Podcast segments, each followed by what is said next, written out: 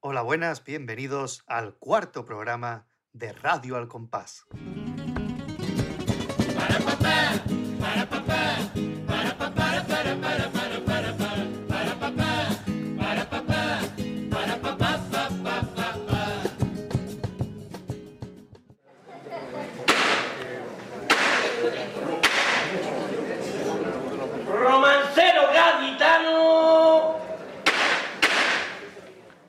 Hola, buenas, bienvenidos a este nuevo programa de Radio al Compás. Y hoy sí que es nuevo completamente, ¿a que sí, Gadi? Totalmente. Vamos a hacer una cosa muy diferente a los tres anteriores. Porque hoy vamos a hacer un documental, un documental de una de las facetas del carnaval más desconocidas para la gran, eh, para la gran masa de aficionados que hay, ¿no? ¿Por qué? Porque no va al concurso. Y dentro del carnaval en la calle tampoco es lo más conocido. Cuando uno va a la calle suele buscar chirigotas, suele buscar comparsas, se va a ver los coros, ¿no? En los circuitos de coro que hay, pero algo típicamente de la calle es el romancero, que es de lo que vamos a hablar hoy. Efectivamente, y es tan típico que se suele eh, denominar como la modalidad más antigua del carnaval. Ahora vamos a hablar un poquito y ver si esto es verdad o no es verdad, si es un mito o una realidad.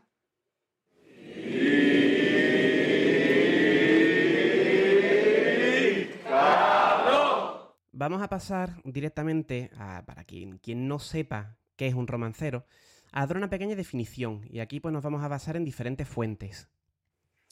Efectivamente, porque el programa de hoy, para que os hagáis una idea, eh, vamos a tener a distintos romanceros del carnaval de Cádiz. eh, y antes que nada queremos pedir perdón por todos los que no pueden estar, pero si están todos es que el programa nos puede durar como 10 o 12 horas. Entonces, muchas gracias a los que están y eh, que nos disculpen los que no han podido estar con nosotros, pero va a ser eso y nosotros vamos a hacer una introducción ya para antes de dar paso a la gente, que es qué es el romancero porque eh, hemos intentado contactar con gente mm, estudiosa del carnaval, eh, como catedráticos, historiadores, etcétera, pero ¿qué es lo que ha ocurrido? Que cuando le hemos preguntado por el romancero nos han dicho es una modalidad muy poco estudiada. Entonces, claro, si una persona es un historiador, etcétera, no se atreve a lanzar conjeturas si no tiene una base científica atrás que lo respalde. Pues para eso estamos nosotros. Tenemos bastantes ideas de dónde puede venir la cosa, tenemos ciertos indicios, bastante información, pero claro, no ningún historiador que se dedica profesionalmente a esto, pues se va a arriesgar a dar aquí una conjetura. Entonces nosotros, como no somos historiadores, Somos filólogos, pero bueno. vamos a decir la información con la que contamos para dar por lo menos una pequeña pincelada, primero de qué es el romancero y- y segundo de dónde puede venir eh, este mundillo del que vamos a hablar. Y lo primero que vamos a hacer es definir la modalidad. Y para ello nos hemos ido hasta un libro que fue publicado por el Aula de Cultura, en concreto escrito por José, Luis, por José López Prat, Eugenio Mariscal y Francisco Javier de Vicente. Un libro que se llama Carnaval de Cádiz, Relación de Agrupaciones de 1821-2005. Un libro que recomiendo a todo el mundo que le guste el carnaval, pues está muy bien documentado y muy bien hecho. Pues ahí se define el romancero, primero da la definición que da el diccionario de la Real Academia, que es persona que canta o recita romance, y después da su propia definición ya más al ámbito carnavalesco que nos situamos. Persona que recita una historia acompañándose de un cartelón con sus correspondientes viñetas y un palo con el que golpea para llamar la atención de los oyentes. Hay que decir, a partir de aquí, que el romancero, como tal, un romance, la composición poética del romance, es una composición que no es reciente, sino que es una tradición que viene ya de la Edad Media. De ahí que se diga que el romancero es la modalidad más antigua. ¿Realmente es la modalidad más antigua? Pues como no se ha estudiado, no sabemos fielmente si lo es o no. Lo que sí sabemos es que sus orígenes sí que son los más antiguos del carnaval de Cádiz. Claro, no sabemos de dónde viene el romancero gaditano como tal, no tenemos una fecha exacta, pero su raíz poética, el romance, pues viene de la Edad Media, nada menos. ¿Y qué es un romance? Pues para que hagan ustedes un poquito de memoria de cuando estaban en el colegio, el romancero es una tirada de versos octosílabos que riman eh, los versos pares y se mantiene la rima todo el tiempo. Pues eso es un romance tradicional. Eso es una peculiaridad, que la, en un romance tradicional mm, tipo, digamos, la rima era una única. Sea, se mantenía una única rima durante todo el romance. Efectivamente, pero si ustedes escuchan los romanceros del carnaval, esto no se mantiene. ¿Por qué? ¿Es una innovación del carnaval de Cádiz? No. Porque antes del carnaval de Cádiz, el romancero tradicional. Evolucionó. Evolucionó dándole un sentido también monetario con los romances de ciegos. Los ciegos, como ya bien sabemos, siempre han estado muy relacionados con la calle y con buscarse la vida en la calle.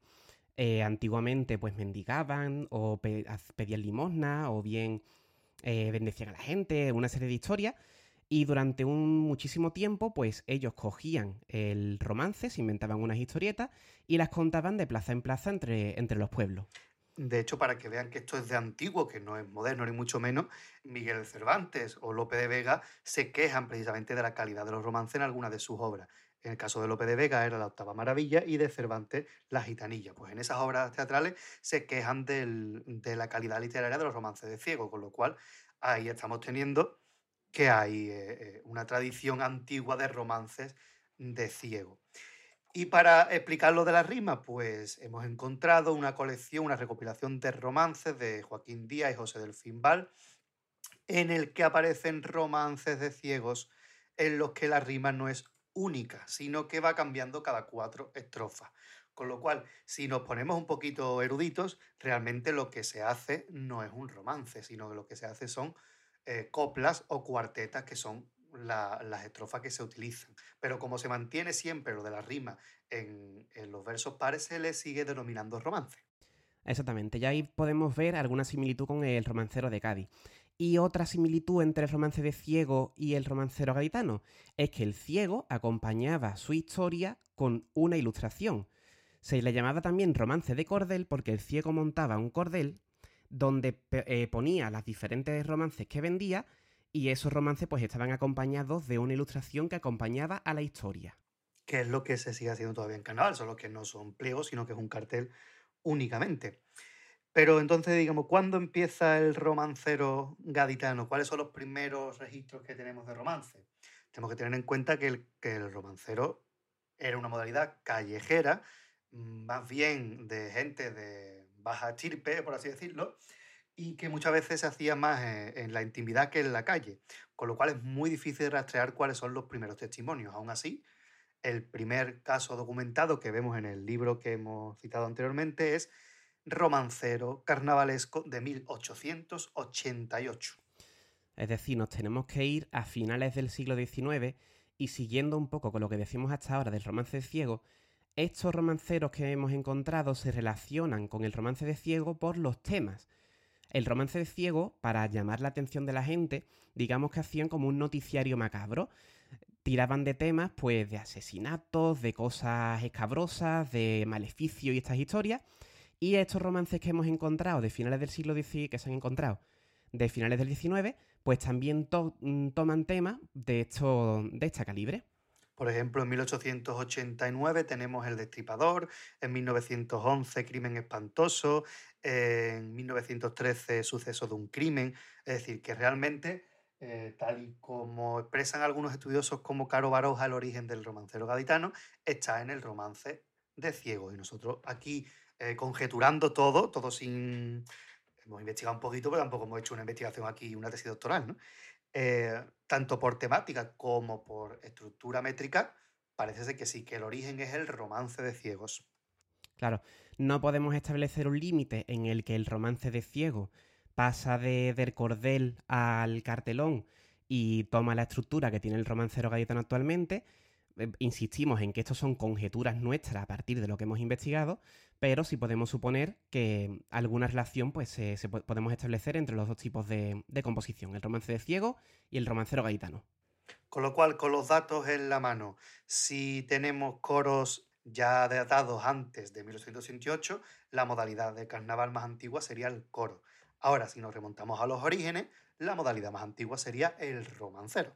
Evidentemente, el romancero gaditano no se ha mantenido siempre igual, sino que es una modalidad que ha sufrido diferentes cambios a lo largo de su historia. Y algunos de estos cambios lo podemos mm, ver pues, conociendo a la gente más antigua del romancero. Y para eso nos hemos ido hasta un libro que está escrito por Alejandro Alcedo Sacaluga y José Vázquez Aragón, que se llama Gente del Carnaval de Cádiz, conversaciones con los viejos comparsistas. Un libro que recomendamos a toda la gente que le gusta el carnaval antiguo, porque es simplemente darle voz a grandes, grandes del carnaval, que muchos de ellos son desconocidos actualmente, pero que son, como decía el comparsista, ¿no? Los que han hecho el caldo de puchero que ahora nos comemos todos, ¿no? Pues exactamente. Y ahí tenemos a un hombre que es Pedro Ramírez Púa, Perico el del cartelón. Vamos a, a escuchar un fragmento mm, de lo que dice sobre el romancero en este libro. En el romancero se llevan dos historias para explicarla en el cartelón. Una más picante que otra, y según se vea el ambiente, pues se ataca con una o con otra. Algunas veces te llegaba alguno y te decía, escucha, meta fulanito en la historia del cartel. Te decía el nombre y allí mismo sobre la marcha se improvisaba y metía al fulano aquel en la historia. Los cartelones casi siempre me los pintaba Paco Benítez. Ese chaval era maravilloso, muy buen dibujante y además desinteresadamente. Además, Paco era muy ocurrente. Aunque yo le daba la idea, él muchas veces me la mejoraba. Lo mismo que Paco Pantera, que también me ha dibujado otros años. Para escribir la historia lo hacía yo la mayoría de las veces. Yo anotaba lo que pasaba en CAI durante el año, que tuviera más o menos gracia, y entonces de lo que yo había apuntado sacaba el romancero. Ahora, los mejores me los escribió Gamasa. Ese hombre nunca quiso figurar en ningún lado, pero ha escrito muy buenas cosas. Lo mismo para Coros también. Lo nuestro era ir por todos lados. Lo mismo entrábamos en las tiendas que en una casa vecino.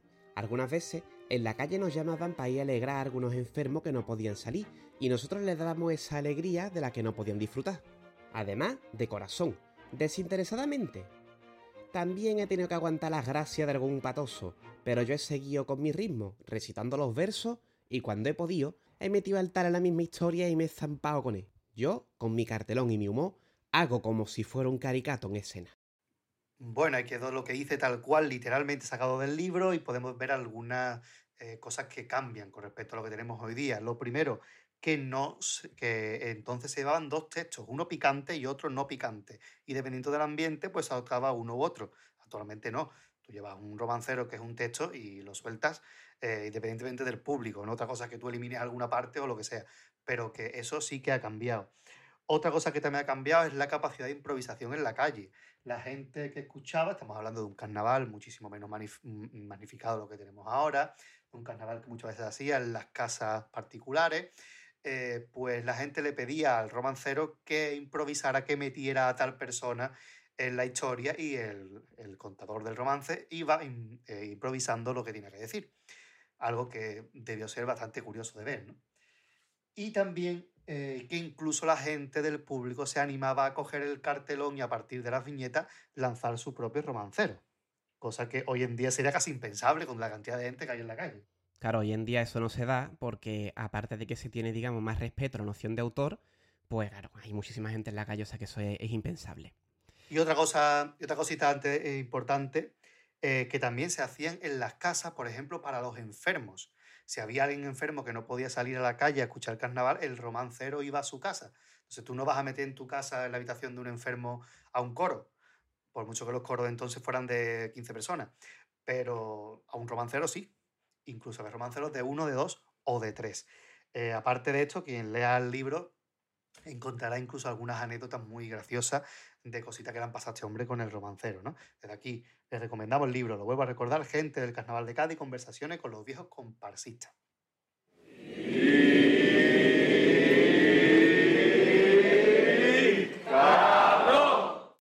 Hasta aquí, digamos lo que es nuestra introducción y definición al romancero. Espero que los oyentes tengan una visión más o menos clara de qué es un romancero y de, dónde viene, aunque para saber qué es un romancero, pues vamos a tener diferentes fragmentos a lo largo de este programa. Eh, tenemos que disculparnos ante los oyentes por una cuestión técnica, y es que la calidad de los audios, de, las actuaciones, no van a ser lo mejor del mundo, porque evidentemente estamos hablando de algunos romanceros bastante antiguos, y es una modalidad callejera, o sea que los medios para grabar no son precisamente de estudio, ¿de acuerdo? Entonces no vamos a tener una calidad de audio maravillosa. Como así también nos disculpamos si alguna calidad dentro de los testimonios que vamos a tener a continuación, pues si la calidad de los audios de los entrevistados pues tampoco es la, gran cosa, pero claro, ahí nosotros no hemos podido controlar em, sobre ese factor, ¿de acuerdo? Así que hemos hecho todo lo posible. Nos disculpen si no tenemos el mejor de, los audios en este, en este programa. Y a partir de este momento vamos a ser nosotros los que nos callemos un poquito más y vamos a dar paso a la gente que sabe más de la modalidad, aunque el primer invitado precisamente no es de romancero. Efectivamente, hemos querido tener a un autor del COAC para que nos cuente un poco cómo se ve la modalidad desde fuera, desde lo que es el concurso de agrupaciones carnavalescas. Se trata de un autor polifacético, estamos hablando de un autor de comparsa de primer nivel, de coros de primer nivel y también de callejera del primer nivel, es decir, es un autor eh, que abarca muchas vertientes del carnaval, aunque como dice todavía no se ha atrevido de manera oficial a hacer un romancero por derecho. Estamos hablando también de un profesor de literatura. Bueno, pues Miguel Ángel García Algüez, más conocido en el largo carnavaleco como el Chapa. Muy buenas. Hola, ¿qué tal? Buenas tardes, Manuel, Adrián. Muchas gracias por prestarte, porque sabemos que el romancero no es, eh, digamos, tu especialidad dentro del carnaval, ya que estás en, todas las modalidades casi, pero esta todavía se te resiste un poco. ¿Cuáles son los primeros recuerdos que tú tienes del romancero? Bueno, pues de escuchar en la calle, escuchar en la calle romancero. Yo ya sabía del romancero por, bueno, porque había, había leído sobre él y había, había escuchado hablar sobre él, pero no es hasta que no vengo eh, bueno, siendo jovencito al carnaval, a la calle, cuando, buscando, buscando chiricotas ilegales, cuando empiezo a tomar contacto directo con el mundo de los romanceros. Y no te podría decir cuál fue el primero, pero tengo recuerdos de, bueno, pues de los primeros que hizo Salvador, de, de alguno que hizo el propio Gómez, que, que recuerdo el de Moisés, por ejemplo, tuve la suerte de verlo, o La Granja de la Liberación los romanceros de Paco Mesa, y bueno, no quiero decir nombres porque seguro que se me olvida alguno, pero te estoy hablando, pues, qué sé yo, eso eran los últimos 90, ¿no? O, Los 90, por ahí, sí, sí. Por entonces ya tomé contacto con, con el mundo de los romanceros, claro. Y tú que eres autor de, otras modalidades, como ya hemos dicho, ¿qué opinión crees que se tiene del, romancero, de fuera de, lo que es la modalidad en sí? Es decir, comparsistas, coristas, chirigoteros. ¿Cómo crees tú que ven el, romancero en sí?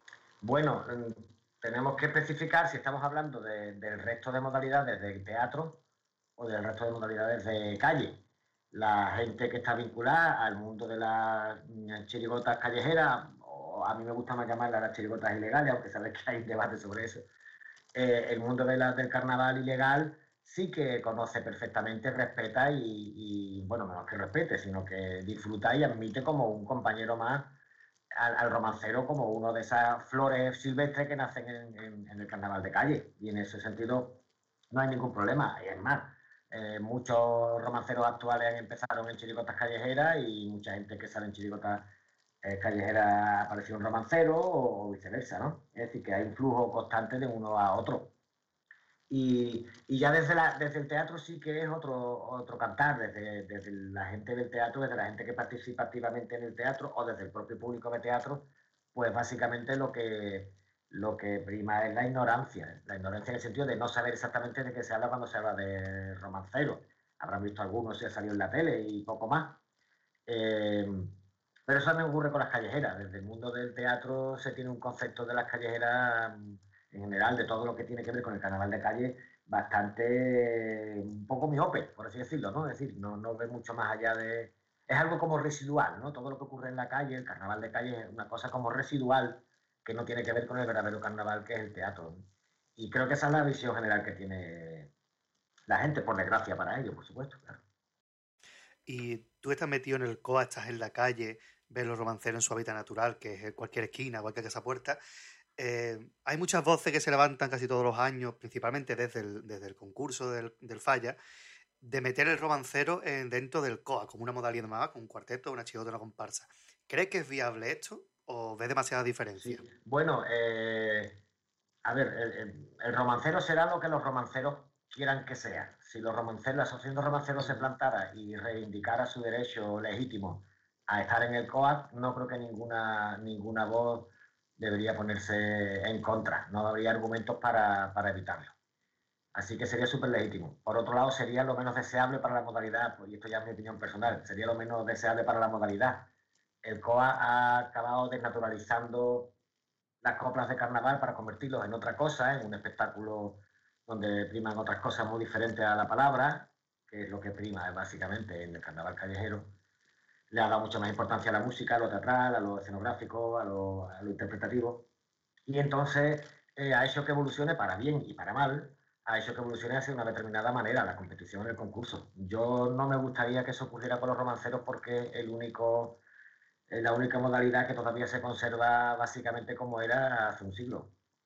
eh, a pesar de que ahora los cartelones son más avanzados y están mejor trabajados y todo eso, pero básicamente el romancero sigue siendo una persona o a lo sumo una persona con un acompañante en la que en octosílabos, en cuartetas octosílabas con rima en los pares, va desarrollando una historia satírica, crítica, humorística. Y eso, era, eso es así ahora y, y, era así hace un siglo. No me gustaría que eso se cambiara como ha ocurrido, por ejemplo, con el cuarteto, ¿no? que por, por buscar la espectacularidad y la comercialidad y la universalidad en el humor ha perdido drásticamente su esencia gatitana. No, me, no quiero parecer un purista, ¿verdad? Porque yo soy, yo estoy a favor de la evolución y me encantan las vueltas de tuerca a las coplas, pero de forma natural, no de forma impuesta por un reglamento o por una exigencia televisiva o por una audiencia que escucha las coplas de carnaval como quien está escuchando Operación Triunfo. ¿Y tú como autor de, carnaval, sacarías alguna vez un romancero? ¿Te lo planteas?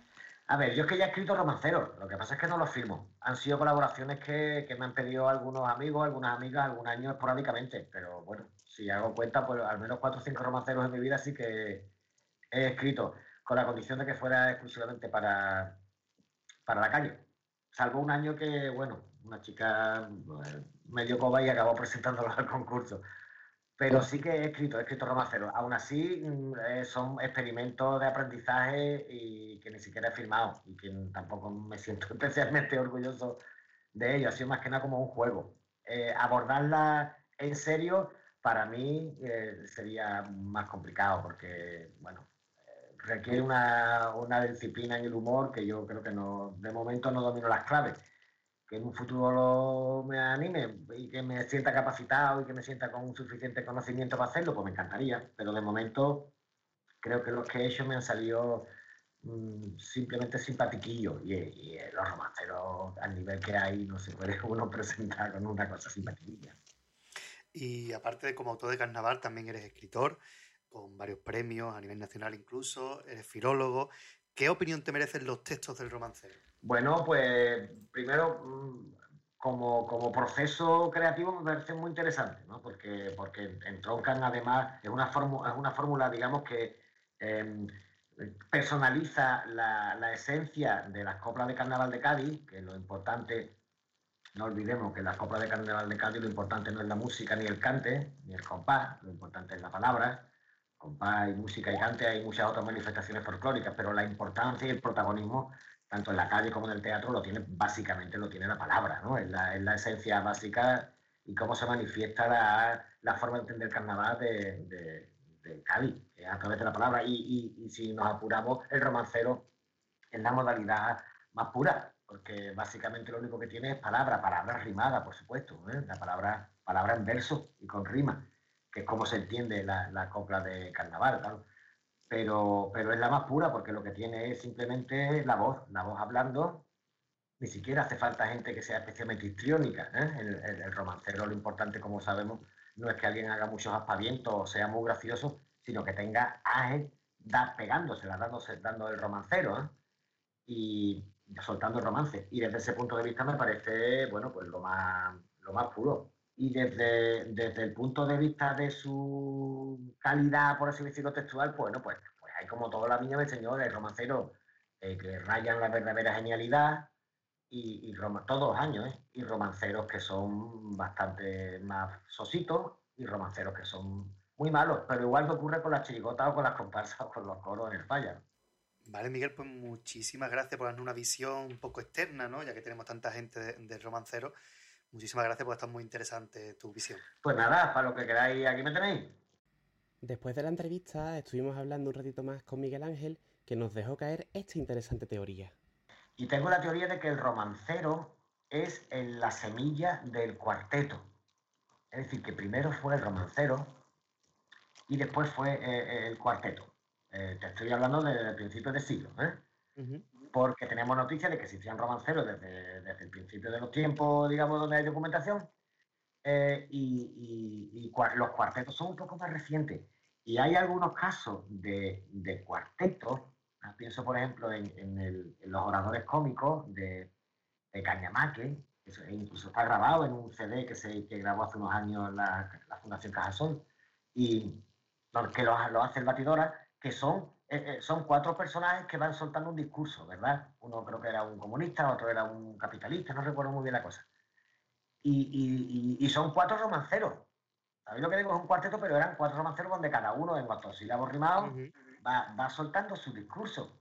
Entonces, no, no es ninguna locura imaginar que del origen de varios romanceros que comienzan a interactuar entre ellos es de donde nace el, cuarteto, porque los cuartetos originariamente todos iban en octosílabos, es decir, en, en versos, en estrofas de cuatro con octosílabos y con los, las rimas en los, en los versos pares, que es exactamente como es un romancero, ¿no? Así que, porque si escucháis los cuartetos clásicos, van todos así, tú escuchas la boda del siglo, la, eh, Don Mendo y su Menda Levenda, y lo escuchas las grabaciones y son octosílabos en los que hay cuatro voces que interactúan, pero es un romancero en realidad, ¿no? Así que, no sé, yo no soy estudioso en esto, pero me da la sensación de que, de que eh, el cuarteto no es más que una flor, una rama que le sale al, romancero, porque tiene la marca genética octosílabo, ¿no? El, cuarteto clásico, claro, ahora no, ahora el cuarteto no es nada, es un invento moderno que no tiene nada que ver con, con Cádiz con su humor, ¿no? Pero en su origen, yo creo que, vamos, apostaría. Me encantaría que si alguien sabe más de esto que yo, lo pudiera confirmar o rebatir, la verdad. Aunque el romancero pueda parecer una modalidad eh, muy local y muy del ámbito de la calle, también tiene sus reglas y su propio concurso en el que viene muchísima gente. Para hablarnos de este concurso vamos a contar con el presidente de la Asociación de Romanceros. Que no es otro que Juan Antonio García Rodríguez, el papi. Muy buenas. Muy buenas. Bueno, pues el papi, aquí donde lo escuchan, eh, es un romancero que lleva ya bastantes años dentro del carnaval, ¿no, papi? Pues sí, desde el año 2013 que, nos dio la grilla a mi hijo Alberto y a mí de, de animarnos y de echarnos para adelante, pues desde el Santo en el año 2013, pues ahí estamos año a año sacando un romancero. Tuvimos la suerte de encontrar una persona que nos lo escribiera y desde entonces, pues nada, Marcos Noverole está ahí apoyándonos año a año. Y año a año, junto a Marcos, junto a tu hijo, hasta llegar a ser presidente de la Asociación de Romanceros. ¿Y qué es, esa, qué es la Asociación de Romanceros? Pues mira, la Asociación de Romanceros eh, es un grupo que, que intenta dignificar y darle valor a, la modalidad, ¿no? Lo que en un principio era ir solos cada uno a su bola, pues ahora se intenta consensuar un poco qué queremos hacer, a dónde eh, queremos ir. En el año 2013 eh, proponíamos al ayuntamiento cada uno a su forma. Oye, nos reunimos, nos reuníamos con, eh, con alguien del ayuntamiento, no sabía dónde, dónde encajarnos, no sabía dónde vamos a hacer concursos, no hay fecha, qué hacemos con los romanceros. Y eso la verdad es que no me lo esperaba. Eh, no me lo esperaba porque era una situación extraña, ¿no? Yo que he seguido toda mi vida romancero, más que a otro tipo de agrupaciones, bueno, romancero cuarteto, porque a veces casi mezclo las dos modalidades, y, veo eso, que, el romancero cada vez había más calidad desde que entramos. Gente muy preparada, como yo suelo decir, vamos a ver, yo no tengo celos de, no pasar a una final, eh, ya que veo a gente muy, muy preparada. Y, pero sin embargo, cada año teníamos que reunirnos, los que podíamos ir, nos avisaban un día antes, no, mira, pues este teatro no se puede, allí tampoco se puede. Bueno, ¿y dónde nos ponemos, joder? eh, dónde, podemos eh, hacer nuestro concurso. Y venga, pues poco a poco se ha conseguido eh, a través de, la asociación pues que le demos, que le demos cuerpo a, a Romancero en, el carnaval. Vale, ¿y por qué entonces la asociación se encarga pues un poco de organizar, de organizar esto? ¿Qué otras funciones tiene la asociación aparte de, de decidir el local y, y, y esas cositas? No, decidir el local, no. Eh, el local, eh, ir pidiendo, ir pidiendo cada año hasta que hemos conseguido que, respetaran que ya se da unos días concretos. Por ejemplo, ya el ayuntamiento tiene una horquilla de fecha eh, en el calendario del Teatro de la Tía Norica, donde sabe que esos días no puede haber teatro porque iba al concurso de romancero. Bueno, pues encajar eso era difícil, porque un año es que había una función de teatro. No, ese día no, porque está corrido por una función de teatro. No, pues igual que se cierra el falla durante mes y medio, el Teatro de la Tianorica, si ya aceptamos que, era válido para, para, nuestra modalidad de concurso, pues será esa fecha y ya, ya por parte del ayuntamiento eh, se sabe que esos cuatro días están pillados para el concurso de romancero, de eso se, se trataba, eso de decir, bueno, pues este año la Salle, porque yo me acuerdo cuando hemos ido a concurso que tenías que preguntar dónde era este año el concurso de romancero. Y era en un local que hubiera libre, en la Salle, eh, en la calle, ¿vale? En la calle, como Boicó a, a, la Peña Los Dedócratas, era infinidad de sitios porque no había un sitio no había un sitio real del concurso. También es verdad, hombre, eran 10, 12 romanceros los que participaban y ahora, pues, si no pasamos los 40, nos aproximamos muchísimo año a año, para que veas lo que ha variado el, concurso, ¿no? Entonces, de eso se, trataba, de esa, de esa organización que durante el año los compañeros hablábamos y, como siempre, lo dejábamos para el final, para el final, para el final, y llegaba diciembre y no sabíamos ni si iba a haber concurso, ni dónde era el concurso, ni, nada. Y entonces ahí, pues afortunadamente, en el año 2017, creo, había una asociación. Yo llegué nuevo. Yo llego y había una asociación. Decía, no, una asociación, ay, vale, una asociación, pero que ni se reunía, ni había un censo, ni había un contacto con la gente, sino, sí, sí, se ha hecho una asociación. Entonces, pensamos, los que habíamos, pensamos mm, primero retomar la cabilla, retomar la cabilla era muy complicado y muy complicado porque no había acta, ni censo, ni de quién pertenecíamos a ella. Entonces decidimos formar una asociación nueva, se fundó en 2017. Eh, yo entré en esa junta como vocal de, comunicación en, en, el año 2017. Antonio Beiro eh, se eligió como presidente, con David Medina como secretario y Barba como, como tesorero. Bueno, tesorero, como no hemos querido eh, tocar dinero, pues entonces la figura del tesorero es un poquito simbólica, me parece, ¿no? Y entonces yo entré como vocal de comunicación, yo llevaba todo el tema de, redes sociales y todo lo que había que publicar. Ahí se empezó a trabajar, se consiguió darle cuerpo eh, a la modalidad. Ya el ayuntamiento, pues eso, reuniones, valoraciones, nos reuníamos dos, tres veces al año, hablábamos con los técnicos, se ha conseguido el premio, eh, el homenaje al, romancero eh, con su figura y ya esa figura que es la misma todos los años, ya la, ya tiene los derechos el ayuntamiento de esa, de esa pequeña escultura que quedó muy bonita, es un tablero y la verdad es que sí, que se le ha ido dando mucho cuerpo. Se consiguió, no sabíamos dónde nos reuníamos, dónde podíamos estar todos los romanceros en condiciones, con un sitio en la calle, también se consiguió. Que nos dieran el mentidero, el jueves del mentidero, y eso sea, llevamos ya, creo que este año se ha estabilizado totalmente, de que el jueves es el día de los romanceros en el mentidero. Y hasta la gente lo está, lo está entendiendo y lo está acompañando. Porque obviamente es romancero, al haber una persona sola, no puede estar en cualquier calle. Tiene que estar en una calle con un mínimo de, de poco ruido para poder, para poder actuar. Y para no solamente, bueno, en la calle sabemos que lo vamos a encontrar en cualquier esquina, nos puede sorprender un romancero, pero hemos hablado del concurso y algunos oyentes no sabrán casi ni que existía un concurso de romancero porque al no retransmitirse por televisión en directo eh, no sabían ni que existía eso, ¿no? Eh, ¿En qué consiste realmente el concurso de romancero? Bueno, ni concurso, aunque te varíe y es retomarme luego el tema porque te lo voy a... Ni concurso ni modalidad, ¿eh? Estoy viajando fuera y cuando yo digo que hago romancero para la gente de fuera no existe romancero. Le tienes que explicar qué es un romancero. Eso es una sorpresa que yo me he llevado. Eh, y es que la gente te dice romancero y eso que, bueno, tú no sabes, no, no lo sabes. pocas personas son las que, y afortunadamente, pues romancero es así, o te gusta o no te gusta. Y sí conozco a gente que vienen desde Madrid hasta Cádiz a ver a los romanceros, porque les gusta expresamente los romanceros. Sin embargo, hay muchísima, muchísima gente que no conocen la modalidad en absoluto. Y entonces, pues respecto al concurso, estábamos, que era ¿cómo va el concurso? Bueno, el, concurso pues se nos va de las manos. Cuando éramos 10, 12 Yo no llegué nunca a ser 10-12. Eh, era fácil, se hacía una final y punto.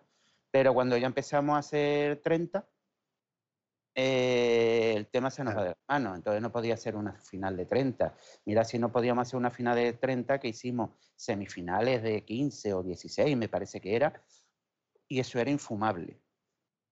Estar casi cuatro horas viendo romancero, incluso por mí, que me trago todos los años el concurso entero, estar cuatro horas viendo romancero tras romancero, se cansa, se cansa. Bueno, altibajo, eh, la postura no es cómoda, no te puedes mover y uno tras de otro, uno tras de otro. Entonces hasta llegamos a cortar las semifinales a un máximo de ocho, para que fuera una cosa que se pudiera disfrutar. Incluso eh, dábamos la razón al jurado, es que el jurado eh, es romancero 12, ya no era capaz ni de escucharlo. Pues después de, de 12 romanceros, el jurado ya tenía un bolique en el coco que, que era imposible, ¿no?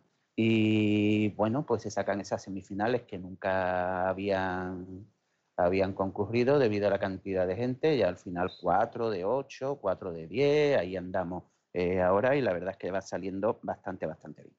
Bueno, y habéis conseguido entonces tener un local fijo que la gente sepa dónde ver el romancero, habéis conseguido tener un concurso con una regla más o menos estable, habéis conseguido incluso un día en la calle.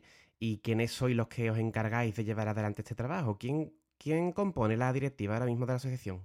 Bueno, pues aquella junta del año 17 eh, nueva o la fundadora de, la asociación, al llegar el año 2019, pues nos, encontramos eh, a nuestro compañero Antonio Beiro, que era el presidente, pues que se ve un poco saturado del tema y que, que no quería continuar. Eh, lo plantea así, y entonces pues hay elecciones nuevas. A las elecciones nuevas se presenta mi compañero Andrés Ramírez y yo, y en elecciones pues gano yo a, la candidatura de Andrés y yo estoy ahora mismo como presidente acompañado de Manolo Chapela, de vicepresidente, de Bandy Sabajanes como secretario y de Pepe Purito como vocal de, de la Junta. Y es la, la junta directiva que tenemos actualmente. ¿Y tenéis marcado algunos objetivos para el próximo año, quizá, dentro del, concurso de romancero, de la asociación en sí? O... Hombre, este, este, año ha sido complicado, ¿no? Porque este año nos ha parado todo, eh, no hemos hecho ni siquiera esa asamblea que se hace un poco de, pues nos pilló menos mal que hemos tenido carnaval, ¿no? Como yo puedo, suelo decir, ¿no? Con todo lo que hemos tenido, pero carnaval ha habido, ¿no? Que era lo importante. Entonces, no, no ha habido tiempo de, sentarnos, de reunirnos. Pronto se tendrá que hacer la, nueva asamblea ordinaria donde valoramos un poco el concurso y empezamos a sacar ideas para el siguiente. Afortunadamente, eh, fue una de las claves. Eh, yo explicaba en mi junta que se iba a intentar todo lo que saliera adelante, eh, salir vía asamblearia, que lo decidieran todos, que participaran todos los romanceros. Y de momento parece que se está haciendo. La verdad es que se están cumpliendo esos objetivos, ¿no? Sí, porque además de la asamblea también somos conscientes de que a pesar de ser la modalidad más antigua que siempre se habla, es de las más modernas, porque aunque todo el mundo no pueda acudir, porque hay romanceros de varios sitios, gente con sus trabajos, etcétera, todo lo que no se pueda decidir presencialmente se hace también a través de internet. También se está intentando, se está, por lo menos, se, insisto, esa fue mi idea desde el primer momento, de que hoy se puede, hoy se puede. Hay muchos romanceros de, fuera, otra sorpresa de, las que nos llevamos y cada día más calidad. Gente de mucho teatro, que agradezco que le está dando mucho valor a, a romanceros. Y ahí estamos, pues sí, un poco a lo mejor en la lucha de, de si tiramos para adelante y dejamos ese romancero abierto o, intentamos seguir esa tradición de romancero. Ahí esa es una guerra muy larga y no todo el mundo opina igual. Yo soy de los partidarios de que un romancero es un romancero, octosílabo. Eh, vamos que el carnaval es muy canalla y muy autónomo, pero no vale cualquier cosa se puede, te lo puedes pasar bomba en carnaval haciendo lo que quieras, pero el romancero, yo me gustaría y trabajo en la línea de que fuera un, romancero. Bueno, pues muchísimas gracias por participar en este especial de Radio El Compás sobre el romancero, papi. Pues nada, a vosotros por, por la idea, por la idea, que es buena, es válida y es una de las cosas que, que necesitamos para realce al, al romancero y para que la gente sepa y conozca el tema. Felicitaros por la idea, porque la verdad es que sí, que lo necesitábamos y, y es el momento. Pues muchas gracias por participar. Muchas gracias. A vosotros.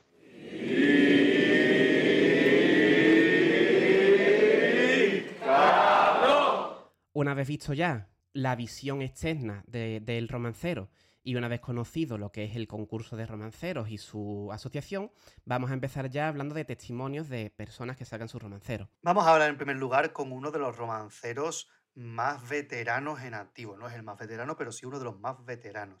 No obstante, es el ganador del primer cartelón de oro, que para que lo sepan es el equivalente al antifaz de oro en el mundo del romancero. Estamos hablando de Rafael Piñeiro, el Cookie. Rafael Piñeiro González, Cookie, muy buena. Buenas. Muchas gracias por haber aceptado la invitación de Radio El Compás. Bueno, gracias a ustedes por invitarme. Bueno, lo primero que, vamos, que queremos saber es cuáles son tus primeros recuerdos de la modalidad de romancero. Pues mis primeros recuerdos hace muchísimos años. Eh, yo eh, el- cuando entré en el colegio, bueno, cuando entré, sí, cuando entré al colegio en primer curso, eh, era compañero mío Manolo, Manolo el hijo del Chimenea. Chimenea sacaba, estamos hablando hace casi 50 años. Chimenea sacaba, aparte de las chirigotas, los cuartetos, coros, sacaba de todo, sacaba su romancero todos los años y lo hacía allí en su casa, no salía de, de por allí de la zona. Era justo donde estaba la pasarela de, de, de que iba al Cerro Moro. Entonces yo iba mucho a su casa, eh, su hijo era amigo mío, era compañero mío de clase, ¿no? compañero de pupitre. Y ahí es por la primera vez que vi un romancero, el chimenea. Y después, pues, ya el Moy, porque creo que fue el primer romancero que se vio en la calle, y el Ketama, porque los romanceros no salían a la calle, en o sea, no se les solía ver en la calle por esa época.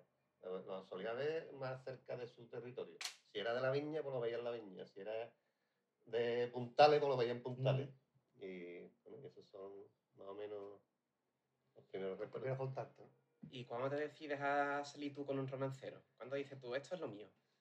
Bueno, yo había salido en, cuarteto, así en plan informal. Y, y después, bueno, una chirigota ilegal con un amigo. Y, eh, la chirigota lo pasé muy mal porque eh, eh, ahí descubrí que en una chirigota tiene que haber un dictador, alguien que diga esto es lo que hay que hacer y los demás tienen que hacerle caso. Eh, entonces en esta chirigota cada uno hacía lo que le daba la gana. Y digo, yo tengo que buscar algo en que sea yo solo y no dependa de, de nadie. Y claro, ya conocí al romancero. Te acordaste del chimenea y dijiste, Claro. esto va a ser lo mío. Y mm, has hecho romancero solo, pero si hay una pareja dentro del romancero, ya que has traspasado la historia, es el Cookie y el Ketama. ¿Cómo surge esta unión? Bueno, el que está malo, el que está malo, yo lo conocí antes de que él saliera en romancero. Eh, Aunque parezca mentira, conocí al Ketama con el Ketama trabajando. Eso sí que es una noticia, es una primicia buena.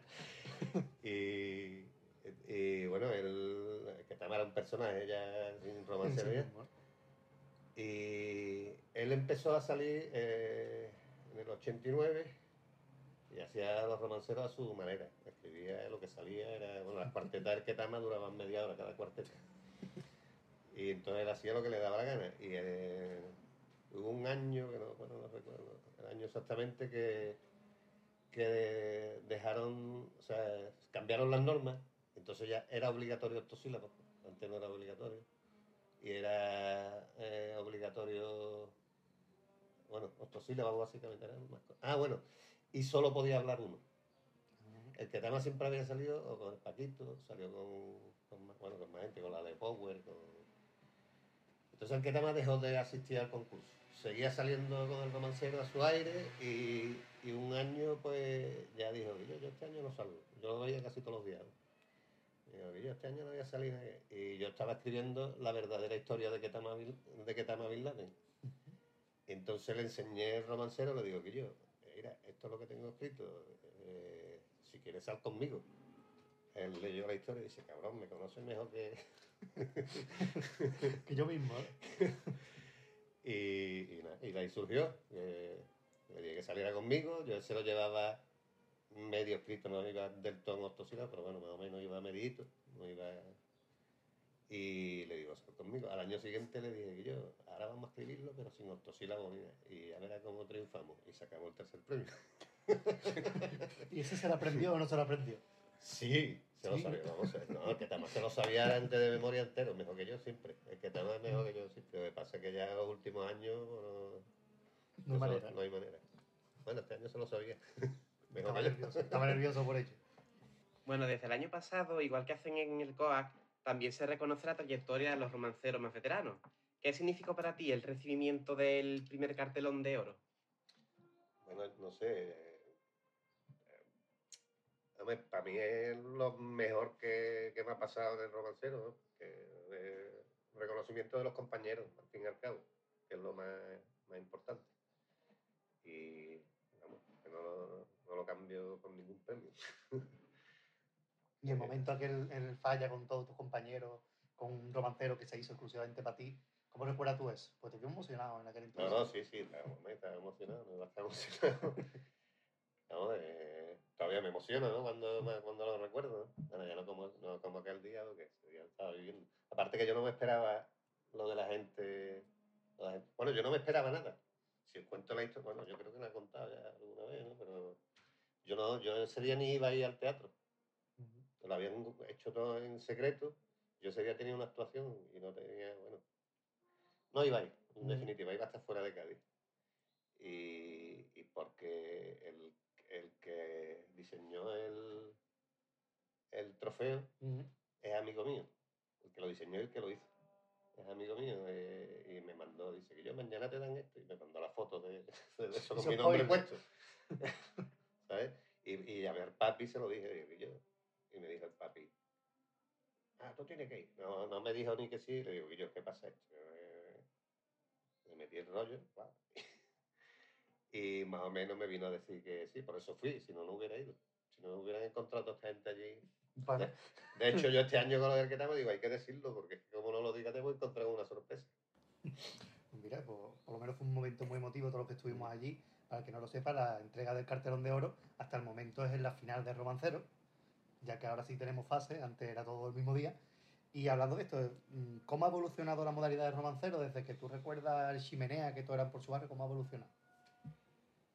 Bueno, un poquito como he dicho antes, antes los romanceros no se veían por la calle. De hecho, yo he salido, mm, los primeros años que salía por la calle, la gente de Cádiz no sabía lo que era un romancero. O sea, iba, iba por la calle, te veía la gente, ¿sabes? Había gente que sí sabía lo que era un romancero, sobre todo las personas más mayores. Pero la gente joven nadie, no tenía nadie ni idea de que era un romancero. ahí y dice, ¿esto qué es? No lo he visto yo en mi vida. También es eso, porque es que tampoco se veían romanceros por la calle, aunque existían. Ujú. Y me ha preguntado por la cómo he visto la, y bueno, y después pues poquito a poco pues fue fue cogiendo más, más empuje, una vez que apareció un Salvador, que le- bueno, el Gómez, Salvador, Ujú. le dieron un eh, Paco Mesa, eso le dieron un, un empujón fuerte y aparte cuando cambiamos, cuando porque bueno, el romancero ni, lo- ni lo sacaban en prensa, ni nada, a lo mejor salía, un año salía, otro año no salía, ¿no? Era, era una cosa Mm. que no, que, na- que no contaba para nadie. Y, y el año, un año que nos plantamos, que, no, que decidimos que no había concurso, el mismo día del concurso, eh, ahí sí salió dos páginas del periódico a todo- a todo.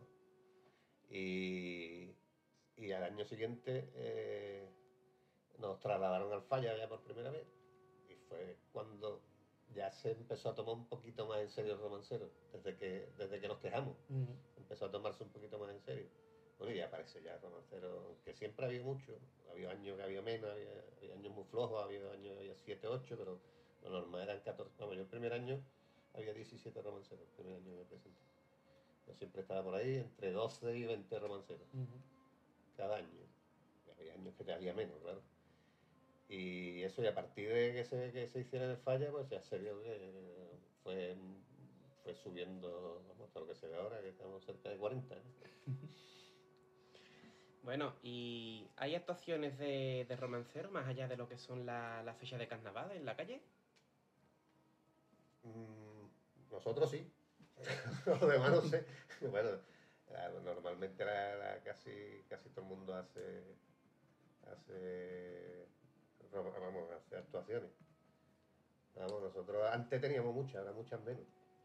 Antes teníamos montones. ¿no? Antes del año teníamos 20 o 30 actuaciones por todos lados, por toda la provincia. Por toda la provincia entonces. Ah, qué bien. Y hasta en bodas y eso también. Bueno, en bodas, sí. En Alguna bo- villa. En bodas he hecho yo romanceros, eh, pero que los he escrito para la boda. Ah, también. Y he oficiado las bodas. También. con el romancero escrito. Está bien, está bien eso. Sea, que cuando fuiste el padre Don Casiano de aquel romancero, Tenía ya no era nuevo, ¿no? Tenía Te experiencia. cogió con experiencia. Bueno, y al igual que ocurre con muchos carnavaleros que recurren a una coletilla, una frase, tú tienes tu propia coletilla, que es el cabrón del cabo oreja. ¿Cómo surge tu amor por este personaje? Bueno, ese es del Ketama más que El mío. que tama, ¿no? Lo que pasa es que yo lo, lo cambié.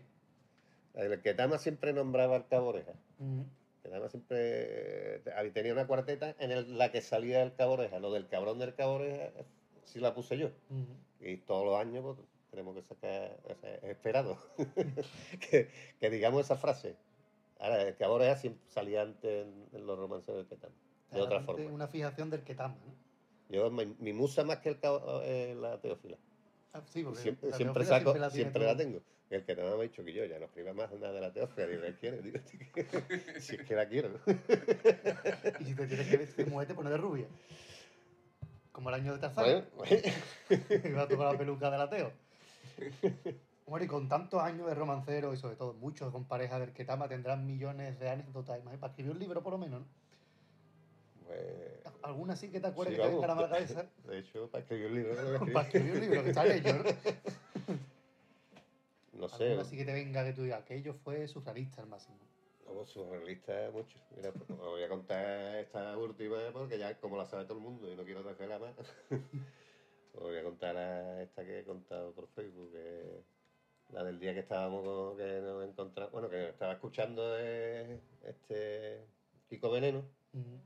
Y el Ketama y yo salíamos por separado ese año. Yo sacaba el solterón y el Ketama iba de- por las alturas de la Torre Tavira hasta la cortadura, que iba de Spiderman. Y porque lo había escrito yo más de medio romancero, vamos, ahí, ah, como, lo- como lo escribía adelante, pero de poca vergüenza. y, el, y entonces, eh, aunque salíamos separados, siempre estábamos al final en la calle los dos juntos. Eh, estábamos los dos, cada uno con su romancero, siempre juntos. Hicimos el romancero, yo hice el soltero y después hizo el Ketama el, el de la altura. Y terminaba cantando el Ketama, volando voy, volando vengo, buscando, salvando a gente, yo me entretengo. Y así era con la música de Kiko Veneno. Ujú. Y estaba Kiko Veneno allí escuchando y, y, nos, y se puso a hablar con nosotros cuando terminamos. Y Kiko, en una de estas Kiko Veneno le dice, ya llevamos un rato largo hablando con él. Le dice el Kiko Veneno al Ketama, no, Ketama, yo a ti te conozco de toda la vida, picha, de verte, de ver tu romancero. Y, y el Ketama le contestó, que es una frase típica de Ketama, le contestó, yo, yo a ti también te conozco, pero no me acuerdo de qué. tío". Entonces le dije yo, aquí acaba de cantar una canción de este hombre. Es que... Madrid Ketama ese momento. Ese- eso ahí tengo un montón, que- serían incontables. Me había contado otra cosa, que es que Ya. como no había escrito, pues... eh, hay mucha gente que se cree que el Ketama le pega... Bueno, ustedes lo conocéis y habéis Mm. visto que no, que no bebe apenas. Hay mucha gente que que es borracho. Y yo la primera vez que... vamos, yo he trabajado en un toda mi vida y, y él paraba allí Ujú. y yo, yo sabía lo que bebía. Y la, la primera vez que salí con él fue un... O sea, el, el año de, de Ketama Bin Laden, el primer día que salí a la calle fue en una erizada. Que no me acuerdo ni qué llevábamos, pero ya- solemos, íbamos a las erizadas y llevábamos romanceros del año anterior. Y yo no me acuerdo ese año, como éramos los dos eh, por Mm. separado, no sé lo que llevábamos. Y, y ver Ketama bebiendo, bebiendo, y con una tajada que no veas, una tajada como un piano. Y yo, y yo digo, yo nunca, un montón de años poniéndole cerveza al Ketama y nunca lo había visto borracho. Y ese día tenía una paja con un piano, vamos. ¿Habéis visto lo que lleva la, la, la camaronera donde Sí, llevar sí. dinero? Iban petados, porque antes eh, la gente echaba más cabra. Iban petados hasta la bola. Y el Ketama derramando por ahí Las monedas. las monedas. Derramando, ¿no? derramando las monedas y quitándole los cubatas a la gente. Ya es de las pocas veces que he visto, o creo que la única vez. No, no, al año siguiente en la Erisa también, pero no tanto. Aquel día fue Sí, sí, por la calle derramando billetes y robando cubatas. sí, sí. No, los cubatas se los quitaba a todo el mundo. Yo, quitando, yo quitándole los cubatas de la mano él. y yo decía, "Uy, ¿dónde me he metido yo? Este carnaval con este ahí. Y después queda, llegó el carnaval y no, no- Me emborraché yo, pero él no. Se cambiaron los papeles. Bueno, Cookie, pues muchísimas gracias por haber estado con nosotros. Pues nada, gracias a ustedes. Y yo lo escucharé, lo escucharé a trocitos, porque tan largo. Perfecto. Pues nada, muchas gracias, Cookie.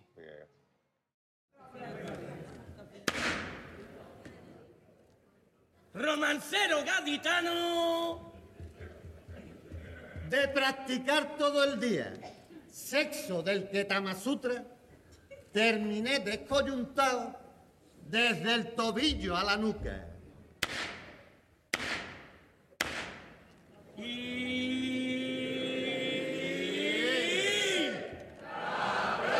Gracias, igualmente. Escribiendo el romancero, a mí se me fue la olla. Y ese mucho más casquete que Jordi, el niño polla.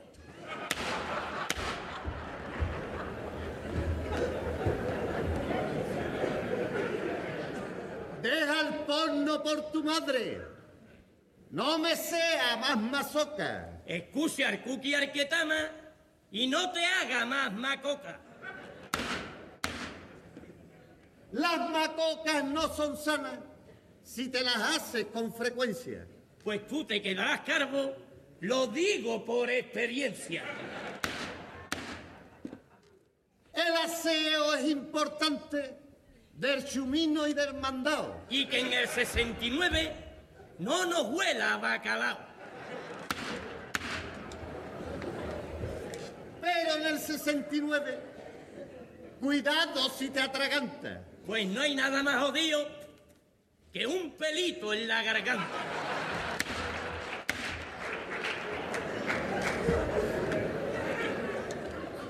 Sentada en la lavadora, la meterás con cuidado. Y cuando llegues al éxtasis, poner el centrifugado.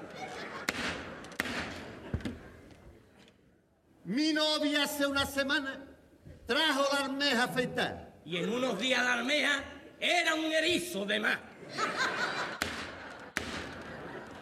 Y al pirón que me tiré, yo no me pude aguantar. Y terminé la faena con toda la lengua escardada.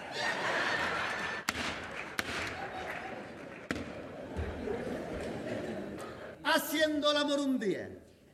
En el coche en Nochevieja, A mí me puso una multa el cabrón del cabo.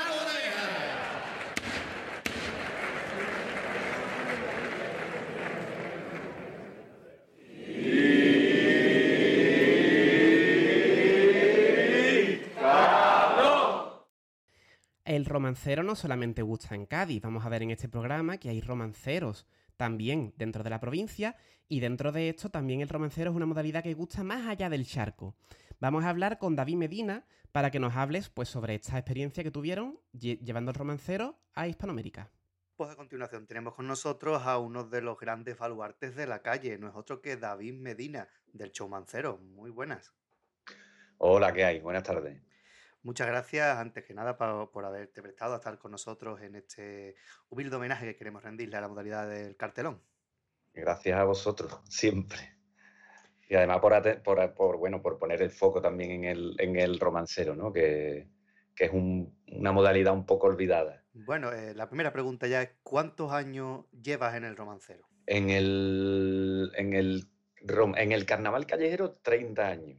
Y, en el y vinculado al romancero, de una u otra forma, el primer año fue en el 2012, o sea que llevo 20, 20 llevo 8 años. Eh, sí es cierto que en estos ocho años no he salido haciendo romancero, pero sí he colaborado, escrito, en fin, que, que ocho años que, que, tengo relación con el romancero. ¿Y por qué motivo te decidiste por esta modalidad? ¿Cómo empiezas con el romancero? Pues bueno, a mí siempre me ha, me ha gustado el, el, romancero. Yo salgo en, he salido de hace, de hace muchos años en agrupaciones callejeras y siempre he visto a los romanceros en la calle y, y, bueno, y siempre me han llamado la atención y me han gustado. Entonces, bueno, un poco por, por casualidad y en parte por casualidad y en parte por interés, porque yo salí durante muchos años durante una, con una agrupación grande, después hice un dúo callejero, que era una cosa muy, muy loca, pero no hacíamos romanceros, eh, y un año me quedé solo, y entonces pues dije, pues este es el momento de, de probar hacer un romancero. Y ese fue el, el, comienzo, ¿no? Que fue con el llanito solitario. Y después de todos estos años en callejera, empiezas en romancero, en solitario, ¿cómo surge el showmancero, que es donde te podemos encontrar ahora? Andrés y yo, que fuimos los que comenzamos, creamos el, el showmancero, digamos, salimos, bueno, él ha salido en otras agrupaciones también, callejera, en, en concurso también, somos amigos y el, este año que comenzamos, que comencé yo, él también hacía un romancero. Él salía en la comparsa callejera de Jesús, porque ese año no fueron a concurso, pero él también había hecho un romancero, El Hombre Lobo, y entonces pues se repartía el tiempo. Iba a cantar con la comparsa y después hacía, hacía su romancero. Y bueno, entonces pues no coincidimos más los dos, ¿no? Ya lo habíamos hablado en alguna ocasión de montar algo. Pero bueno, en, ese año que al final pues íbamos o coincidíamos muchas veces en la calle y al final acabamos quedando juntos para hacer, bueno, pues tú haces romancero primero, después lo hago yo. En fin, pues ahí como lo que lo vimos claro que podíamos hacer algo juntos. Y entonces pues al año siguiente formamos el, el, el showmancero, ¿no? El, eh, que hicimos roman, romancero, cuplé, en fin, un poco de todo. Y el nombre, el, término de showmancero viene por unos romanceros de Murcia también, que, bueno, que cuando vio lo que nosotros hacíamos nos dijo, nosotros no solo hacéis romanceros, hacéis una mezcla, lo vuestro es un showmancero. Y entonces pues nos gustó y nos lo apropiamos con su permiso, ¿no? El, el nombre. Esa es un poco la historia. Bueno, vamos a entrar en un tema que quizá a los oyentes les parezca muy curioso. Y es que muchos de los oyentes no lo conozcan el romancero, lo estén conociendo con este programa. Y parece que el romancero esto es algo muy local, muy de Cádiz. Pero sin embargo, sabemos que, sabemos que con el showmancero fuisteis a, a Chile a representar el carnaval de Cádiz. ¿Cómo surge ese viaje? Vale, nosotros ya habíamos estado en. Eh, habíamos tenido la suerte por una historia que es un poco larga, sí que queréis os la cuento, pero es un poco larga. Habíamos estado en, Sudamérica, en, Uruguay y en Argentina. Eh, y bueno, de, de, Uruguay y Argentina salió la posibilidad de ir a Chile. Allí estuvimos en Chile un año, un primer año, y conocimos a un tipo en Valparaíso que que después él vino a visitar Cádiz, porque aunque no nos lo creamos mucho, en, Sudamérica, sobre todo en la gente que, es aficionada al, carnaval, a la murga uruguaya, eh, donde en Argentina hay muchísimas murgas uruguayas y en Chile también, pues también hay un foco puesto en Cádiz y les interesa qué, es lo que se hace aquí, ¿no? Sobre, en relación sobre el, sobre el carnaval. Y entonces este, este, tipo pues vino a visitar la ciudad, yo ya lo había conocido allí, y él tenía en mente hacer un, proyecto porque en Valparaíso había un carnaval de, coplas eh, que, se había, que se ha perdido. Y él quería recuperar un poco eso. Entonces presenta un proyecto a la, Intendencia, al Ayuntamiento, y se lo aprueban, y entonces pues nos lleva a grupos de diferentes carnavales de, de la zona y entre ellos pues nos lleva a nosotros para mostrar eh, lo que se hace, una pequeñísima parte, claro, de lo que se hace en Cádiz. En nuestro caso pues hicimos pues las cosas que hacemos en el carnaval callejero y también hicimos algo de romancero entre ellos, ¿no? También cantan cuplé, canciones, en fin, un poco lo que hacemos nosotros.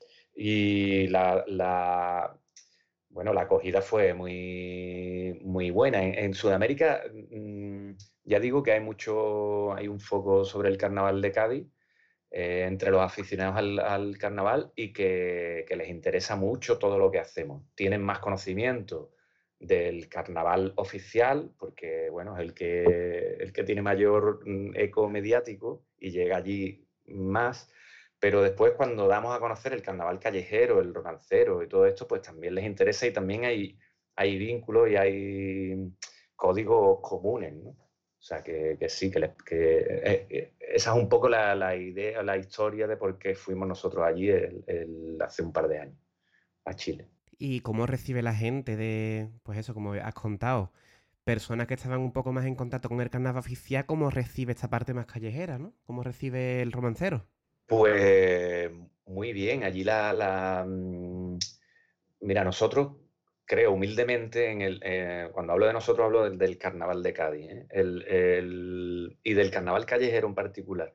El, el, humor que hacemos eh, pues no es tan conocido y es, más universal de lo, que de lo que nos creemos. Entonces allí se, se entiende muy bien nuestro humor y le sorprende mucho.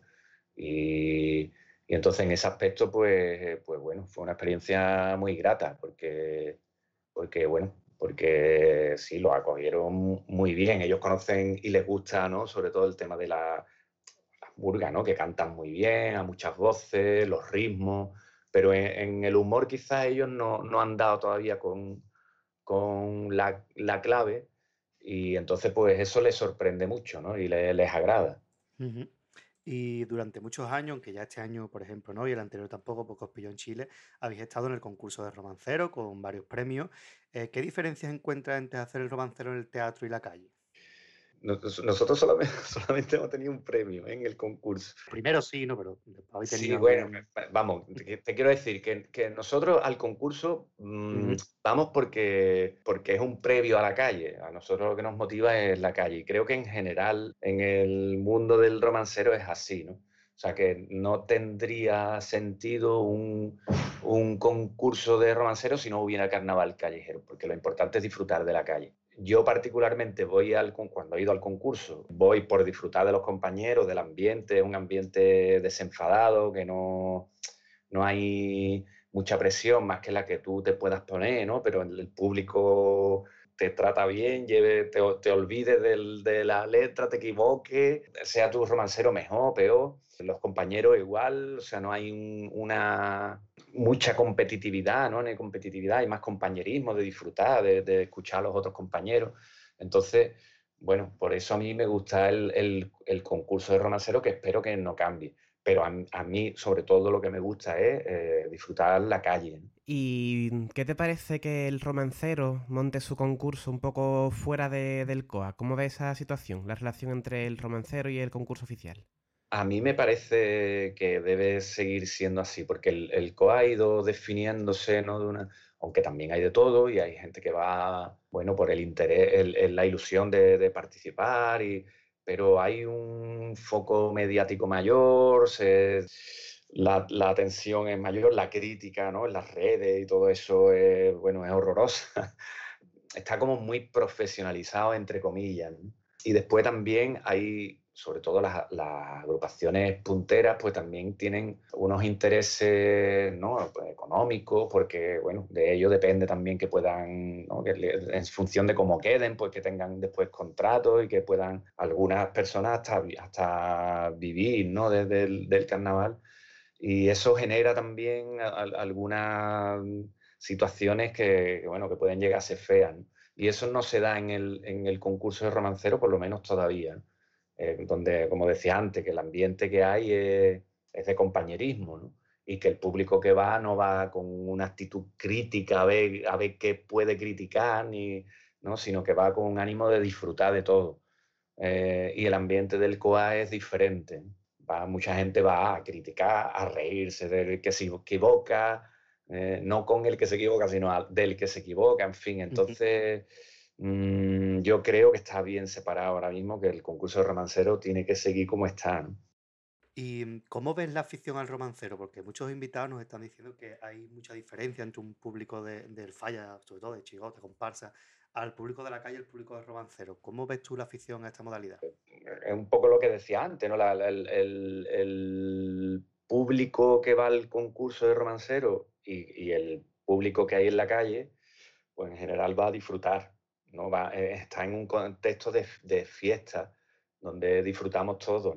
Y al que no le gusta un romancero o una agrupación callejera, pues se va y ya está, y se va a escuchar otra, entonces, en ese sentido, pues, bueno, eh, es mucho más disfrutón que el otro público, ¿no? El del COA, que, que va con, bueno, con unas claves diferentes, creo yo. No sé si te he contestado.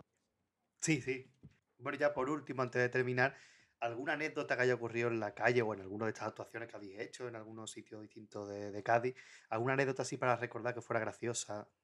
Mira, yo tengo muy mala memoria con las anécdotas, nos han pasado muchas cosas, ¿no? Sí, sí recuerdo una que la suelo contar con cierta frecuencia, que una vez, la primera vez que nosotros estuvimos en, en Buenos Aires, eh, estuvimos en un encuentro, nos organizaron un encuentro donde había mm, gente que hacía carnaval de, bueno, de diferentes tipos de agrupaciones. Es decir, había gente que hacía murga uruguaya en Buenos Aires, gente que hacía murga porteña, que es un una tipo de, de agrupación carnavalesca que, es- que existe en, en Argentina, en Buenos Aires, en fin. El caso que nosotros contábamos nuestra experiencia y tal, y de repente eh, hubo una, una situación un poco tensa entre un- una persona que hacía murga eh, porteña que le recriminaba a otro que hacía murga porteña que lo suyo no era murga porteña de verdad.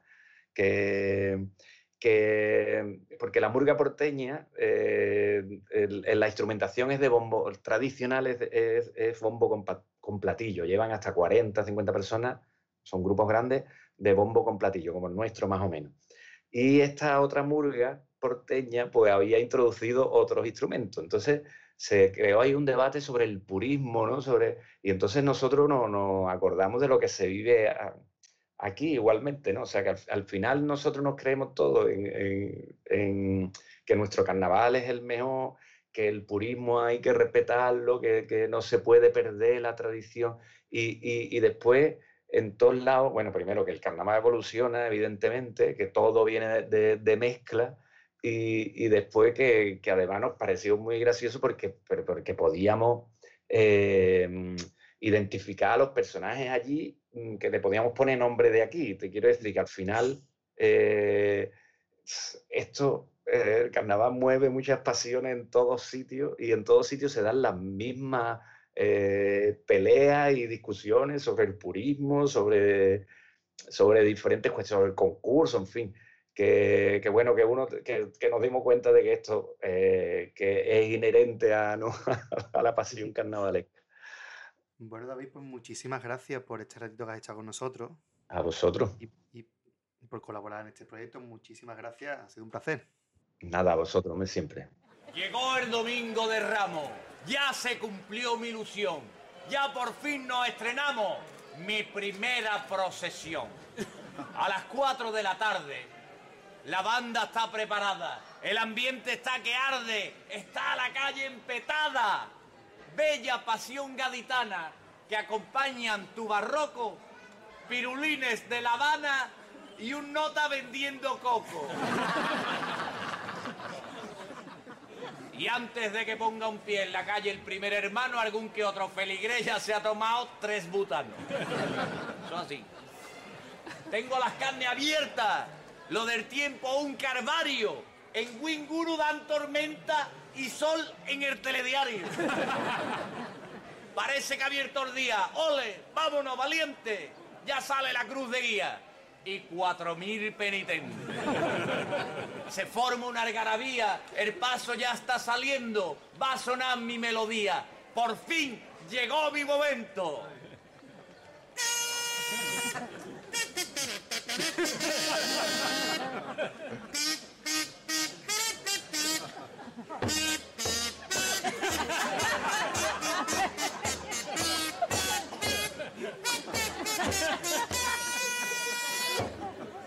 Yo no puedo comprender una cosa tan extraña.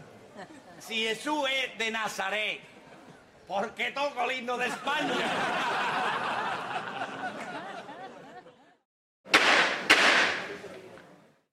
Pero no solo se crean que el romancero es cosa de hombre, también la mujer está cogiendo mucha fuerza en la modalidad. De hecho, vamos a tener aquí a varias mujeres. La primera de ellas es una de las romanceras más jóvenes que se presentan a concursos. No obstante, también es de las pocas que se presentan a concursos, por no decir la única, que va en solitario. Una cosa muy importante. Estamos hablando de la Benjamina de la modalidad, Nazaré Fob. Bueno, vamos a hablar a continuación con Nazaret Jiménez, que podéis encontrar en las redes como Nazaret Fob. ¿Qué tal, Nazaret? Buenas, ¿qué tal? Y vamos a entrar directamente al turrón. ¿Cuántos años llevas sacando turrón romancero? Pues no llevo mucho, llevo cuatro años, sí, cuatro. Cuatro añitos. ¿Y por qué empezaste con la modalidad? ¿Qué es lo que te dice, tío, venga, moza con romancero? Pues mira, yo empecé en carnavales ah, hace, hace unos años, ¿no? Tenía yo unos 15 años y yo estaba en varias modalidades y, y bueno, es verdad que sí, que siempre me lo he pasado bien en carnaval, pero siempre me faltaba algo, ¿no? Siempre como que nunca estaba conforme a lo mejor cómo se hacían los ensayos, cómo se ensayaba, o a lo mejor en la calle, siempre tenía yo mucha más ganas, ¿no? de vivir más carnaval cuando a lo mejor en el grupo se quería recoger o directamente no salía y yo me encorajaba y tú decías, joder, la pechada de ensaya que yo me he dado para quedarme con ganas de, seguir cantando en carnaval. Entonces, pues, um, lo que pasa es que yo siempre he sido muy tímida, ¿no? Y a mí la idea del romancero, por lo tímida que soy, nunca me he terminado de cuajar diciendo, yo no soy capaz de eso, ¿no? Pero un año dije que ya, ¿y por qué no? Pruébalo, a ver qué tal. Y no pude, bueno, manos a la obra y ya voy a hacer cuatro añitos y súper contenta porque lo que me faltaba, ¿no? Que era esa cosilla, la encontré en el romancero, que realmente viene siendo la, la independencia de vivir el carnaval como tú quieres, sin echarle cuenta a nadie. Y ya que nos ha dicho salir en otras modalidades, eh, bueno, cuáles son y después eh, qué diferencias existen, aparte de, de, esa tranquilidad de ir sola, qué diferencias existen entre los compañeros, en la forma de prepararlo, etcétera. Pues salido en coros, ¿vale? En el, en el, en el COAC salió en coro desde juveniles, incluso adultos salió un par de coros y demás. Y he salido en chirigota callejera, ¿no? La chirigota callejera romancero no hay mucha diferencia, la hay obviamente, porque la chirigota callejera, bueno, pues se canta, es una cosa más del grupo, es una cosa más de, de más de, de, unidad, ¿no? Entonces el coro, obviamente, el coro y el romancero tienen muchísima diferencia, empezando porque en un lado son 40 tíos y en otro lado tú vas sola, ¿no? O, o con un compañero más. Entonces hay una, hay una diferencia abismal ahí. Después se depende mucho, aunque a pesar que son 40 personas en un coro, depende mucho del trabajo del compañero, de la bandurria, de la guitarra, de que si el tenor que está al lado tuya se, se queda fónica lo nota. Entonces la manera de ensayar, las horas que se le tiene que echar, pone de acuerdo a, de acuerdo a 40 personas, ¿no? Para, para llegar a un punto, eso es muy difícil. Entonces, pues realmente hay muchísima diferencia, esa tensión, por no hablar eh, a la hora de la semana, ¿no? Porque tú estás en una batea y tú a ti te lleva la batea y tú estás encima de la batea tomando vinito, comiendo, riéndote con tus compis, fotito para acá, las gafitas que nunca farten, de eso. Entonces, realmente el carnaval encima de una batea es muy bonito, pero también es muy relajado. Tú en la calle la tienes que sudar más, siendo con el. Tú tienes, tienes que tener mucha complicidad con la gente, ¿no? Y él busca a la gente, busca la esquina perfecta y currarte que la gente se ría contigo. Entonces más, más a mano, ¿no? Es más íntimo el romancero que, que el coro. Esa es una diferencia abismal. Y bueno, y, la chirigota, la chirigota es genial. Obviamente está con tus colegas, tenéis que tener, bueno, yo por ejemplo soy partidaria de que los colegas con los que tú salgas la chirigota que tengan más o menos una idea mmm, parecida a lo que tú tienes por carnaval para llegar a un concepto de carnaval que queréis entre todos, ¿no? Entonces, pues tú estás con tus colegas, si quieres estar cantando, canta, si quieres estar bebiendo cervecita, bebe cervecita, o si quieres escuchar, escucha. Entonces, realmente no hay mucha diferencia, porque realmente también la calle, pero con la chiricota tú necesitas tu equipo, tú necesitas tus compañeros. Romancero prácticamente, pues bueno, eh, lo que he dicho antes, esa libertad. ¿Cómo ves a la mujer la modalidad de romancero? Porque cada vez son más las que os animáis a, dar paso y sacar un romancero. Pues yo la veo genial. la veo muy cañera, la veo con muchas ganas, la veo, mm, no sé, yo la veo, mm, yo, me harto de reír, yo no, yo no veo mucha diferencia. Hay mucha gente que dice que a lo mejor siempre está las mentes más antiguas, ¿no? Que dice que la mujer tiene menos gracia que el hombre, ¿no? O también te voy a decir una cosa, también lo que se nos permite a nosotras cantar, porque no cae igual un couple de pelo por una mujer que por un hombre. También te digo igual, te, te- digo eso. Entonces siempre se dice, no, que las mujeres tienen, tienen un poquito menos de gracia, la mujer queda muy bien en una orquesta de coro, una comparsa, eso es una porquería muy grande que hay que quitarnos de las mentes y la mujer en el romancero, bueno, la mujer en general tiene una calidad suprema que cada vez está más cañera, cada vez te parte más de risa y cada vez tiene muchas más ganas de, de cantar y de despertar y decir, aquí estamos nosotras y tenemos un montón de artes todas. Y dentro de las mujeres en el romancero vemos que van juntas, ¿no? Con muchas veces, bueno, como van siempre ahí de mariqui o, o que van acompañadas con un acompañante masculino, como el caso, por ejemplo, de Susana Ginesta. Pero tú, ¿por qué sales en solitario? ¿Qué te lleva a ti a decir, yo prefiero ir sola antes de dejarme de, compañero? Pues yo en verdad es que creo que esta respuesta llega siendo la misma que creo que la primera pregunta, ¿no? El hecho de sentirme totalmente independiente, de no tener que depender de nadie a la hora de hacer lo que quiera. O sea, que si quiero ensayar, ensayo. Que si no quiero ensayar, no ensayo. Que si quiero decir X lo digo. Que si no quiero decir X lo digo.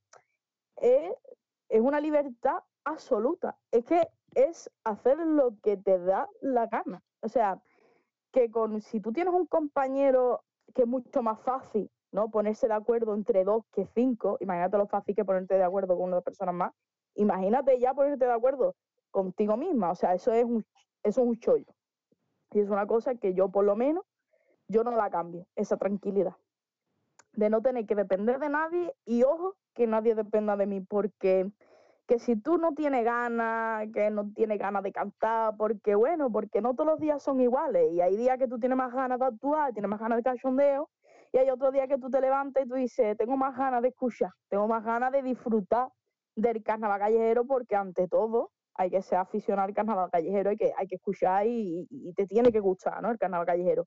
Si tú te levantas con esa cosilla de que tengo ganas de escuchar, que no te quede tú la conciencia de decir, es que mi compañero tiene ganas de cantar y yo le estoy, le estoy quitando, ¿no? Esa cosa después de habernos llevado ensayando meses. Entonces, pues, pues la libertad absoluta de hacer lo que quiera. Además, aparte después nunca estás sola. En la calle siempre hay un montón de gente que te está acompañando, compañeros de cartelón que son geniales, mejores compañeros no puede ser y al fin y al cabo nunca estás sola, que si estás con uno, que si te encuentras una chirigota amiga te pone a tomarte una cerveza con esa y hacéis un pase juntos, que si te encuentras un romancero perdido, después otro, así un grupito de cuatro romanceros y os ponen en una esquina y hacéis pase juntos o hacéis un mano a mano de cuplé, es una magia que, que, que es bonita, ¿no? Y que al fin y al cabo nunca estás sola. Y por otra parte, pues yo creo que también es hora también de, pues también porque, bueno, a mi madre, bueno, le da cosilla de que salga sola, porque es tontería, soy, voy sola y me puede pasar, tengo más, más posibilidades de que me pase algo que a un hombre que va, que va solo, ¿no? Entonces yo quiero quitarle un poquito el miedo a mi madre y normalizarlo, es decir, que quiero ir sola, es que mm, quiero luchar por ir sola y estar tranquila, ¿no? Estamos tranquilas todas. Eso, eso es, yo creo que es un poquito la mezcla de todo, ¿no? También por, por cabezonerío, de decir quiero ir sola y punto y pelota porque soy reverde y por otra porque quiero quiero ir totalmente o sea quiero ir totalmente tranquila sin depender de nadie ni que nadie dependa de mí no y hacer lo que quiera. Al fin y al cabo al fin y al cabo la respuesta es yo voy sola porque quiero hacer lo que me dé la gana. Todo lleva a esa respuesta. Por supuesto que sí. Además que es la libertad que te da esta, esta modalidad bueno, pues cuéntanos un momento para recordar y otro momento para olvidar dentro de, tu romancero. Eh, momento para recordar, bueno, tengo muchísimos, ¿vale? Tengo momentos muy bonitos. Uno es, bueno, también van conmigo dos, dos primas chiquitillas, pequeñas pero matonas, que han sacado este año su primer romancero. Y no sé, la primera vez que las vi actuar en un tablado, que no fue ni más ni menos que el Gran Pai Pai, ¿no? Que no es moco de pavo, ahí no se sube cualquiera porque es un sitio con muchas vibras, con muchas energías y con mucha magia. y ahí no se pone cualquiera. Siempre hay un cosquilleo dentro, ¿no? Y cuando yo vi a las niñas ahí, todo crecía, la gente aplaudiéndole un montón, riéndose un montón, no sé, sentí cosillas por dentro que me pareció muy, muy, muy, muy bonito, ¿no? Momentos bonitos. Y momentos para olvidar, bueno, también hay, obviamente. Pero bueno, siempre pienso que los momentos para recordar siempre pesan más que los momentos para olvidar, aunque es verdad que sí, que hay, que no, no todo es bonito, y que hay momentitos chungos, por ejemplo, por ejemplo, por ejemplo, sin ir más lejos, bueno, hace unos años me, me hicieron una broma. que vaya, vaya, la broma. Mm, me hicieron una bromita y bueno, que me, que me dieron dos, tor dos tortas, vaya. Porque yo iba de niña de primera comunión, o sea, mi romance era un par de hostias bien dadas y quisieron hacer la gracia sobre mi cara y darme dos hostias y ¡ah! Mira, un par de hostias bien dadas. Entonces, pues fue un momento muy, muy, muy desagradable. Pero bueno, ahora lo recuerdo, no es que me ría porque no es para reírse, obviamente, pero sí que es verdad que tampoco me ha causado trauma, un trauma afectivo. Me da cosa porque siempre a partir de ahí va como con más respeto, porque no todo el mundo es igual de respetuoso, siempre hay un carajote que tiene ganas de, de hacer ser gracioso en Cádiz y, y, no respeta ¿no? Lo, lo que viene siendo la gracia ¿no? de la semana de, del carnaval, que yo que, que, no, que, no me estoy llamando graciosa, pero es verdad que las agrupaciones callejeras es la gracia que tiene Cádiz en la semana de carnaval, ¿no? Entonces, pues tienen que dar la nota. Entonces voy con un poquito más de respeto. Ojo, no vaya a ser que me tope con un carajo otra vez y, vamos a ver. Pero bueno, no me, ha, no me ha creado un gran trauma mayor porque tuve también muchísimo apoyo después por detrás y viví cosas muy bonitas a raíz de eso.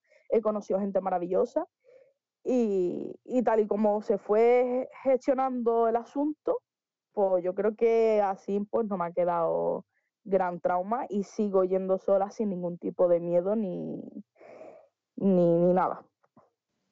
¿Y tú cómo ves el compañerismo dentro de la modalidad? Porque vemos que en otras modalidades hay, hay una, una tirantez entre autores, entre componentes. ¿Cómo es eso en el romancero? Pues romancero, yo veo un compañerismo espectacular. O sea, yo creo que de las cosas que más me gusta de mi modalidad, de las cosas que más me ha hecho quedarme, ¿no? Porque el primer año que salí, que fue con la paquela del tercero, yo estaba un poquito de prueba, ¿no? A ver si me gustaba esto, si no me gustaba. Yo tenía claro que si no me gustaba no me terminaba de encajar, me iba a ir, porque ya lo había hecho antes de otras modalidades. Y yo creo que de las cosas que más me enamoró el romancero es del compañerismo que tiene, del tirón te acogen. O sea, yo no cuento el romancero como personas individuales, ¿no? Yo cuento el romancero como si fuéramos todo uno, un bloque, ¿no?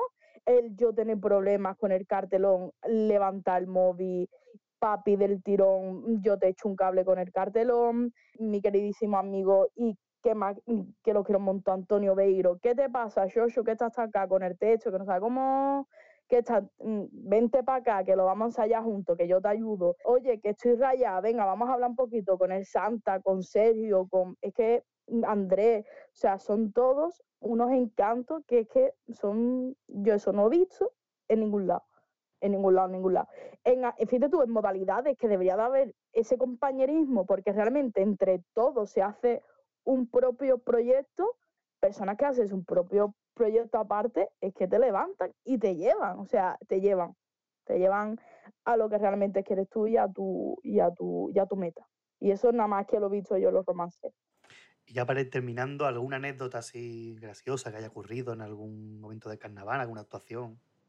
Pues hay un montón de anécdotas, ¿no? Graciosas y más, porque, pues ya ves tú, una semana entera donde sale todos los días, te encuentras gente de dos colores, te encuentras gente más rara que qué y te pasan cosas que tú dices, mm, ¿seré yo la única que le pasan estas cosas? o le pasará a más gente, ¿no?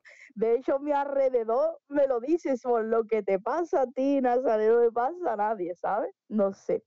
Entonces, sí, hombre, tengo historias muchas que contar, pero bueno, eh, algunas sin que tampoco sea extremadamente rara, para no dejar aquí el cuerpo malo a nadie voy a contar, bueno, el, verano de la niña de, primera comunión, de un par de ocho viendas, ese verano, yo con Cookie que Tama, que los quiero muchísimo, tuvimos una actuación juntos en el colegio de Santa Teresa.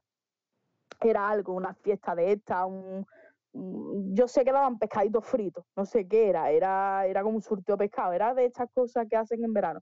La verdad es que no me acuerdo Acto gastronómico, ¿no? un gastronómico exactamente donde daban pues, su, su papelón de, de pescadito frito. ¿Qué pasa? Que hacía un viento impresionante de estas noches de verano con levante que te puede salir volando, ¿no? Entonces yo la farda, yo la farda prácticamente me, me la podía poner de sombrero porque es que volaba, es que era volaba, ¿no? Parecía Mary Poppins. Entonces yo súper agobiada con la farda, es que si metiéndomela entre las piernas, la- las dos coletas, el cartelón, la vara, yo, yo amargada, digo, mira, me da por preguntarle al Ketama, porque Ketama siempre tiene muchas cosas encima, y digo, "Pff, este me va a que no, ¿no? Porque ¿quién tiene clic, ¿no? Clic de hecho que Imperdible, ¿eh? imperdible, exactamente. ¿Quién tiene imperdible en lo harto? Es muy raro, ¿no? Pero por si acaso, y le digo, oye, Ketama, picha, tú no tendrás imperdible, ¿no? Por el que pregunta, ¿no? Y me saca, sí, hombre, claro, y me saca un catálogo de imperdible, Quillo, pero de todos, a- de, de todos tamaños, más grande, más chico, pero un montón. Y digo, ¿dónde va, Quillo? Mira, pensaba reírnos, mira, me dio un manojo de imperdible que vamos, que me pude, más imperdible por todos lados, ya la farda no me voló más. Pero Quillo, que pesado imperdible, saco de ahí ese hombre, y digo, anda, que te va a pegar, de hecho te, te, te queda pegado. es un de estos de, de metales. Entonces, pues la verdad que me hizo mucha gracia y, y la verdad que es una tontería, pero que yo me harto, yo me, me harto reír. Y bueno, an- anécdota con Ketama a mí. anécdota con Ketama a mí. El Ketama es que es una anécdota en sí mismo. Siempre es difícil pasar un rato luego. con Ketama y no tener una anécdota. Es un hombre, es muy buen hombre, es un cachito pan, pero es que ir con él por la calle es una aventura. Imagínate ya en carnavales, o sea, eso es genial. Eso se lo recomiendo a todo el mundo. Un ratito con el Ketama. Haz un programa de eso, por favor, de radio. De eso. 24 horas con Ketama. Pues muchísimas gracias, Nazaret, por este ratito. Muchas gracias a ustedes, me hace mucha ilusión y, y genial. Y siempre por ir para la modalidad de romancero. Pues nada, nos veremos por las calles. Nos vemos. Mi marido, sin embargo, a mí no me valoró. Y al final tengo más cuerno que la pared de un casado. Si se levanta un mozo, así de buena primera, se disfraza de paloma se enrolla con.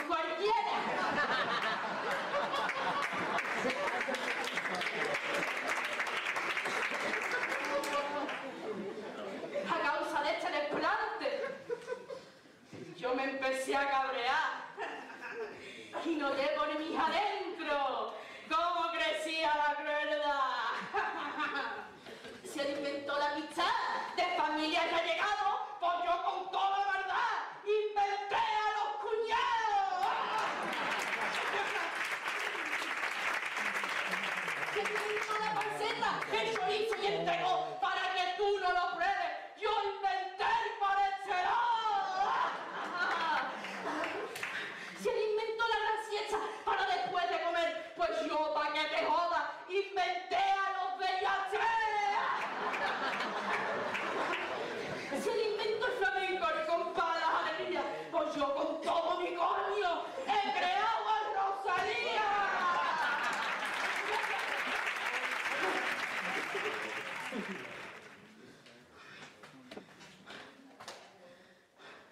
Yo en verdad es que soy muy buena.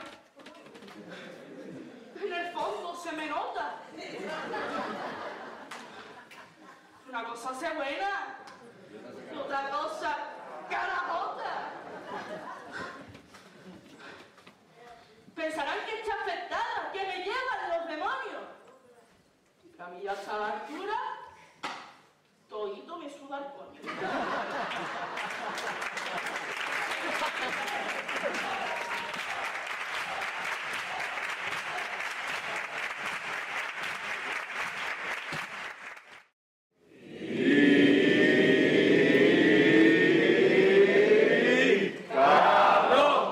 Aunque es muy habitual que los propios intérpretes de romanceros sean quienes escriban sus textos, también hay personas que se dedican a escribirlo y que no firman algunas veces y otras veces firman pero no lo interpretan. Vamos a hablar con uno de los autores más reconocidos dentro de la modalidad del cartelón, pero no solo dentro de esta modalidad, porque ha escrito para coros, para chirigotas, para cuartetos y todos ellos prácticamente míticos. Si nos pusiéramos a nombrar, aquí habría agrupaciones de estas que han quedado para la historia.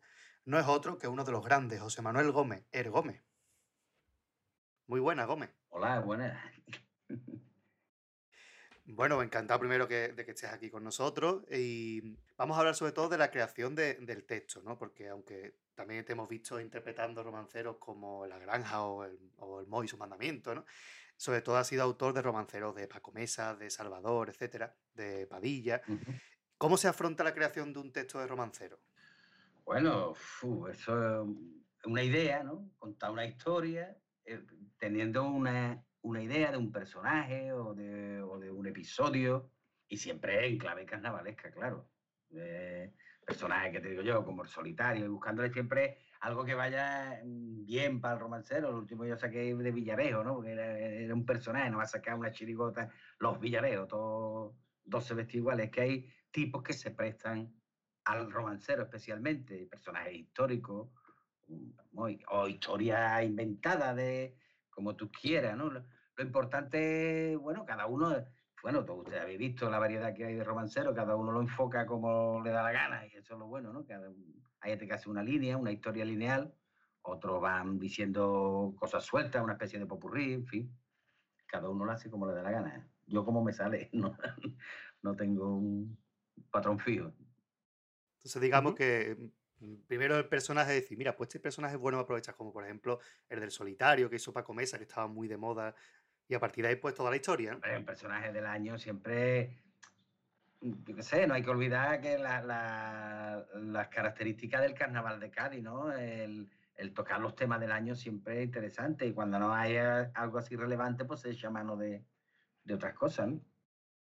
¿Y de dónde viene la inspiración para un romancero? O sea, eliges el personaje por... y luego a partir de ahí, ¿qué? ¿Cómo, cómo viene la cosa? Bueno, yo no sé. Mira, el, el último que yo saqué, la inspiración es mi hijo me dice, papá, eh, te he visto la tele y tú tienes que hacer Villarejo porque que yo eres clavado, cojones. O sea, ese- eso fue por, por parecido físico. Otra, pues, yo qué sé, se te ocurre un día y dices, ay, ay, esto está bueno, esta historia, este personaje está bueno, como, sé, que te digo yo, el mayordomo del Papa, uno que hicimos para pa, pa Comesa, ¿no? O sea, era un personaje que estaba... Son personajes singulares que, que merecen la pena desarrollarlo, ¿no? O sea, que, que quede a lo mejor... Que tienen más, más un día que un cuplé, ¿no? Que sacarle un cuplé, digamos, para una chirigota. Más o menos, ¿no? Personajes que den de sí un rato, un ratito, diez minutitos hablando de él. Pamplina inventada, otra basada en la realidad, en fin. Claro. Y mm, una cosa observando los romanceros que ha escrito y que ha interpretado, es que a diferencia de otros en los que solamente riman los pares, eh, en los suyos suelen rimar todos los versos. Bueno, ¿Por qué esta y fijación? yo, eh, el primero que yo hice fue allá, allá por el año 81, no, lo hice nada más que rimando los pares, ¿no? Mm, Porque era lo, lo correcto, ¿no? Lo- vamos, lo que yo entendía por romancero, lo que yo había estudiado que era un romancero, lo que clásico, ¿no? De la literatura y eso, eran otros sílabos rimando los pares en rima sonante. Bueno, pues eso, vale, pues me acogía eso y ya está. Pero ya después con el tiempo mm, vi que mm, sencillamente el rimar, el rimar los, los impares y los pares está basado en, en la memoria, en aprendértelo más fácil. Es mucho más fácil para aprendértelo. Y es mucho después más, más fácil para, para escucharlo. Para escucharlo se hace más ameno, pienso yo. Se pierde porque tienes que forzar mucho, no, no sacrifica, por la rima tienes que sacrificar muchas cosas, las ideas, pero yo qué sé, lo que pierde en un lado lo gana en otro. No sé, a mí me gusta más. Es más, es- me- más agradable de escuchar porque se te hace más rítmico, más, más musical, digo yo, y, y sobre todo para aprendértelo es más fácil. Aprenderte 100 cuartetas así, nada más, esto es una cosa que se hace a la bulla muchas veces en el último mes, que lo que tienes es un mes para aprendértelo y ahí está, tiene mucha- muchas muletas para dejarte caer. Es que si no, eh, sin rima con el verso libre es más difícil, ¿no? Los impares aprendérselo. Fíjate tú. Es más, es más, fa- más difícil hacerlo, pero después es más fácil aprendérselo. Claro. Eh, eres autor de en muchas mo- modalidades, tanto en la calle como en el concurso. La pregunta sería, a la hora de afrontar, digamos, la creación de un, de un texto, ¿hay mucha diferencia entre escribir unos y Esto otros? está condicionado por la, por la música, ¿no? Por el, por el verso que te viene dado por la música. Cuando es un, un paso doble, un cuplé, un tango, un popurrí, una canción, de lo que sea, o en el romancero, digamos, los tosílabos, el condicionamiento es la, es la medida.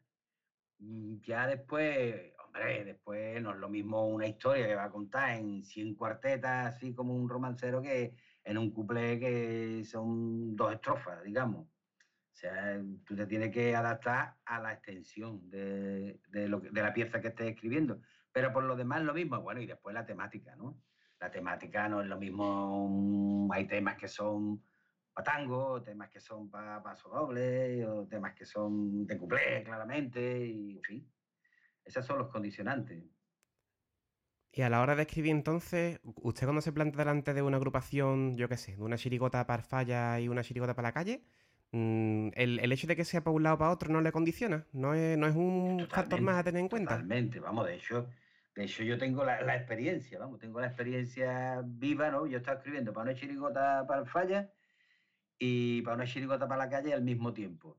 Y es, es que era curioso, es que era, era tan diferente que cuando terminaba de escribir para del concurso empezaba a escribir para la de la calle. Fíjate tú, era otro tiempo. O sea, cuando empezaba el concurso, cuando ya el repertorio de la del falla estaba terminado, entonces me ponía a hacer el repertorio para de la calle. Y era curioso porque, porque los cuplés, ¿no? Por ejemplo, el cuplé de la calle el cuplé de- del concurso no tenían nada que ver.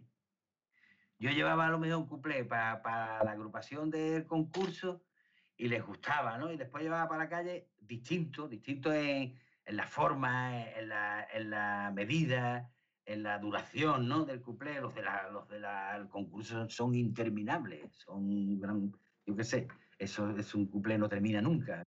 Se me venía a la mente ahora, mientras que estaba comentando lo de adaptarse al formato, digamos, que cuando hicimos en el programa de los cegatos con botas, estuvimos hablando del popurrí, decíamos que parecía un romancero, pero con música, porque era al fin y al cabo contar una cosa cotidiana, una historia, solo que con música, ¿no? Sí, claro, seguíamos la línea de los cruzados, nos cogió, porque a nosotros nos gustaba, nos gustó mucho siempre, eso lo hacía Huillo padre, ¿no? Que, que hacía eh, cuando sacó la- la- el amar- los amargados, la vida de los amargados, contaba historias, ¿no? Y a nosotros nos gustaba mucho esos popurrí y los recuperamos, eh, son, son modas que se recuperan, hacer una historieta de un popurrí, la, la recuperamos los cruzados y gustó muchísimo. Y después la hemos querido seguir, ya la línea de la, con la chirigota de Paquito y eso, lo que hacíamos era mm, seguir esa línea que habíamos cogido y empezamos a contar historias. Y sí, claro, es una historieta cantada con distintas músicas. Procuramos contar una historia, claro. Vale, pues ya nos ha comentado antes que para usted el hecho de escribir un romancero donde rimen todos los versos, pues es un truco. Pero aparte de eso, ¿hay algún truquito más que usted tenga a la hora de ponerse a escribir un romancero? Yo, yo no, yo, no, yo no sé los trucos. Yo tampoco yo, verá, yo no me analizo, ni, ni tengo una metodología definida, ni un, yo qué sé, ni un sistema, ni una máquina, ni un taller, ni nada de eso. ¿no? Mm, No sé, y truco, no, lo que pasa es que lo que sí tiene uno inevitablemente es experiencia. con los años va acumulando experiencia y dice, no, esto no va a funcionar, esto por aquí, esto por allí. No sé explicarte exactamente, no decir, truco no, truco ninguno. Escribir, ponerte a escribir ya está. Y tener, claro, tener más o menos, ya te digo, experiencia cada vez te, pues, te va saliendo, si no mejor o peor, sí, con más facilidad, claro. Yo he hecho de- desde que empecé yo en el 81 hasta ahora, porque he estado haciendo no sé cuántos romanceros habré hecho. Y evidentemente, sin querer, va, te van saliendo mejor, ¿no? O más fáciles, yo qué sé. No tiene nada que ver. Y además, yo siempre he sido de- un escritor de romancero, pero muy, muy inconstante, muy intermitente, porque tampoco era yo, yo eso, y en el carnaval igual, a mí tampoco eso de todos los años, todos los años, un compromiso, como una promesa, como el que va, como yo qué sé, como la gente va al rocío, que hace una penitencia. Yo sé, el carnaval se sale cuando se tienen muchas ganas. Salí porque otro, uf, otra vez empezó a ensayar. ¿Tú cómo puedes decir eso? Tú tienes que hacerlo con mucha ilusión. Y todos los años, yo por lo menos, ¿eh? yo por lo menos no tengo las mismas ganas ni la misma ilusión. Hay gente que sí, hay gente que se llevaría saliendo todos los días del año, fiebre. Yo no puedo, yo no. Yo no puedo. Entonces es diferente, ¿no? Es diferente afrontar un cuplé, que sí tiene sus su clave, dicho por usted mismo en algún momento. Es diferente afrontar un cuplé que afrontar un, un romancero, ¿no? Que el romancero hombre, simplemente, pues uno va cogiendo ya ¿no? Claro, y los cuplés, ya te digo, los cuplés, mm, ya te digo, el cuplé, el cuplé de la calle, que era, era gracioso, porque cuando yo, cuando yo le cantaba, le cantaba la chirigota del falla, la chirigota del falla, que la chirigota del lobe, ¿no? Le decía yo, mira los cuplecitos que estoy haciendo yo para la chirigota de la calle. Ah, se reían, ¿no? Porque eran graciosos a lo mejor. Ah, la gente igual se reían igual que uno de la calle.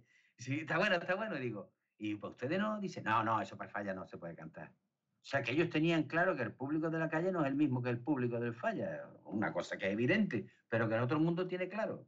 Pero eso está clarísimo. El carnaval, pues, a mí, eh, se- enfada. El carnaval ya cada vez menos, porque lo mismo que los apartamentos turísticos, el carnaval de la calle también se ha, se ha popularizado mucho y hay mucho turismo carnavalesco, ¿no? Pero siempre ha sido mm, más, mm, ha tenido más esencia de Cádiz que, que el concurso, que por la tele y por la afluencia de grupos de fuera y evidentemente por el reclamo ese, eh, no solamente los grupos que cantan, sino el público, bueno, más que tenemos que ver una retransmisión de falla, a Pepito, el K, ¿de dónde viene tú? ¿De dónde viene tú? ¿De dónde viene tú? Y para coger uno de Cádiz es muy difícil. sea, ¿Eso, ¿Eso qué quiere decir? que el público no es de Cádiz. Si el público no es de Cádiz, y lo que allí gusta no, no es lo mismo que gusta cuando un público, porque es tontería, cada público y cada zona tiene sus gustos y se ríe de unas cosas y no de otras. Entonces el, el público de las fallas, del falla se ha hecho más, más generalista, más, más andaluz, más, más canal sureño. Es un público más, sí, más, sí, gusta, hay que hablar de las cosas que gustan estilo Canal Sur, hay que hablarle, porque estilo Calle de Cádiz no le puede hablar, porque no, se enteran, a los que hay gente que sí, ¿no? Que son los que van a la calle de fuera también. La calle hay mucha más gente de Cádiz, tontería, un jueves por la noche, un miércoles por la noche no, no puede venir todo el mundo de fuera, que son los que a mí me gusta cantar con poquita gente. ¿Y cómo ves actualmente la modalidad del romancero? Yo, mira, yo el año pasado, yo hacía mucho tiempo que no iba al concurso, yo no, porque yo, de, yo no creo en los concursos, mira, la verdad, eh, te digo la verdad, yo a mí el concurso romancero, con todo mi respeto, a mí le sobra, el romancero, oh, ah, ¿qué está diciendo este? Ana- anatema, yo qué sé lo que va a decir, pero el concurso romancero, para mí sobra, para mí sobran todos los concursos, pero vamos, los otros ya están tan en... re- y este está cogiendo todos los vicios y todos los tics del concurso del falla. No lo pueden evitar ellos. Ellos se sienten un género menor, se sienten, yo qué sé, yo, el concurso es romancero, yo, para mí, tal como yo lo veo. Salgo a la calle con mi tablón y ya está, y ya está. Y lo hago como me da la gana, cuando me da la gana y donde me da la gana. Y paso de todo lo demás. No tengo que estar ni a tal hora, en tal sitio, ni tal. Sí, para mí el romancero es la libertad total. Para mí el romancero es, yo salgo, yo me lo guiso, yo me lo como, todo lo más con un coleguita. Ya está, y ya está. Dos coleguitas y, o tú solo. Y a tu aire, y a tu aire. Nada de, "Eh, ya", los concursos, además los concursos suscitan envidia, suscitan malos rollos. A mí por mucha hermandad, jiji, jaja, mucho abrazo, mentira, mentira. Después la gente mosquea, pica, está. Y si hay dinero de por medio, pues no te digo nada. Pues no te digo nada. A mí, a mí el concurso, los concursos, los, los premios y todas esas cosas, cuando la cosa estaba en decadencia, era una, una especie de estímulo que hacía falta. Pero ya hoy en día, con treinta y tantos romanceros, anda, ya no le doy un duro. El que quiera salir, que salga, pero ni a los coros, ni a nadie. El que, con 20 coros ya de ellos subvenciones ni premios, nada, hombre, el que quiera salir, que salga, y el que no, que no salga, esto no es obligatorio. Que no hay nadie, uh, que yo, vamos, que yo le voy a dar esto al que salga, ya está. Ahora, cabiendo tanto, yo me, me ahorraba, no veas tú, no se me hace yo baratito el carnaval. Hombre, por favor, que salga el que quiera, hombre, aquí todo el mundo, esto, eso es que nosotros hacemos. El carnaval está sobrevalorado, está sobredimensionado. Que yo, esto es una fiesta, lo que tenemos que luchar o, o, mm, siempre pretender que nunca nos quiten la libertad de salir, el marco libertad, de libertad para salir. Lo demás, ya está, ya está, no te metas más nada, no te metas más nada, que la gente haga lo que quiera, como quiera, y siempre ¿sabes? dentro, pero no con tanto, lo del concurso ya, vamos, es patético, vamos, a mí es patético eso, pero en fin, es lo que hay, es, es lo que hay. Eh, de todos los romanceros que ha, que ha sacado, que nos has dicho ya que son muchísimos, Muchísimo. ¿tienes, tien- ¿tienes alguno que considere tu favorito? Mm, No, me- mm, sí, bueno, eh, bueno, hay gente- a la gente le ha gustado mucho más unos que otros, ¿no? Le han gustado algunos, yo me recuerdo, yo me acuerdo, por ejemplo, mm, eh, que sacábamos con, con Salvador y con el Chapi de la historia de Cádiz. Eh, me gustó mucho la forma de hacerlo, por, la forma de interpretarlo, a mí me gustó mucho ese romancero. Después el Moy, la gente lo alabó muchísimo, yo todavía no sé por qué, pero vamos, la gente le gustaba mucho. Y yo qué sé, y después mucho con el Paco, yo qué sé, con el Paco Mesa también hemos hecho romanceros muy buenos. Y con mi cuñado Manolo también hicimos uno, fíjate tú. Mi cuñado Manolo, es que mi cuñado Manolo mm, lo metí yo en el, en el rollo del romancero mm, porque, vamos, se metió conmigo por, por un romancero que le hice yo para Masa. Que Juan, Juan Hermasa eh, me, me llamó un día, hombre, tú me puedes hacer a mí un romancero para yo buscarme la vida en carnaval, que yo... Y claro, yo digo, vale, vale, yo mm, le daré vuelta. Y claro, el Massa, digo yo, Enrique VIII, yo veía al Massa y veía a Enrique VIII. Y digo, Massa, yo te voy a hacer un romancero. Y le hice uno de la historia de Enrique VIII que estaba muy bien documentado, porque las seis esposas son las seis esposas con sus nombres, después todo el cachondeo, ¿no? Pero le hice eso, y claro, se lo llevé. Y yo creo, él no me lo quiso decir, pero yo creo que le, le pareció muy difícil. Yo creo que el Massa mm, mm, o no sabía leer o leía con mucha dificultad. Yo creo que se aprendía las cosas de memoria, de escucharlas, de oídas. Como mucha gente antiguamente en el carnaval, que no sabían leer ni escribir los proyectos, y entonces ellos de oídas se aprendían las cosas. Y el Massa le costaba, le costaba, y, y yo creo que, que él nu- nunca me, me reconoció, me dice, cuando ya se lo llevé un día, eh, está bueno, pero él o no era de su estilo o algo, me dijo, yo no voy a hacer, hombre, porque me- no sé qué excusa me puso, pero yo me, me olí, que es que aquello era muy difícil para él o no... Y ya se lo leí un día a mi cuñado, y dice, oye, con lo bueno que está esto y el masa, ¿no? Digo, no, no quería hacerlo. Y dice, lo hago yo, ¿eh? Tú me lo das a mí. Digo, hazlo tú. Y digo, aunque Manuel, tú estás muy vergado, carajo, tú no pegas para Enrique VIII, ¿eh? Decía, bueno, pero eso da igual. Y el Seba salió, no era el masa. Y si eso lo hubiera hecho el masa, cuá, mejor, ¿no? Porque estaba hecho para él, a la medida de él. Pero mi cuñado lo defendió porque mi cuñado defiende muy bien todo eso. Es, es de los mejores que yo he visto haciendo eso en la calle, vamos. Los romanceros y los cuartetos y eso. Eh, Manolo lo hace muy bien. Además, la voz se presta, ¿eh? Sí, sí, él se, él se- y, y le hice unos pocos seguidos, unos- tuvimos unos cuantos años hasta que ya él me lo dijo, dice, "Oye, a mí lo que me gusta es la chirigota, eh, yo quiero seguir con la chirigota, yo me aburro, porque el romancero también tiene, eh, tiene un poco eso de la soledad del pescador, ¿no? De a ver dónde es el próximo lance, a ver dónde voy, es muy solitario, el, romancero es muy solitario, está muy bien, ¿no? Te da mucha libertad, como ya te he dicho antes, mucha independencia, tú ensayas a la hora que quieres, va por donde quiere, sale el día que quiere, no te tienes que poner de acuerdo con nadie, todo lo más con otro, ¿no? Y es muy libre, te vas cuando quieres, te recoges, no te compromete tanto, ¿no? Muy cómodo, es, un- es la modalidad más cómoda que hay, para mí, vamos. Pero también eso, a veces aburría, ¿no? Y, tiene, tiene eso el momentito, ¿no? No es, no es para pegarte un repertorio como estás acostumbrado. es- el romancero es como el pescador inquieto, ¿no? Que hecho un lance aquí, ahora voy a un lance allí, ahora voy a otro lance aquí. No es para coger un sitio y cantar una, llevarse allí una hora, porque lo que dura un romancero son 10 mil. 10 minutos, poco más, ¿no? Si los tiendes con más, pues te puede durar hasta un cuarto de hora, pero ya está hasta ahí. Bueno, nos has comentado ya que no, no eres muy partidario del concurso de Mm, No, romancero. no, pero no del concurso. así romancero. que Yo soy partidario de los concursos en carnaval. Eh, en carnaval de en los general. concursos en general. Y eh, claro, y de romancero en particular, claro, porque mm, yo ve- le, le- yo sé, yo le veo más, más pega que otra cosa. Le veo más pega al romancero, sobre todo por el rollo ese de, la- de, de rivalidad el rollo de, y sobre todo el condicionamiento, el, el escenario. Los romanceros yo no los veo. Mira que, que se han hecho buenos romanceros, ¿eh? porque yo los he visto. El romancero es para la calle, yo eso no es para un escenario. El escenario se le queda grande. Por muy bien que lo haga el chaval, ¿eh? por muy bien que haga el monólogo o lo que haga, siempre en una esquina es donde lucen más, ¿no? Creo yo. Entonces, ¿qué sintió cuando le comunicaron que este año sería homenajeado en el Hombre, concurso de romanceros? Mucho agradecimiento, ¿no? Eso sí, eso sí, ¿no? Eso yo lo agradezco porque a todo el mundo, si hay un, hay un dicho por ahí que dice que hablen de ti aunque sea mal, pues si además hablan bien, pues todavía mejor, ¿no? ¿Qué, qué, qué- qué pega le voy a poner? que va muy bien, muy, fue muy, muy entrañable, la verdad.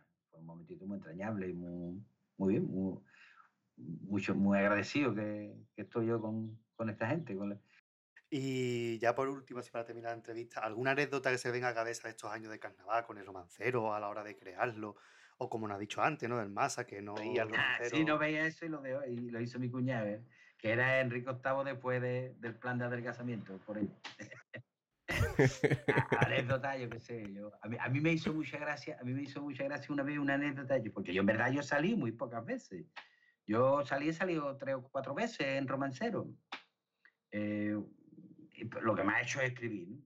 Mm, Para la gente. Pero yo salí, me acuerdo cuando salí con el, con el Moisés, eh, Moisés era gracioso porque estábamos un día en la plaza, por la calle de allí, de enfrente del Merodio, no sé si era el carnaval chiquito, y tenía un montón de gente yo allí para escucharme en, en una de las puertas de la plaza, y ahora a 20 metros llega una chirigota, chumpa, chumpa, chumpa, que eso es otra cosa de la que el romancero tiene que protegerse, que es de los ruidos de la calle, porque tú vas con la gargantita pelada y no veas tú los ruidos de la calle, pumba, pumba, el bombo, y se me pone a nada, 10 o 15 metros una chirigota, pum, pum, y claro, yo habí- había empezado ya el romancero, pero llevaba una o dos cuartetas dichas y digo, uh, que yo no puedo, perdonarme, pero no puedo, yo es que no puedo, es que me superan a mí esta gente en ruido, digo, ¿os importa que nos vayamos ahí detrás de la plaza? Y me lo llevé a la parte del pescado, digamos, a la puerta del pescado, nos fuimos para allá, digo, vamos a hacerlo allí, lejos de estos chavales que van a empezar a cantar, y vámonos allí detrás, ¿vale? ¿Os, venís? Venga.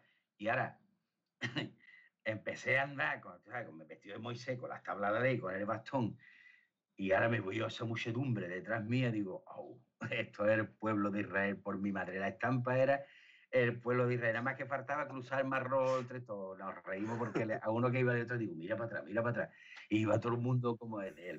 Digo, fu, como se cierra el mar rojo, verás. Nos va a aquí. Era graciosa esa estampa. Y después, nada, anécdotas, muchas, ¿no? De, de cosas. En fin. Mi cuñada me contaba, es que, claro, ya te digo, al salir poco, ¿no? Una vez estaba, ah, teníamos un romancero hecho de Juan Sebastián Ercano, con el, el Padilla y el Luis, mis dos cuñados, iban de marinerito, ellos de, de la tripulación de Ercano y gracioso. Ellos eh, interpretando el cano y un día se meten en la cervecería allí de la calle Zorrilla y están haciendo el romancero y ahora en una de estas dice, una de las cosas que decía, y Ercano que tienen que llevárselo para hacerle un lifting cada, cada X año ahí en la carraca. Eso, no me acuerdo cómo era exactamente la estrofa, pero decía más o menos que de vez en cuando que ya estaba el pobre muy biencito y había que hacerle un lifting en la carraca. Y, y ahora se levanta uno y dice, eso es mentira. uno del público, indignado porque trabajaba allí en la carraca. y yo, esto es carnaval, esto no- Y él decía que, que ve, ¿no? Porque ellos trabajaban en el cano y los motores se lo ponían. Uh, el pobre cogió una indignación. Y yo, muchacho, que esto es carnaval, ¿eh? Que esto es. Oh, te puede encontrar una sorpresa gorda por ahí por la calle. Pero en fin. Los carteles no pesaban nada al principio. Yo lo hacía de viruta, pensar un baile, hasta que ya me digan, no, el cartel de pluma, todo, que esto no pese, que yo, lo que son las novatas aquí. Que- porque es que la gente cree, la gente joven cree que lo que hay ahora ha existido siempre. Eh, y yo no, yo, eh, ni el, el carnaval, la, la, la dimensión que ha cogido el carnaval ahora, no, eso no es impensable, no ha tenido nunca, ni el volumen de agrupaciones, ni la calidad, ni las cosas, nada es igual, ¿no? Y yo me acuerdo que el romancero, yo, yo concretamente, yo había visto retazos cuando yo venía al carnaval, que yo, yo el carnaval que he vivido era el carnaval de las fiestas típicas. Y el carnaval de, de mayo y el carnaval de las fiestas típicas. Yo el carnaval no lo conocía. O yo, yo los 60 y los 70, eh, que yo era yo chico, yo era, era la- las fiestas típicas. Y entonces el carnaval eh, estaba un poquito muy apagado, ¿eh? Y, lo, y apenas había coro, había varias comparsas, varias chirigotas, dos o tres de la provincia y poco más, ¿eh? El concurso del falla duraba dos días y la final, tres días. ¿eh? Duraba, eso no duraba más. Y, y romancero, yo había visto a un tío con un cartel diciendo cosas, pero yo nunca no tenía la conciencia de lo que era un romancero. Yo había visto que había un tío con el palo y me me dijo, eso es un romancero, vale, pues me enteré del nombre. Pero yo no había escuchado nunca un romancero de carnaval antes de hacer uno, fíjate. Yo nunca. Yo sabía lo que era, más o menos en qué consistía, que era un tío diciendo una historia, diciendo, contando algo, también por lo que había estudiado, ¿no? En el instituto de, de lo que era el romancero, de, digo, pues más o menos esto tiene que ir por aquí. Pero yo nunca había visto cantar un romancero, porque ya te digo, era un género muy esporádico, quedaban dos o tres. De hecho, la primera vez que yo salí, fuimos a un concurso que fue en, en la Plaza San Antonio. Fíjate tú, en, un- en un tabla de la Plaza San Antonio por un romancero. Esto no se le ocurre a nadie. O nada. Me, por favor. Ahí pues, eh, íbamos tres. Éramos tres romanceros lo que había ese año. Tres. La primera vez que yo salí. Y eran dos, un hombre mayor. eh, Era un género también que, como, como, cae- como muchas de las cosas del carnaval, de tagarina, ¿eh? Era un, género de tagarina, de, de, como la chirigota y eso, era todo un poquito, ¿no? De, como decía, como decía eh, Juan Carlos Aragón, la chusma celesta, es que era eso, era un poquito la gente, sí, sí, la, gente antigua del carnaval, eso salía muchas veces para beberse un vaso, ¿eh? por decirlo, ¿eh? para buscarse dos petas, ¿no? Y es verdad, es verdad. Sí, sí, totalmente. Pues nada, hasta aquí la entrevista. Muchísimas gracias, José Manuel.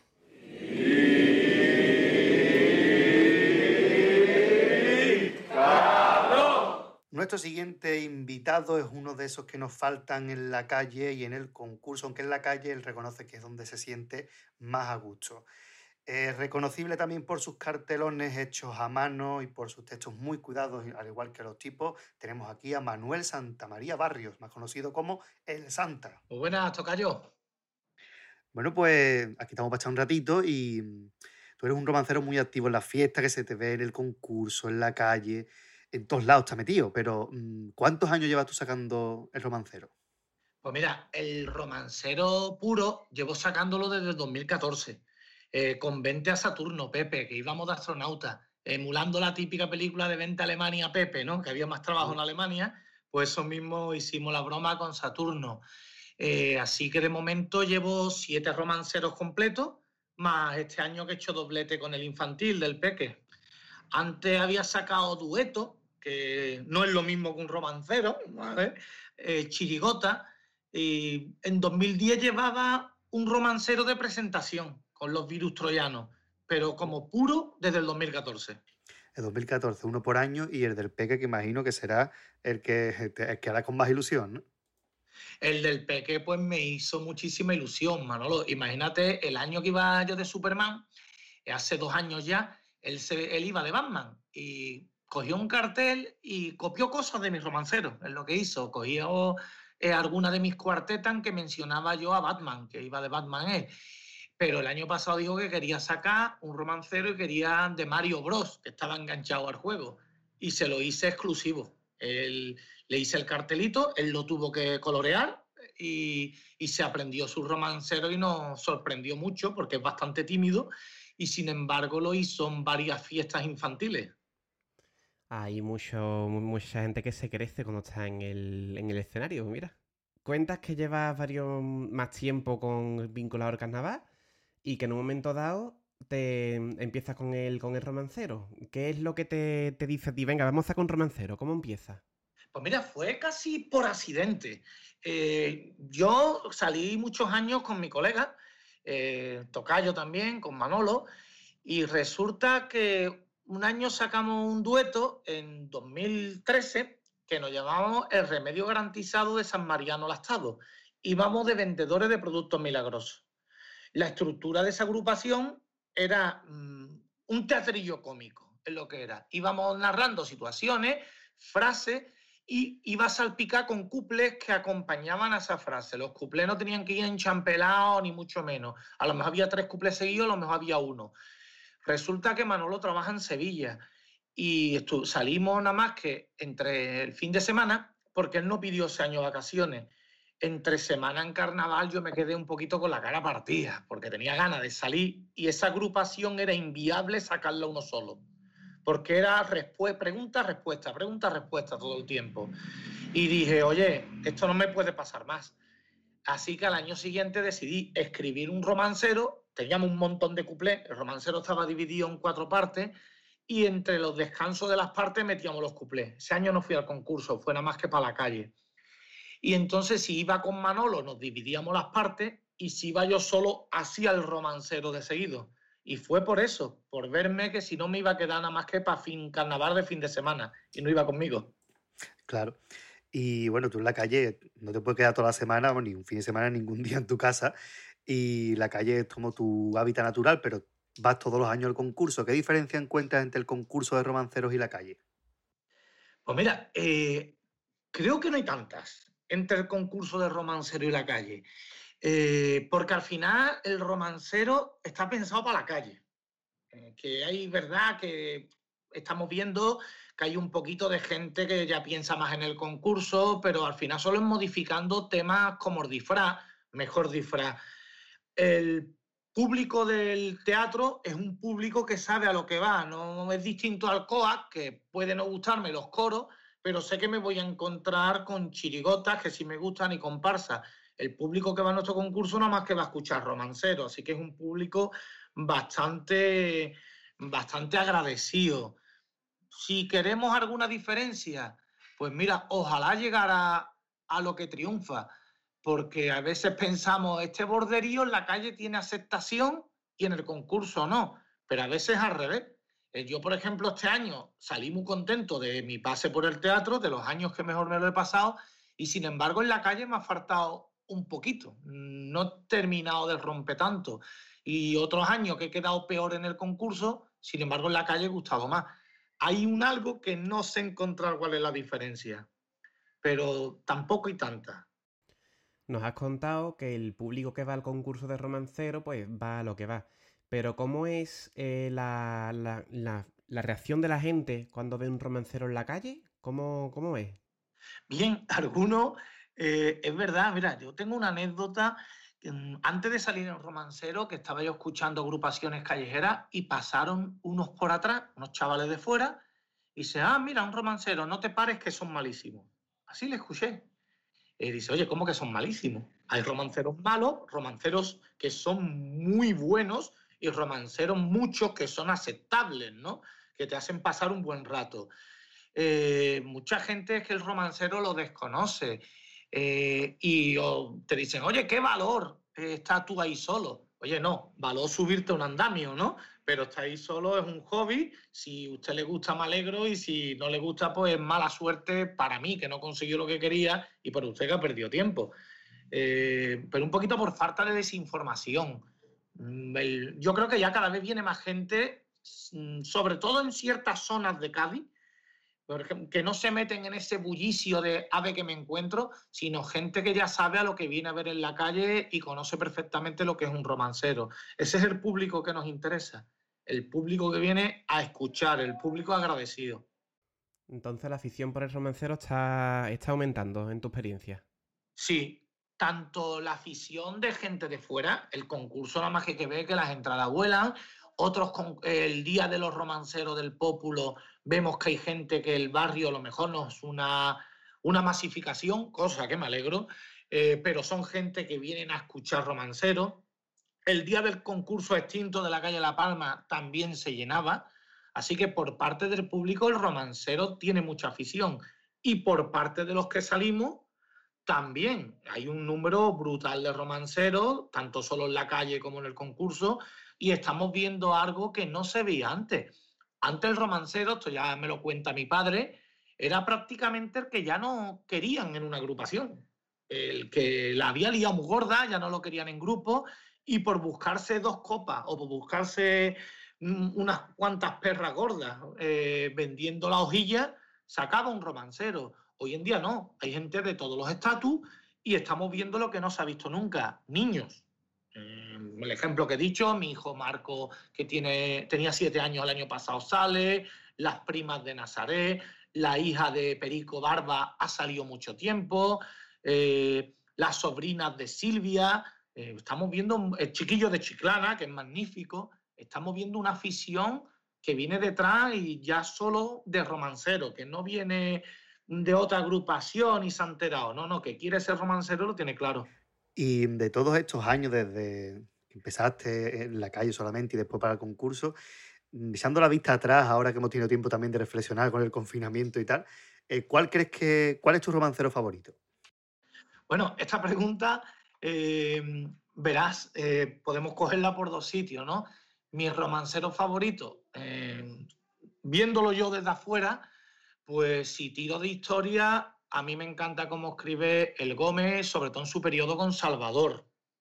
Si tiro, a mí me gusta, estoy escuchando continuamente romancero. Si es de los compañeros que están actualmente, eh, me encanta Álvaro, muero con Álvaro. Es un romancero que él solo defiende el repertorio y encima sin necesidad, yo soy muy clásico, lo siento ahí, sin necesidad de bailar, cantar ni poner caras. Él defiende el romancero con mucha flema y para adelante. Un punto que no me gusta de él es que no defiende el cartel. Por ejemplo, él lleva un cuadro pintado, pero no lleva viñeta. Pero quitando ese punto en mis romanceros favoritos. Si tengo que coger un romancero, mm, digamos, un nombre de un año, eh, no sé si habéis escuchado a las esposas de Enrique VIII, de los Padillas, geniales. Mm, eh, con el romancero iban con el verdugo, una lesión de historia en sentido cómico. Y si la pregunta va un poquito por los que yo he sacado, mm, tendría el corazón dividido un poquito entre dos. Por una parte, la familia Viene a mi gracia, que iba del Dioseu, porque fue el único que he pasado a la final, no creo que vuelva a pasar nunca más, tal como está variando la modalidad. Y, o el del Rey Arturo, porque en la calle me lo pasé muy bien con el romancero que saqué del Rey Arturo, que fue por un tema muchorra, quería llevar una espada, simple y llanamente. Digo, me apetece llevar una espada. ¿De qué voy a ir? Pues del Rey Arturo. Una espada que fabricaste tú de goma Eva, creo que era, ¿no? Eh, sí, era una base de un tubo de esto de tubería, de mm, PVC, y le metí goma eva mm, cantosa, sortaba purpurina por todos lados, eh, y me lo pasé muy bien. El año anterior había sacado de Paco Paquetón, y ay, para mí fue un error. Saqué un romancero pensando que a la gente podía gustarle. Mal, un error que espero no volver nunca a cometer. El disfraz, el tipo, te tiene que gustar a ti. Y si me gusta a mí, transmitiré lo que me gusta. Y no pensar, esto a lo mejor a la gente le gusta. No, me gusta a mí y yo disfrutaré con la actuación. Además, con lo que pregunta que me la hice yo, mm, yo soy Juan Palomo, ¿no? Yo lo guiso, yo me lo como, intento hacerlo todo. Eh, El romancero, el disfraz, el disfraz en algunos momentos tengo que ir a una, a una costurera, oiga, cósame esto que yo no tengo máquina pero no compro un disfraz hecho, sino me gusta además con cuatro trapos montar cosas, el cartel, todo lo hago yo, la verdad. Y ya que llevas eh, unos añitos, mm, ¿alguna anécdota tendrás millones? ¿Alguna que, Sí. mm, que destaque? Mira, destacaría una. eh, mis padres no son nada carnavaleros, ¿vale? Mis padres no les gusta que yo salga en el romancero, ni en carnaval, no les gusta el carnaval. Y nunca me han escuchado eh, actuar. Y sin embargo, el año del Rey Arturo estábamos en la calle de La Palma y cuando pasaron, iban dando una vuelta, estaba yo actuando y se quedaron para verme. Eh, me, me enteré después a posteriori y mi padre quedó muy contento porque escuchó a gente del público decir que qué bien había estado. Una otra de este año que por lo visto tenía a Manu Sánchez delante mía mientras actuaba, me hizo una foto, lo colgó en su Instagram y yo no me cosqué de nada. Yo estoy con mis letras, además veo poco, entre otras cosas, y estoy con mis letras y no miro a nadie, evito mirar, para no ponerme nervioso. Como mire mucho a la gente, pienso, mm, fijo la vista en el que no se está riendo. Y Manu Sánchez lo, lo- lo difundió, entonces mm, sería que Sí, un sí. bombazo, ¿no? eh, metió en su Instagram Y porque iba por la calle y me dice un hombre, oye, que has salido tú en el Instagram de Manu Sánchez. Un hombre que yo no conozco. Digo, ¿cómo? Y dice, mira, mira. Y me enseñó la foto que él lo seguía, porque la verdad que yo no tengo Instagram siquiera. Y ya pillé la foto. Él le digo, mándemela. Y él no es bueno de WhatsApp ese hombre y me la mandó. Eh, pero no me cosqué de nada, vamos. Estaba en la calle muy a gusto actuando y le gustó, por lo visto. Oye, pues, pues genial. Cositas que, que satisfacciones supongo que le dan, que le dan a uno, ¿no? Con, con estas cositas. Hombre, la verdad que cuando es el mayor veneno, ¿no? Eso de terminar una actuación, que te digan que bien ha estado, escuchar los aplausos, eso es peligroso, engancha. ¿eh? Eso hace que te sientas muy bien o que te sientas muy mal si no lo has conseguido, porque aunque sea una afición, que sea para la calle, llevamos nuestros meses de ensayo, nuestro sacrificio, nuestro dinero, ¿no? Que sea poco, y dice, oye, para lo mejor me he gastado, yo suelo gastarme como mucho 50 euros entre una cosa y otra. Dice, oye, pero son 50 euros que podía haberme gastado en tapitas con mi familia, ¿no? Y si no sale, lo paso mal, la verdad. Y cuando hay cositas como esta que te, te elevan, dice, oye, pues me ha merecido la pena el día entero. Desde luego que sí. Bueno, pues muchísimas gracias, Santa. A vosotros. Pero no todos los romanceros van a concurso. Vamos a hablar ahora con Ana Magallanes, que empezó su andadura en la modalidad junto con Rocío López Segovia, uno de los miembros de las Niñas de Cádiz. Muy buenas, ¿qué tal? Ana Magallanes, que si no me equivoco saca un romancero solamente para, para la calle, ¿verdad? Eso es, solamente para la calle. Yo ilegal, pero del todo. Completa, completamente Com- ilegal. Completamente callejera. Bueno, y antes, para ir empezando, para entrar en materia, ¿qué tiempo llevas haciendo tu romancero?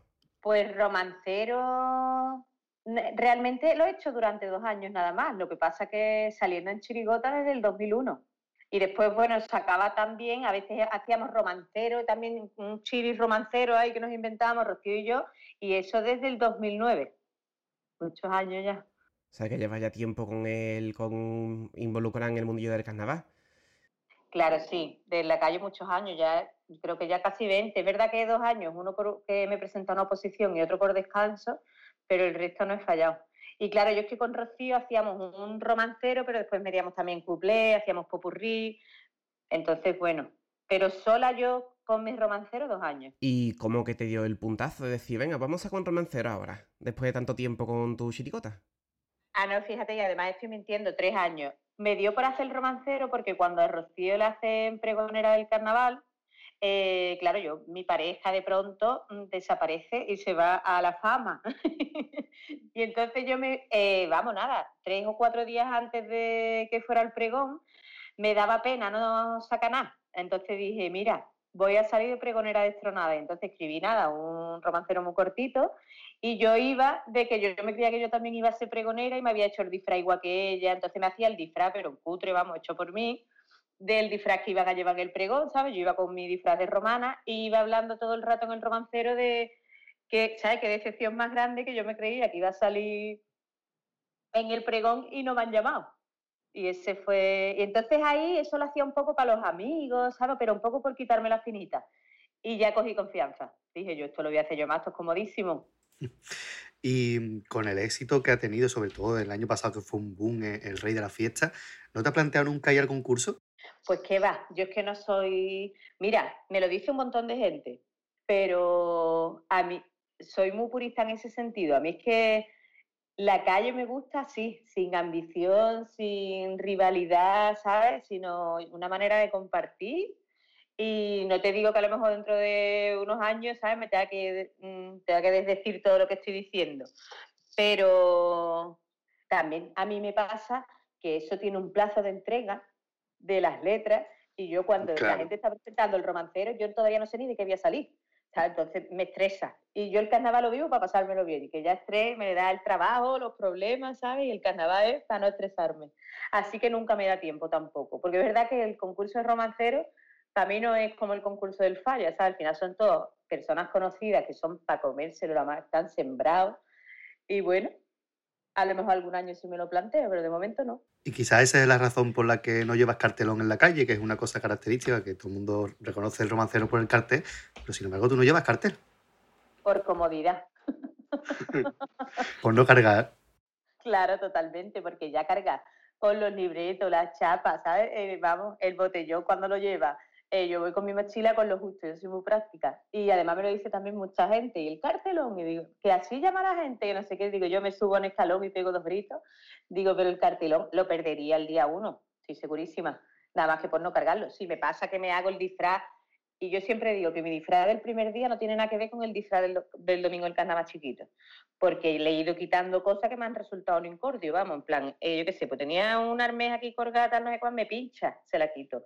Eh, un full alrededor del cuello, uh, qué calor, se lo quito. Y al final voy básica, básica, vamos. Bueno, pues nos has contado entonces que no te gusta la presión de tener que entregar las cosas en cierta fecha y demás. ¿Cómo, cómo haces tú el proceso de creación del romancero? ¿Cómo te pones a escribirlo? Cuéntanos un Pues poquito cómo lo haces. A mí me entra el estrés cuando todo el mundo empieza ya empieza a compartir las redes sociales, ¿no? Te llama la gente del carnaval que conoce tal. Uh, nosotros ya lo tenemos todo ensayado, todo no sé cuánto, ¿sabes? Fíjate, estamos quitando ya cuplé. Y yo, ay Dios mío, digo, yo no sé de qué voy, ¿sabes? Eh, Muchísima gente además en Navidad ya me hable de carnaval y para mí es como en Navidad de Navidad de carnaval, espérate, ¿sabes? No... Y yo te prometo que mucha gente, no, lo he escrito en te-". Yo te prometo que jamás he empezado antes que dos semanas antes del carnaval. Porque- pero porque me entra el agobio. ¿Sabes? Me entra tal agobio de, uh, que, que va a llegar carnaval y a mí al final te lo pasas muy bien, ¿sabes? Y es como, tía, siéntate, ¿sabes? Escribe algo, eh, no sé, busca algo. Con Rocío también, con la chirigota primera que tuve, que yo salía nada más que con niños yo era la única niña, Ahí sí ensayamos con un montón de tiempo, vamos, eso era un desastre, imagínate, vamos, lo típico que llegaban los que no iban a ensayar, que no les gustaban los cuplés y tú pon otro, éramos malísimos, pero nos lo pasábamos estupendamente. Y, mm, y ahora, ¿no? Desde que empecé con Rocío éramos así un poco más desastre del mes antes y ya una vez que sola, como no le tienes que preguntar tampoco a nadie, ni lo hace y tira para adelante, Hombre, siempre a personas que están conmigo un poco en el mundillo, siempre le preguntas, siempre te ayudan, ¿sabes? En plan, tía, pues esto por qué no lo escribes así, o dale la vuelta, o tal, o esta parte, ¿sabes? Yo tengo siempre como mis personas aliadas. Pero, pero dos semanas antes por estrés puro, vamos. Y entonces me pasa que de pronto digo, me voy a sentar, ¿no? Normalmente antes de dormir. Y ahora me pongo en el móvil, en las notas, a escribir cuartetas pum, pum, pum, pum, pum, pum. Y te prometo que en una noche tengo ya toda la estructura, ¿sabes? Pero porque es que estoy durmiendo y diciendo, Dios, esta gracia, Dios, esta, no sé qué, esto, no". y lo voy apuntando, después siempre se cambia, ¿no? Porque, pues ves que, yo qué sé, por lo mismo que no te entran las sílabas, o que hay una manera más graciosa de decirlo, o que va, esto mejor lo pongo primero, después, después le da bastantes vueltas. Pero el este me sale, vamos, que tengo un romancero hecho en un rato de agobio que digo, lo voy a hacer y ya me pongo, pum, pum, pum, pum. Es más encontrar que yo me sienta cómoda con el personaje que he decidido que quiero ser. Ya es que yo me veo que yo soy eso. O sea, yo soy Anita la Piedra, yo soy un clítoris, vamos. Entonces yo me pongo a imaginarme mi vida siendo un clítoris. Y ya empiezo ahí, pum, pum. O sea, que primero viene la idea, Luego viene el, el desarrollo que dice que la base la hace en un ratito y luego ya ir perfilando, ¿no? De hecho, mira, cuando escribíamos con Rocío, claro, Rocío al final es actriz y sabe escribir muy bien. Y ella siempre decía que, bueno, que qué, qué historia queríamos contar, ¿no? Eh, A veces un poco una estructura lógica. Y yo cuando ahora escribo, yo no sé qué voy a contar. Yo solo sé que empiezo desde el principio contando una historia, se me empieza a ir la olla, me da igual y digo yo, eh, ¿cómo termino? Pum, chi, pum, ¿sabes? No, no me agobio demasiado con eso. O sea, libertad total, ¿no? Libertad total, libertad total. Que es un poco, bueno, pues salir con, con Rocío salir con más gente tiene pues, muchas cosas buenas, pero salir sola tienes esas posibilidades y eso es un comodidad, de nuevo, ¿sabes? Es poder hacer lo que te dé la gana.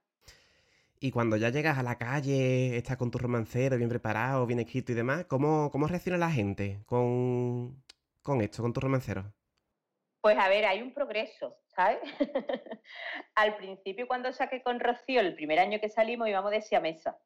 Y la gente decía, ¡ay, qué graciosa las dos niñas, cómo van vestidas! No sé qué. Y nosotros, por favor, que cantamos, escucharnos, ¿sabes? Pidiéndole a la gente que nos escuchara hasta el martes de carnaval, que como que el, el Gómez, el Salvador, el Mato, el Brochita nos escucharon, les hizo mucha gracia y entonces de pronto la gente nos seguía y todo, ¿sabes? Era como, bueno, pero ¿qué ha pasado aquí? Y claro, eh, después saliendo con Rocío nos han reconocido siempre juntas. Cuando yo empiezo a salir sola, el año ese que te digo que iba de pregonera destronada, a mí no me escuchaba nadie, al revés, la gente me decía, qué lástima que no ha salido, claro, Rocío de pregonera, yo ni siquiera mucha gente tampoco me apetecía cantarle porque era algo tan mm, personal que la gente de fuera es que no lo iba ni a entender, que yo todo el rato hablaba de que a mí me habían dejado tirar, ¿sabes? ¿Qué pasa? Que de pronto hago el clítoris y, claro, ya, yo tengo mucha gente que ya te conoce de todos los años, ¿sabes? La gente que le gusta mucho el carnaval de la calle, pues al final te reconoce y dice, Anita la canta, que, que, sale, que de qué sale este año, tal, que te buscamos. Pero claro, después del clítoris mm, se ha liado, porque como por las redes sociales pues, se empezó a compartir por todos lados, ¿sabes? Ya tenía gente de Colombia, de Noruega, de Marruecos, mm, de Ámsterdam escribiéndome que venían en carnavales, que si me podían ver, tal, y entonces con Anita la Piedra era, pero tú eres el clítoris, nosotros venimos de Zaragoza, yo te pongo en mi instituto, ¿sabes? Ya es, como, pero Dios mío, de mi alma, ¿qué ha pasado, sabes?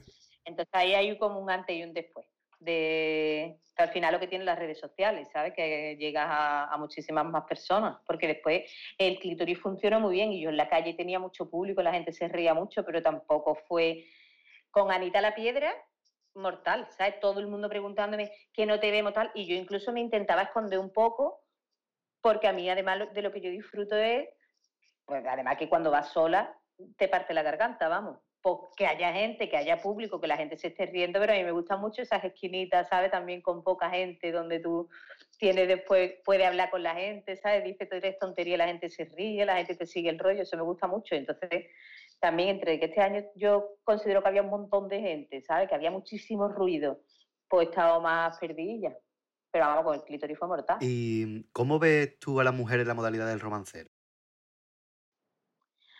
Pues sembrar, para empezar. me encantan las mujeres en los romanceros y me encantan las niñas pequeñas que me encuentro por ahí, me encantan. Y, mm, y yo creo que al final también es súper necesario, ¿sabes? Las mujeres siempre que hemos salido en romancero, ha salido en pareja, aguantando un poco el cartelón como mucho, ¿no? A lo mejor y por supuesto se veía un poquísimo en minoría total. Y la representación que tenemos ahora pues es muchísimo más amplia, son además con mucho nivel.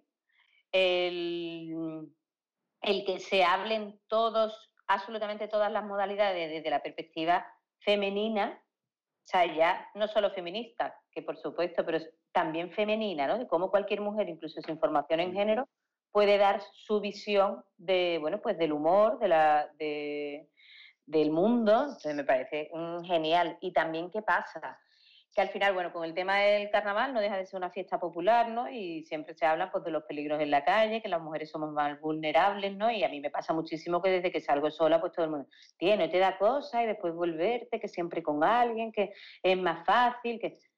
No, no, que la calle es nuestra también, ¿sabes? Que tenemos que conquistar la base de no tener miedo y de enfrentarnos a hacer las cosas solas, porque por supuesto tenemos el mismo derecho, ¿sabes? Y bueno, pues echarle valor para que no se establezca siempre esa desigualdad tampoco.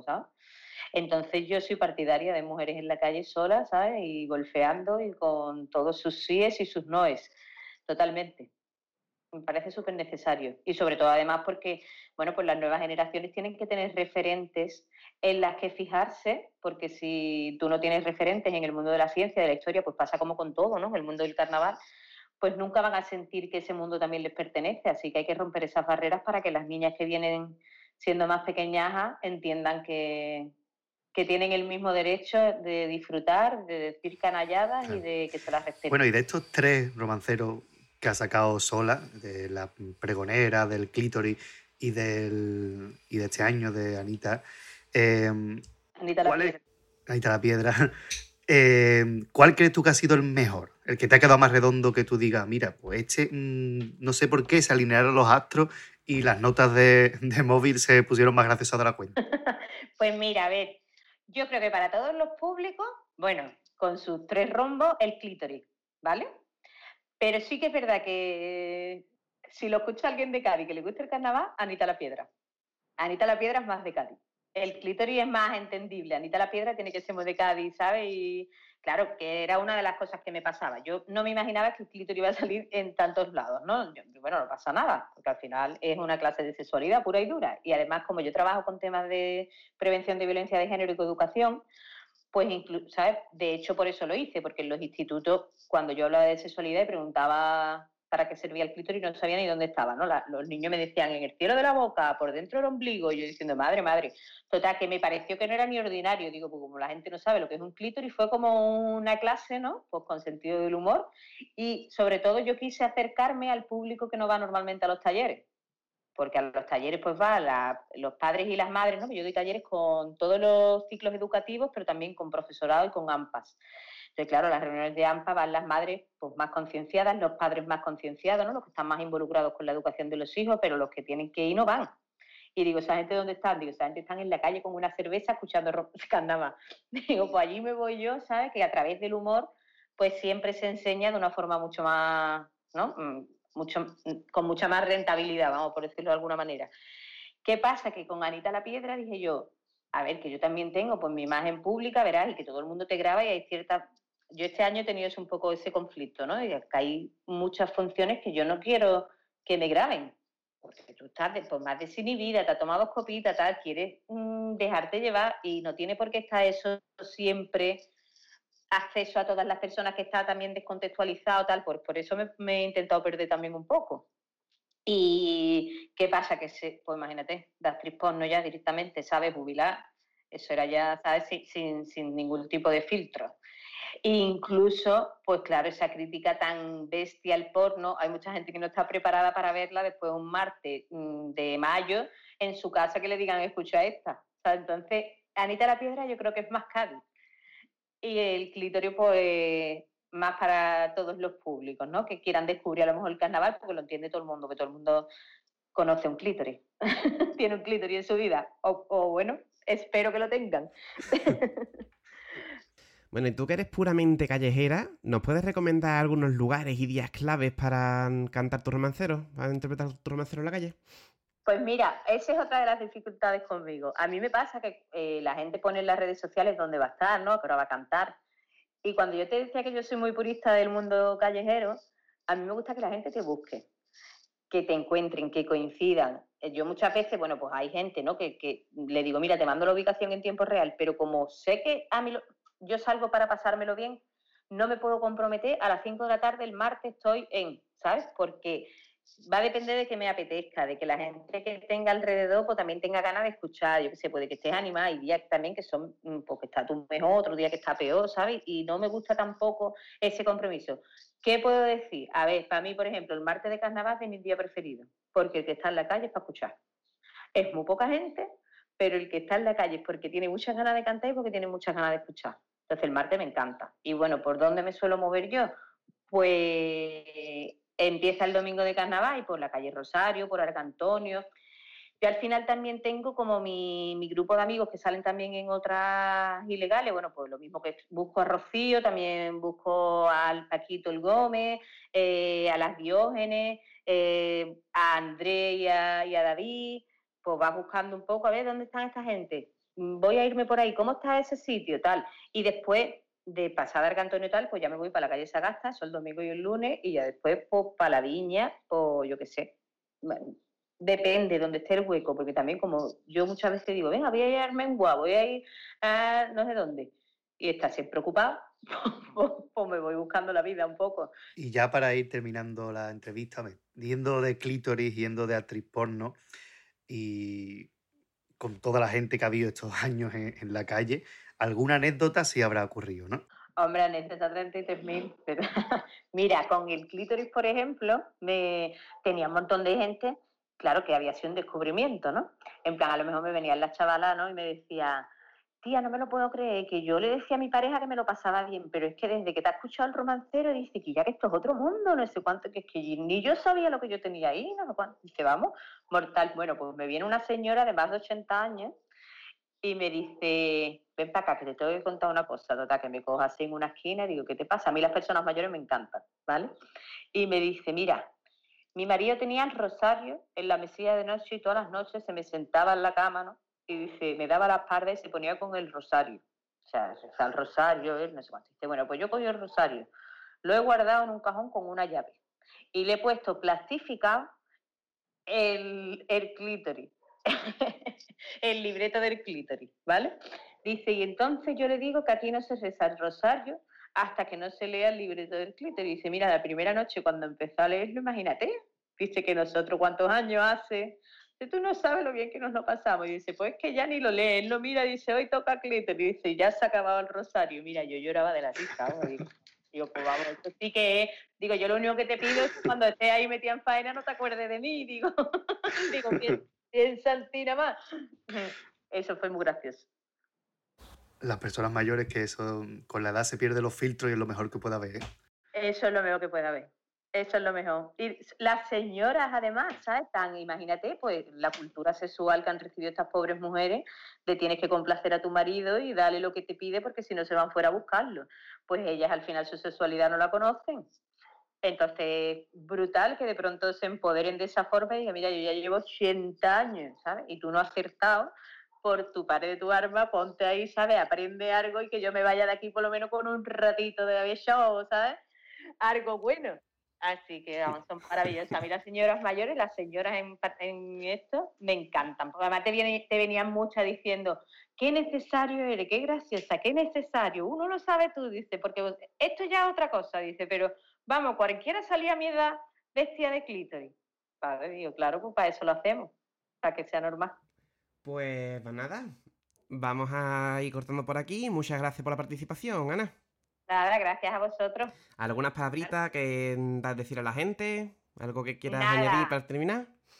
animar a, a todo el que tenga ganas que salir en carnaval al final simplemente que te dé igual, ¿sabes? No hay otro mérito, que muchas veces la gente te pone como en un pedestal diciendo, tía, pero ¿cómo eres capaz de enfrentarte a tanta gente? Digo, mira, yo sinceramente lo llevo de, por genética, vamos, que es que siempre me ha dado igual. Digo, pero que sobre todo no le tenemos que tener tanto miedo a lo que pueden ver de nosotros el resto de las personas, que todas las personas somos muy bonitas, tenemos muchas cosas guay que enseñar. Así que sin miedo, todo el que tenga ganas para la calle. Fantástico, pues lo dicho, muchas gracias, Ana. Nada, a vosotros. Un besito grande. Yo soy el rey de la fiesta, el que te alegra y consuela. Clítoris para los amigos, la pipetilla para tu abuela.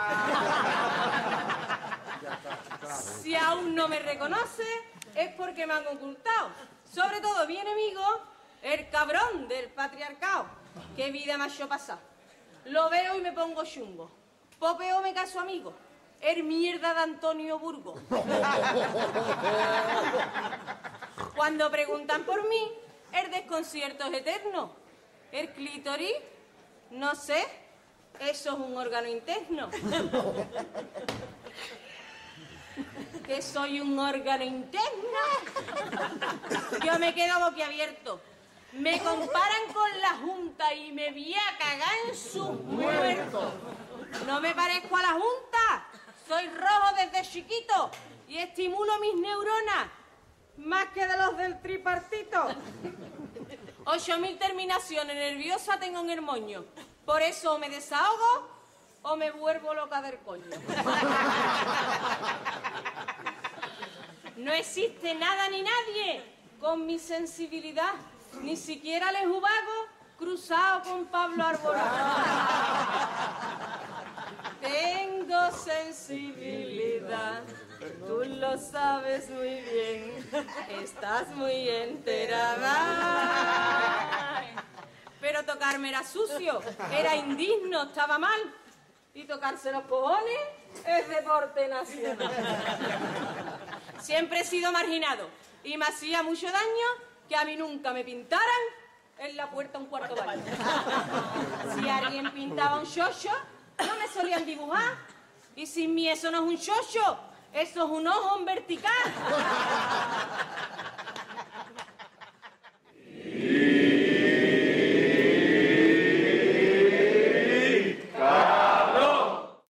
Como ya hemos explicado, es tradicional que el romancero lleve un cartelón para apoyar la historia. Y por ello, dentro del concurso de romanceros, hay un premio especial no solamente para el mejor romancero, sino para el mejor cartelón. Y tenemos aquí al ganador tres años consecutivos de este premio. No es otro que el genial Manuel Sánchez Cerpa, el Melena. Hola, buenas tardes. Bueno, lo primero que vamos a preguntar, porque vamos a hablar un poquito de los carteles, que no solamente es el texto del romancero, sino que también es muy importante la figura del cartel.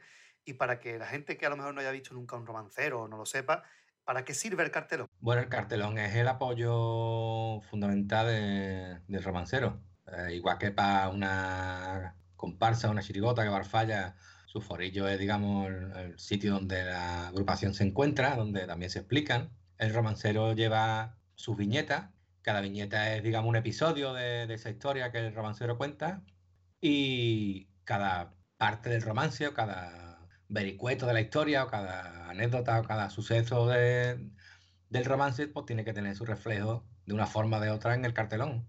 Y conforme se van desarrollando todo eso, todo eso que se cuenta, pues el romancero, ya acaso cada uno a su estilo, va señalando esa viñeta que el público puede ver normalmente en la calle, aunque también hay romanceros en el teatro y tal, pero lo suyo es en la calle, a pie de calle, eh, como a un metro o dos metros como mucho de distancia, pues el público va siguiendo esa historia en esos dibujos que suelen ser pues, de carácter humorístico, satírico, crítico, como de por sí es el romancero y el carnaval. Bueno, como ya nos ha dicho eh, mi compañero, has ganado varias veces el, el premio Mejor Cartelón. ¿Cuánto tiempo te lleva la confección de, de- de tu cartelón? Yo eso no lo cuento. Eh, cuando ya, digamos, el romance está cuajadito, ya prácticamente lo que queda a lo mejor es, pues, un poquito de limar por aquí y por allí, me pongo, me pongo a, a ver qué se va a contar con los ojos de eso que, que uno ya ha puesto por palabras. Y la verdad es que no, pues no lo sé, bueno, es un ya en, en vez de primeros de enero ya está uno ya con algún bocetillo tal y bueno, para cuando vayas a ponerte en la calle tiene que tener ya listo el cartelón, eso es así, sin cartelón no se puede salir. Pero la verdad que no, no le echo yo número al asunto, igual que no le echo número a, a las letras tampoco, ¿no? Lo mismo una idea en agosto, que te arrepientes en septiembre, que tiene que empezar otra vez a lo mejor en diciembre, en fin. No, cuando uno se mete en un jaleo de esto no, no cuenta la hora ni los días, sino que lo que haga falta en un momento dado, pues si no, no tendría mucho sentido. ¿Y alguna vez cuando ha estado haciendo el cartel ha dicho, uy, me pega una viñeta de no sé qué, pero no tengo cuarteta? ¿Y la ha escrito sobre la marcha? ¿Viñeta sin cuarteta? Pues no sé. Tendría que ser alguna imagen, digamos, mm, del personaje o alguna cosa que no sea en sí un, algo que pase en las letras, digamos. Entonces tú coges, pues hacer a lo mejor un- una especie de dibujo de en primer plano de, del personaje o de alguno de los, de, los, de los que salen en la historia. Pero no, no, normalmente tú haces un, un reparto entre, porque hay 60 cuartetas, pues tú que vas a hacer 12 viñetas por delante, pues, pues ya se reparte y va encajando ahí. No es matemático, ¿no? Siempre hay un, no sé, un, un margen. Yo además los cartelones pues suelo hacer mis marcianadas, ¿no? A lo mejor, yo qué sé, el internecio era una arroba y, y en diversas partes de esa, de esa arroba que se dibujaba en el cartelón, pues iba colocando dibujos que a lo mejor se tocaban unos con otros, ¿no? Estaban divididos en viñetas exactamente, sino que un detalle pues hacía, digamos, de separador. Y pues ese come coco es el que a mí me, me divierte, ¿no? El que me, me provoca hacer. Y la verdad que me lo paso bien. Y por eso a lo mejor me dan premio, porque me lo paso también haciéndolo, que después se nota, ¿no? Y en cuanto a, lo- a los carteles, cada uno tiene su propia técnica, estilo, no hay dos carteles iguales, sino que cada uno, incluso hasta se diferencia a los romanceros por el cartel. Ves un cartel y dices, esto es del Ketama, esto es del Ah, Melendi". claro. ¿Cuál es en concreto el, eh, tu proceso de creación? ¿Cuál es tu técnica? Pues normalmente, bueno, este año llevaba una cosa más distinta, que era en forma de guitarra, pero normalmente es un- una plancha de 50 por 70, dividida pues en 9, en 12, depende de viñeta. Viñetas que no suelen ser a lo mejor de formas regulares, sino que algunas veces pues, la viñeta se sale o se come la otra, o a lo mejor en unes dos viñetas, en fin. Pero por ahí va la cosa. Y luego pues, me gusta emplear técnicas simple, ¿no? Yo me acuerdo de los dibujos del Pantera, ese estilo que era, eh, digamos, entintado, o sea, dibujos así caricaturescos, entintado con rotuladores de colores y tal. Y a mí ese estilo, pues, pues, me parece carnavalesco, me parece auténtico de gaditano. Y, hombre, en cierta manera, pues, tiro por ahí, ¿no? Porque a lo mejor lo podía hacer a óleo, lo podía hacer, por no sé, un collage, cosas pegadas, en fin, podía ser 20 mil millones de formas distintas. Pero para mí esa forma de hacer, digamos, esa forma que es un poco, ¿cómo te diría yo? No sé, que tiene ese gusto gaditano, que tiene un- también una sencillez y una capacidad de, no sé, de, no sé, de llamar la atención, ¿no? De, de que sea una cosa chillona, brillante, que pueda ser graciosa, pues a mí ese es el estilo que me, que me tira. Y, y por ahí, por ahí lo hago. Algún día a lo mejor pues, me da la pica de hacerlo de otra manera o de, de trabajar de otra forma. Pero de momento me gusta hacerlo así por ahí tiro, ya te digo, ese estilo así un poco caricaturesco, sencillo, de colorido brillante y, y bueno, de momento me funciona, además se ve muy bien en la calle, ¿no? Es una cosa que salta mucho a la vista, que es importante, porque si va a tener muchos detalles y no se va a ver bien desde una cierta distancia, pues está claro que está haciendo un trabajo en barde. ¿no? De todas formas, también para la gente curiosa que se fija en todas las pamplinas, siempre pongo mis cositas, ¿no? mis detalles absurdos, mis carajotadas, que a lo mejor no lo ve nadie en todo el carnaval, ¿no? te da coraje, pero bueno, es así. Pero hay quien se fía y dice, mira, mira, no te lo he puesto aquí, tío. Y dice, "Ah, no te la he visto, la he visto, mira". Y ese, ese juego también es gracioso, es interesante con el público. En el concurso de romancero es obligatorio llevar el cartelón. ¿Estás de acuerdo con, con, que, con esta obligatoriedad? ¿Con esa norma? Hombre, yo hemos tenido nuestros más y nuestros menos en la asamblea de, de la Asociación de Romanceros. Yo entiendo que haya gente que quiere, digamos, conservar un- una forma tradicional de hacer, hacer el romancero. Me parece bien. Pero yo soy partidario siempre de que romancero y cualquier asunto que tenga que ver con el carnaval, lo primero es la libertad de la gente que, que se dedica a esto, que se dedica a esto porque le da la gana, que echa su tiempo, echa su, su esfuerzo y su ilusión. Y yo sería partidario de que cada, cada uno hiciera lo que le dé la gana, que lleve cartelón, que no lleve, que vaya vestido de piconero o, o que vaya con un mono, me da igual. Que se respete un poco el espíritu. Si estamos haciendo un monólogo stand-up, ya no estamos haciendo romancero. ¿Que tú quieres hacerlo? Bueno, hazlo. Yo, mientras que el jurado tenga claro qué es lo que está viendo y qué es lo que tiene que valorar, en el caso del jurado, ¿eh? del concurso. Porque después en la calle, evidentemente, el público es soberano, se para y escucha, o no se para, o se para y después se va, en fin, eso. Pero en cuanto al tema del jurado del concurso un poco oficial, dejándole claro al jurado qué es lo que tiene que valorar y tal, yo no pondría ninguna norma. No pondría ninguna norma. Eso sí, yo entiendo que el romancero tiene que llevar su cartelón, pero yo defendería que el que no quiere llevar cartelón que no lo lleve y que el que quiere llevar yo qué sé, pues una bandera o una pancarta, que me da igual. Yo, no sé, soy partidario de una forma muy tradicional de hacer, pero también soy acérrimo defensor de que cada uno haga lo que le dé la gana, porque para eso lo hacemos porque queremos, nadie nos obliga. ¿no? ¿Y algún cartelón de los que has hecho, de los que estés especialmente orgulloso? Pues mira, este año que no me lo han dado. Es así. Y viendo los cartelones, yo normalmente soy muy crítico con las cosas que hago. No solamente con el carnaval, sino, en fin, yo también me dedico de forma amateur al dibujo, la pintura y, y cosas de esas. Y suelo ser crítico y cuando tú ves, pasa un tiempo, que puede ser un año, puede ser cinco, ves una cosa que existe hace tiempo y dices tú, tío, qué malamente. Mira las manos, niño. Hostia, que yo está hecho con el culo, qué malamente. Eso por un lado quiere decir que tú mm, has mejorado porque lo antiguo te parece malo. Y por otro lado, pues, mm, quiere decir que avanzan. ¿no?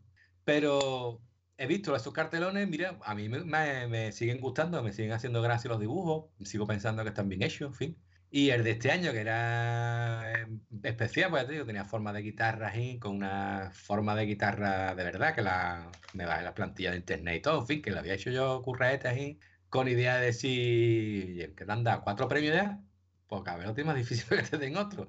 A ver qué hace este año. Digo, pues venga, vamos con la guitarra. Y estaba yo muy contento con mi cartelón en forma de guitarra, que además se enarbolaba en su palo y todo el rollo y tal.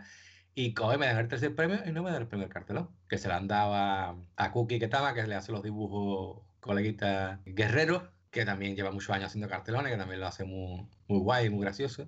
Y muy contento por ellos, pero en, en ese sentido me, ha- me ha dado coraje este año. Esa es la verdad. ¿Y el romancero del que estás más orgulloso, de los que has sacado? Uf, no sé, a mí me gustó mucho hacer el de Lobezno, por ejemplo, pero acabé de Lobezno hasta las mismas brincas. Hartito de, de- del chaval este. Y de este año del jubilado, pues claro, me han dado un tercer premio y también estoy muy contento. Son, no sé, yo veo que la gente se ríe y le gusta, aunque ya cualquiera que haya hecho algo de carnaval ya lo sabe. Cuando ha cantado 30.000 veces el mismo cuplé, cuando ha cantado 20.000 veces la misma presentación, cuando ha cantado yo qué sé cuántas veces el mismo romancero, mm, te cuesta decir tú, ahí estamos, ahí estamos todavía. Pero sí, la verdad que sí, que lo ves no y, y el jubilar al meta son dos de los que más me han me he sentido satisfecho. ¿no? Bueno, Manuel, pues muchísimas gracias por participar y por darnos su visión de, lo- de los romanceros y de, sobre todo de los carteles, ¿no? Ese mundo que acompaña siempre al romancero y muchas veces queda en segundo plano, pero que es muy importante también para, para entretenerse, ¿no? Porque muchas veces ve un romancero hasta malo y te entretiene viendo los carteles, te entretiene viendo el cartel. Pero está ahí, es una pieza importante y queríamos dedicarle un ratito en nuestro especial. Y muchísimas gracias por haber estado aquí. A vosotros por vuestro trabajo, que es muy interesante. Ya lo veremos todos juntos y, y lo disfrutaremos también. Muchas gracias. Venga, un saludo. Antes de pasar a la siguiente entrevista, tenemos que decir que encontrarán imágenes de los carteles del Melena, tanto en el blog como en el montaje que hagamos de este audio para YouTube.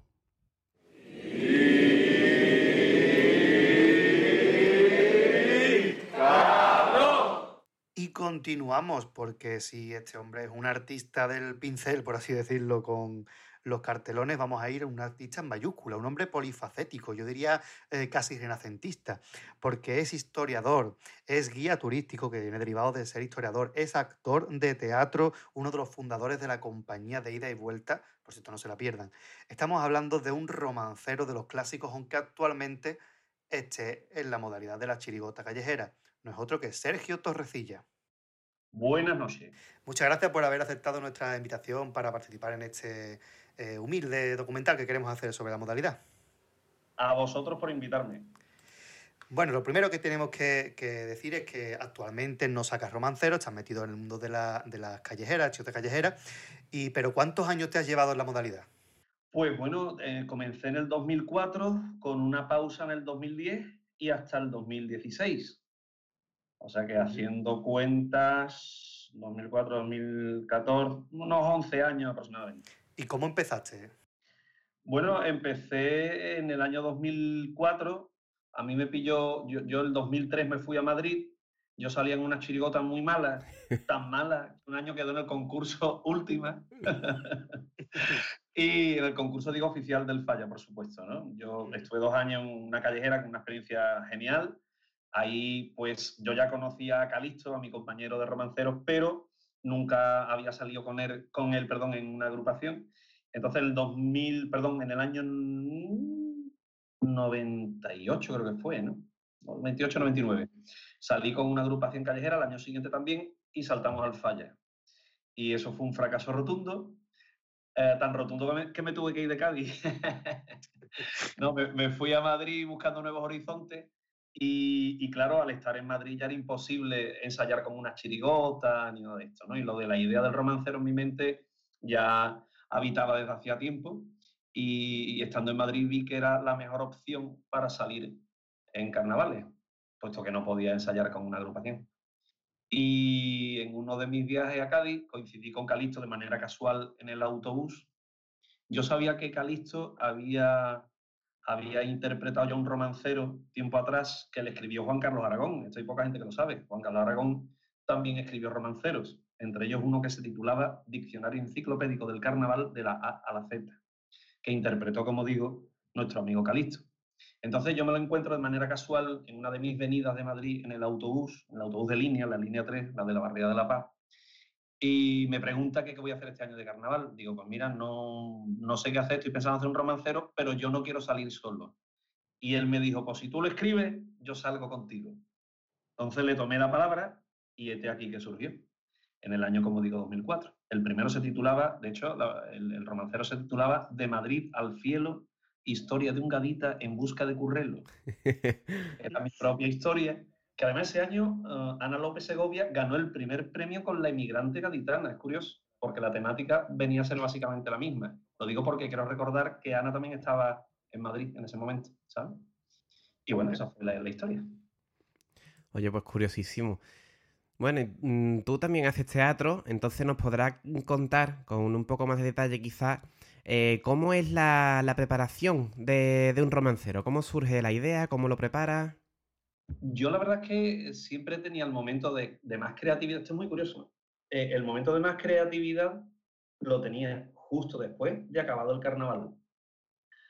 Mm, Una semana después ya empezaba a darle, no sé, esa inercia, esa energía, ¿no?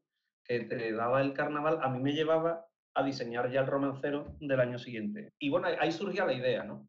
Y sobre el mes de julio, cuando iba a la playa, porque el salón de estar de mi casa era la caleta. Yo vivía en la calle Ceballos, en un piso de 45 metros cuadrados, y en verano pues era un poquito agobiante. Entonces yo me iba a la caleta y allí, solano, porque yo soy más bien solitario, pues empezaba a escribir. Em, creo que son más las estrofas que he desechado que las que finalmente he escrito y he publicado, digamos, ¿no? Mm, como decía, el proceso empezaba justo después de carnaval eligiendo el tipo. A partir de julio empezaba a escribir de manera muy, muy natural, o sea, muy cotidiana, ¿no? Sobre todo en mi tiempo libre, eso, allí en la caleta sentado, empezaba a darle, a estructurar un poco la historia. Yo siempre suelo llevar las historias un poquito estructuradas en ese sentido, suelen tener un hilo narrativo. Y ya sobre el mes de octubre eh, entraba en celo carnavalesco y ya quedaba con Calixto en su despacho, porque él era, es abogado, entonces el lugar de ensayo era su despacho cuando no tenía cliente, por supuesto. Y bueno, quedábamos habitualmente uno o dos días por semana y ya un mes antes de, del concurso cuando ensayábamos más, más por derecho. ¿no? Pero un poco el proceso era ese. Em, de todas formas, ya sabéis cómo funciona esto, ¿no? Decía Picasso que se me, me pilla la inspiración que me pilla trabajando. Yo soy muy, muy método de escribir mucho, de escribir mucho y de desechar muchísimo. Es como yo, como yo trabajo. Sí que me apoyo mucho en la, en la interpretación, porque un mismo texto, o sea, yo tenía un profesor de teatro que decía que no había teatro bueno o malo, que había teatro bien hecho o mal hecho. Y creo que es verdad, creo que si uno al texto le da una buena interpretación, yo creo que le, le da al romancero más enjundia y lo hace más, más atractivo. Y bueno, tú tienes un trabajo como historiador, también eres actor y te hemos visto algunos romanceros de tema histórico como Marco Polo. ¿Cómo te han influido estas dos vertientes tuyas profesionales, por así decirlo, en, en el romancero? Ah, qué bueno. Pues eh, me ha influido con la pasión. Es decir, sabes que Carlos Arguiñano dice que al trabajo con alegría, porque lo que se hace con cariño sabe mejor, ¿no?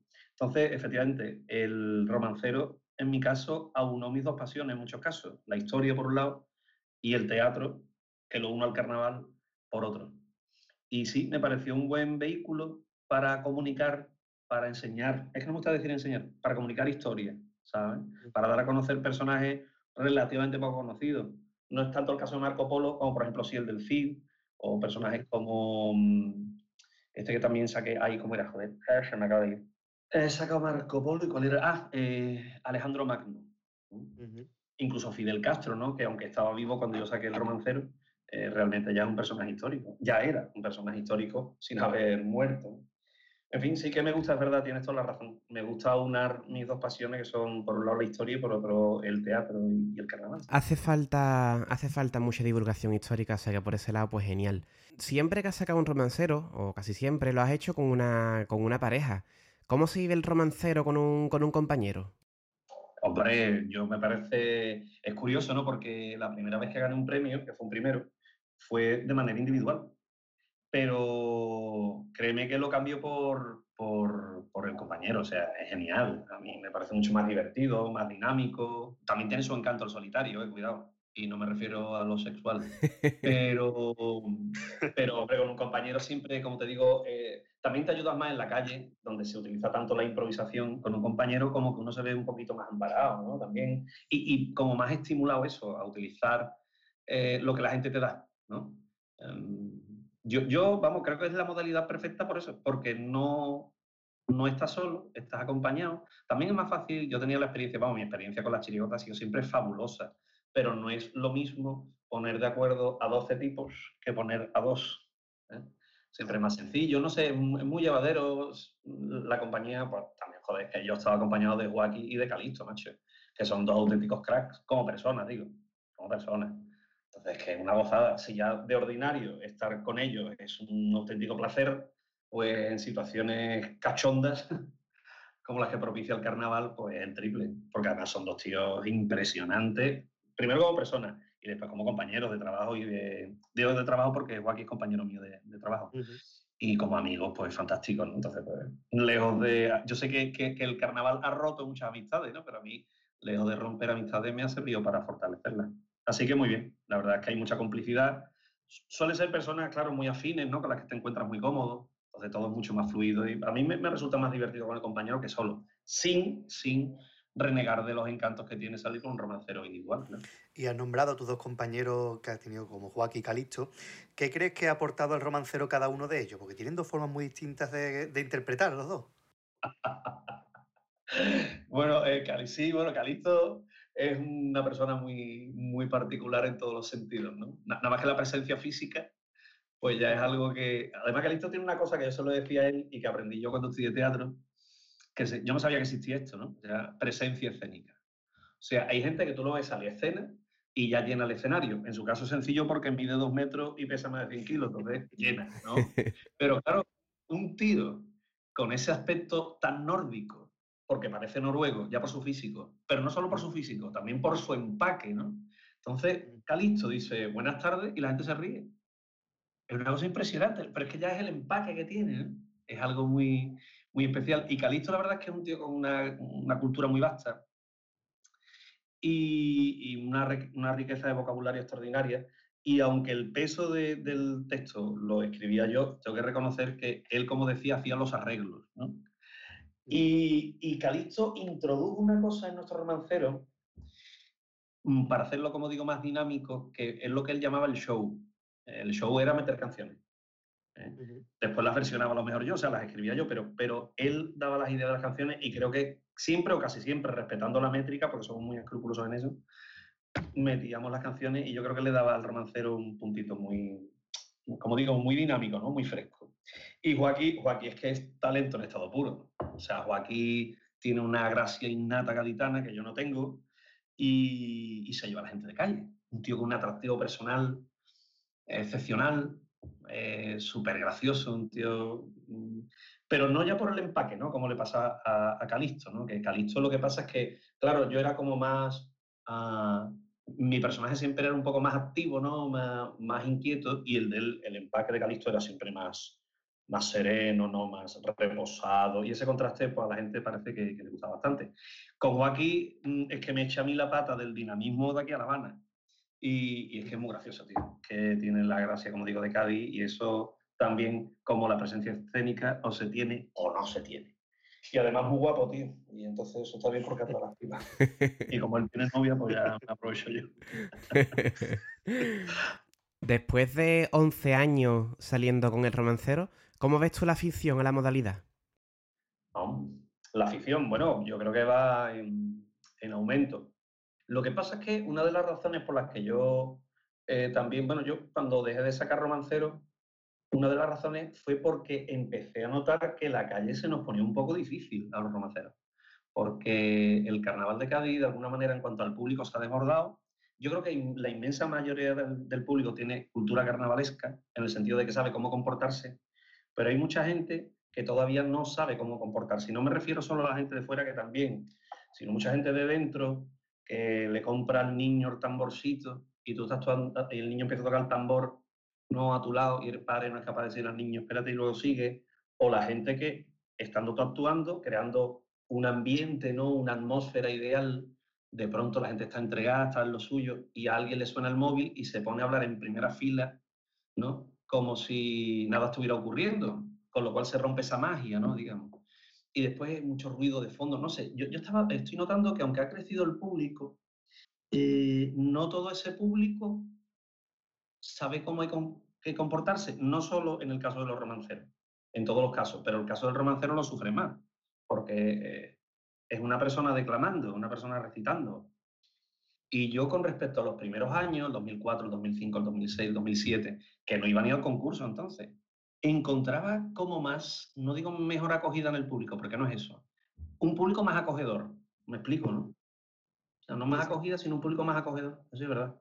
Iba todo como un tiro, Guillo, era la gente súper atenta. Joder, yo tenía actuaciones en sitios que son inverosímiles, ¿no? Que a día de hoy son imposibles. Claro, que era, que era más fácil buscarse el sitio para actuar, a lo mejor, ¿no? Absolutamente. Y además es que el romancero requiere de unas condiciones ambientales óptimas para que luzca como se merece. Si no, no luce como se merece. Y últimamente lo que ocurría es que eran más las dificultades que las actuaciones realmente limpias, por decirlo de alguna manera, ¿sabes? Como que las había, evidentemente. Pero nosotros tenemos algún vídeo de con el romancero que saqué yo con Joaquín de los Percebeiros, una actuación fantástica, fantástica. Y de pronto a mitad de la actuación, un señor se pone a golpear, precisamente un romancero que no sé quién es. Cuando lo vea le parto la pierna. Y empieza a golpear nota, ¡pah, pah! tablero, y la gente lo manda a callar, ¿sabes?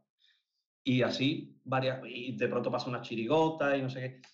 No sé, eh, como que se ha puesto más difícil la calle, ¿vale? Pero bueno, entiendo que, que en general es una modalidad que es bastante, ahora ya sí, querida y seguida. Y ahora que estás en la chirigota, el año pasado con Sujetos en el Sintasma, este año con Superviviente, eh, ¿tienes pensado alguna vez volver a la modalidad del romancero o por ahora estás muy a gusto donde estás? Yo no tengo pensado volver. Yo creo que mi ciclo ya con el tema romancero terminó. No... Quería cambiar, o sea, me apetecía hacer cosas diferentes y es que me encuentro tan a gusto en la modalidad, como llamo yo, del chiritrío o el chiriteto, que no creo que vuelva atrás. No creo, no creo. Nunca se sabe, ¿no? Pero es que ya me sentía en el romancero como muy encorsetado y como eh, repitiéndome a mí mismo, ¿sabes? No, no veía que no, que no, vamos, estaba bastante satisfecho con el resultado, ¿eh? Pero quería hacer cosas nuevas, quería explorar otras posibilidades y si os he dicho antes que dos mejor que uno, si son cinco y bien avenidos, mejor todavía. Y la verdad es que, insisto, es que, es que me llevo tan bien, tío, con la gente con la que salgo, es que es una gozada, es que es una gozada. Además, eso, como uno ve que el romancero, pues hay un montón de gente que se dedica ya a ello, ¿no? Y que lo hace tan bien y tal, pues, que estemos o no estemos tampoco va a suponer nada. Claro, prefieres seguir con algo que te da pues la el puntito de creatividad o de. Claro, claro. Eh, Sirve para explorar otras, otras opciones, ¿sabes? Exacto. Son, fueron muchos años de romancero, no los cambio porque fueron geniales, sobre todo los primeros. Y mira que después he tenido, como te diría yo, porque al principio no íbamos ni al concurso ni nada. Pero yo qué sé, tío, es que lo pasábamos de bien. Era genial. Pero no, no es que después no lo haya pasado bien, sí lo he pasado igual de bien. De hecho, he tenido más reconocimiento, digamos, oficial, ¿no? Pero lo que os decía, el ambiente en la calle era diferente, Guillo. Hmm. Es que no sé, en los últimos 3, 4 años decía, tío, pero qué difícil se nos ha puesto la calle. Se nos puso muy difícil la calle. Tampoco quiero decir con esto que fuera aquello el apocalipsis, ¿sabes? Pero que bueno, comparado con los primeros años de, de romancero, pues era mucho más eh, llevadero el romancero al principio. Y dentro de esos buenos ratos que has pasado con tu romancero, ¿alguna anécdota que se te ocurra que nos puedas contar? Pues sí, una anécdota y es que eh, el primer año que salimos, bueno, hay muchas, ¿no? Pero por decir una del primer año, eh, íbamos como en, de Madrid al cielo, historia de un gadita en busca de currelo. Yo iba de chulapo y el Calixto iba de chulapa, una chulapa espectacular, por supuesto, ¿no? Y con los colores del Cádiz y tal, y estábamos en la plaza de la catedral, ¿no? Y de pronto había un tenderete en la plaza de la catedral y había un señor que hacía serigrafías, es decir, te hacía una foto y con la foto pues te hacía una camiseta, un pin, una taza, un llavero, ¿no? Y era un señor hispanoamericano y me dice, ¿y nos importa que hagas una foto? Tal? Digo, mira, no, si es que no tenemos interés en, en hacernos fotos. No, no, no, dice, es para mi promoción, no, yo os hago una foto y os coloco ahí, os hago un pin o lo que sea y lo pongo como muestra. Nos miramos los dos, venga, vale, pues nos hace la foto, nos regala el pin y ahí queda la cosa. Eh, por aquel entonces yo tenía y tengo una amiga que se llama Noemí, ¿no? Y Noemí estaba con su actual marido, entonces su novio, en Castellón, como otros muchos gaditanos, ¿no? Pues se ve que este hombre, pues su negocio era itinerante, ¿no? Y pasaba los carnavales en Cádiz, la feria en Sevilla, vaya usted a saber, ¿no? Y es la feria de Castellón. Y mi amiga Noemí está con, con Juan, su novio, por allí paseando por la feria y está el tenderete este. Y de pronto ve un llavero con mi cara y la del Calixto disfrazado de chulapo y chulapa. Y dice, perdona, a este de aquí lo conozco yo, te puedo comprar el llavero. Y el tío no le dejaba comprar el llavero porque lo podía ya haber denunciado. Se, ve que por derecho de imagen, o no sé si derecho de imagen, por de, de privacidad, lo que fuera, ¿no? Eh, y el tío, no, no, no, pero si es amigo mío, total, que al final consiguió que se lo regalara, no se lo vendió. Y el llavero lo tengo en mi poder. Y me, me hace mucha gracia, ¿no? Que de pronto un tío que viene a Cádiz casi nos hace la foto por casualidad, como quien dice, ¿no? y que al final mi, mi, llavero estuviera en Castellón, que sirviera de reclamo ¿no? para el negocio, y que una amiga mía que está allí de pronto lo vea, lo, no lo compre, se lo regalen y ella a su vez me lo regale a mí. Pues me parece una historia curiosa. Y otra vez, cuando salimos de San Servando y San Germán, que es el, el romancero que de largo me parece mejor, y ese fue mm, descalificado en el concurso, algo que nunca entenderé. Bueno, sí, nos pasamos dos minutos del tiempo, pero vamos, creo que, que el romancero era de un- una extraordinaria calidad, la verdad. Total, el caso es que eh, de San Servando y San Germán estábamos igual en la Plaza de la Catedral y viene un nota corriendo. Me tengo que hacer una foto con vosotros, me tengo que hacer una foto con vosotros, por favor, por favor, una foto con los dos, con los dos, a ver. Pero bueno, sí, el tío de Madrid. Y es que el tío se llamaba Servando Germán, tío. Y di- digo, venga, esto cachondeo, ¿no? Dice, no, nos enseñaron DNI, mira, yo Servando. Porque el tío había nacido el día de San Servando, el día de los patronos, que es en octubre, no sé si el 22 de octubre por ahí. Y, y la madre cuando parió, eh, dice, bueno, que no me lo ponemos, dice, ¿cuál es el santo del día? Dice, Servando Germán, San Servando y San Germán. Digo, pues Servando Germán. Y el tío se llamaba Servando Germán, tío. Bueno, como eso, tropecientas mil, ¿no? Pero bueno, por dar una pincelada.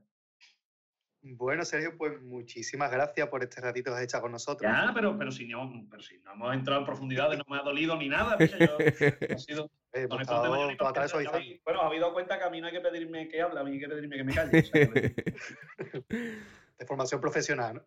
Exactamente, sí, porque mi trabajo es ser comunicador, ni más ni menos. Entonces, pues, soy de gatillo fácil, de, de gatillo me refiero de verbo fácil. Así que nada, agradeceros a vosotros que hayáis tenido la deferencia de acordar de mí y, y desearos todo, todo el éxito en vuestra aventura. Pues muchas gracias, Sergio. Muchísimas gracias. A vosotros.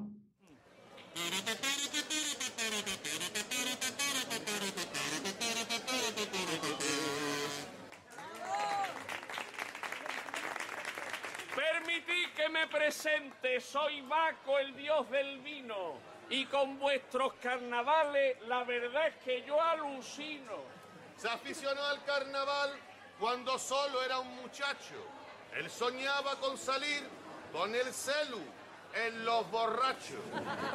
De todo lo que yo os diga, no esperéis nimiedades, porque niños y borrachos solo decimos verdades. Veo que hay un montón de borrachos en el público.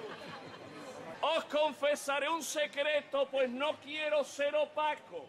Mi nombre en verdad es Francisco, pero todos me llaman Paco. La misma encarnita Polo, cual si fuera un arrumaco, le dedicó una canción. La de Baco, Baco, Baco, Baco, Baco, Baco, Baco. Me apodan el Pau Gasol, pero no porque sea muerto, sino porque como Pau, de canasta no me harto. Este hecho confirmaría de una puñetera vez a los que afirman que tiene los riñones al jerez. Por no haber nacido en Suiza, siento que mi alma se quiebra. Yo quise nacer en Suiza para poder vivir en Ginebra. El día de su cumpleaños, eso lo sabe Tokiski, no puede faltar la tarta. Por supuesto, tarta al whisky. Y pasamos de un actor e historiador a un humorista.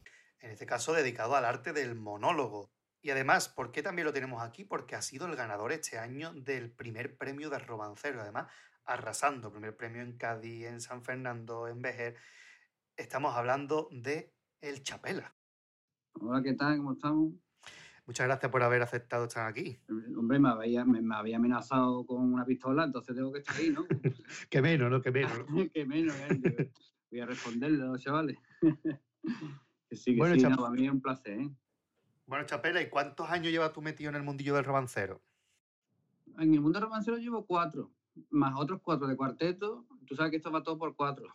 y, y un par de chiricotes ilegales que tuve en su, en su día, y ya. Pero digamos que eso es pero romancero cuatro.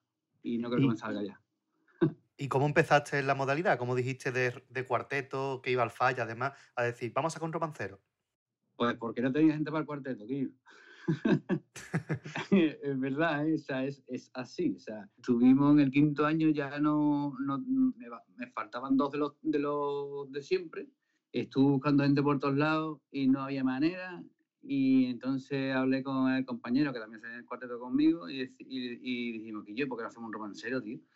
Y salió, y bueno, nos pusimos a hacer romancero y, y a mí ya me, engan- ya me enganchó, ya es, una, es la modalidad que más con la que más me siento identificado, Mm, más que con cuarteto, ¿eh? Pero bueno, no descarto hacer, no, no descarto hacer cuarteto porque lo tengo ahí todavía presente, pero, pero vamos, si hago un año hago las dos cosas, ¿eh? que son compatibles. O sea, que fue un comienzo prácticamente casual, ¿no? De verte las circunstancias y decir para adelante.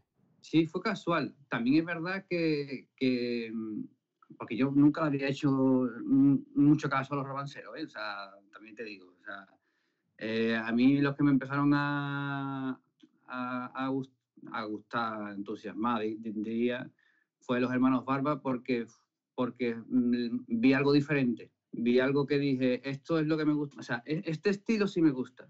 Mm, ¿Vale? Hay un estilo más antiguo, más que no me atraía tanto, que sí, que yo escuchaba romanceros, o sea, que pero que no. Y esta gente, como le dieron ot- otro matiz al romancero, pues fue los que me engancharon en verdad. ¿eh? Yo, a- yo a, eso a ellos se lo dije, se los dije. ¿eh? Digo, yo estoy aquí por ustedes. Oye, pues genial. Eh, bueno, aparte de, de ser, de dedicarte al romancero, te dedicas profesionalmente al humor.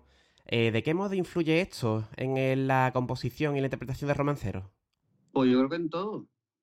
Porque, claro, yo, lo que más hago es monólogo, aunque hago otras cosas, ¿no? Hago, bueno, hago comedia de improvisación, hago. eh, te- tengo obras de teatro, de humor también, escritas y, y, ¿cómo se llama?, interpretar.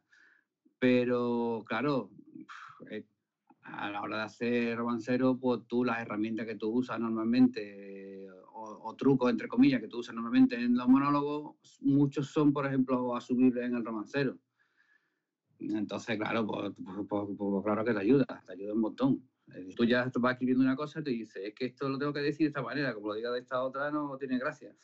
Y eso lo tengo, por ejemplo, por, el monólogo, o sea, que de haber probado tantas cosas, hay ciertas frases que tú las, las sueltas, las dices, como las digas de una manera determinada, eh, va a ser gracia.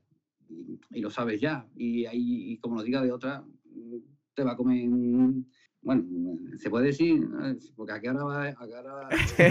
Puedes decirlo.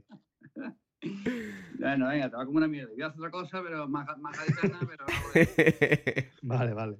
Eh, y no obstante, nunca, yo siempre digo, las reglas no, no, están, no están estipuladas, ya sabéis que hay, bueno, ya a vosotros no hace falta que os lo, os lo diga, hay cosas que tú crees que es un pelotazo y después no, la gente no lo pilla, no, no- es para nada, y al revés. Y hay, cos, y hay cosas que tú las dices en un, en un sitio determinado funcionan y en otro sitio, en, y en la otra punta de la calle no funciona. ¿Por qué? Pues yo qué sé. que no lo sé es que no lo sé. Pero bueno, eso es una cosa y luego son y luego los truquillos que puede haber a la hora de, de hacer un de un monólogo te sirve para romancero, clarísimamente, vamos. Claro, cuestión de ir cogiendo tabla también. Claro, sí, sí. La experiencia es un grado. Eh, Aparte que tanta experiencia al final para sacarlo, con con tanto errado. Pero, pero sí es verdad que el, el ensayo de error, el ensayo de error es el mejor método que hay para, para hacer las cosas bien. Ya sabes lo que no tienes que hacer y, y sabes lo que tienes que hacer. Las dos cosas. Bueno, y este año ha sido todo un pelotazo, ¿no? Los Lol Island de Lol Island ha sido primer premio en Cádiz, en San Fernando, en BG, segundo en el Pópulo. Eh, ¿Cómo surge la idea de los Lol Island? Pues mira, eh, ¿se escucha una, rota, una por ahí atrás? No, ¿no? No, no, no llega, no llega. Todavía no llega. Es que hay un tío con una rotafle aquí al lado. Bueno, eh, que, mira, te digo cómo surge. Yo tenía pensado otro romancero. O sea, no era este, era otro, en verano. Eh, lo teníamos claro, además tenía escrito ya un montón de, un montón de cuartetas y que seguía más el estilo de los años anteriores, de los Marangeles Charlie o el Scary Movie. Y, y un día con unos, con unos amigos y tal, amigos mutuos de comunes, no, mutuos no, comunes de Kiko y mío, pues salió el nombre, yo no me acuerdo cómo salió el nombre este. Alguien dijo, ah, los Island del Long Island, y dije yo, dije yo, eso va a ser un romancero. ya está, es que lo vi claro porque el nombre me encantó y dije, esto. Digo, ahora mismo no sé, no sé de qué va, no sé de qué va a ser, pero como me, o sea, yo me adapté, de- me adapté al título, no sé si me explico. Y de pensar en el título, digo, pues nada, le digo, vamos a aprovechar la historia de, del- de que Cadia salió en el New York Times y a partir de ahí, pues creamos personajes. Teníamos dudas de si crear un tío de Cádiz con uno de, con uno de allí de Estados Unidos o, o que fueran los dos de Estados Unidos y al final optamos por este último y ya está. Mm, Y desde y prácticamente desde agosto que fue esa reunión hasta hasta, hasta carnaval pues ya trabajamos la idea esta de porque además dijimos si queremos aprovechar lo de New York Times tiene que ser este año.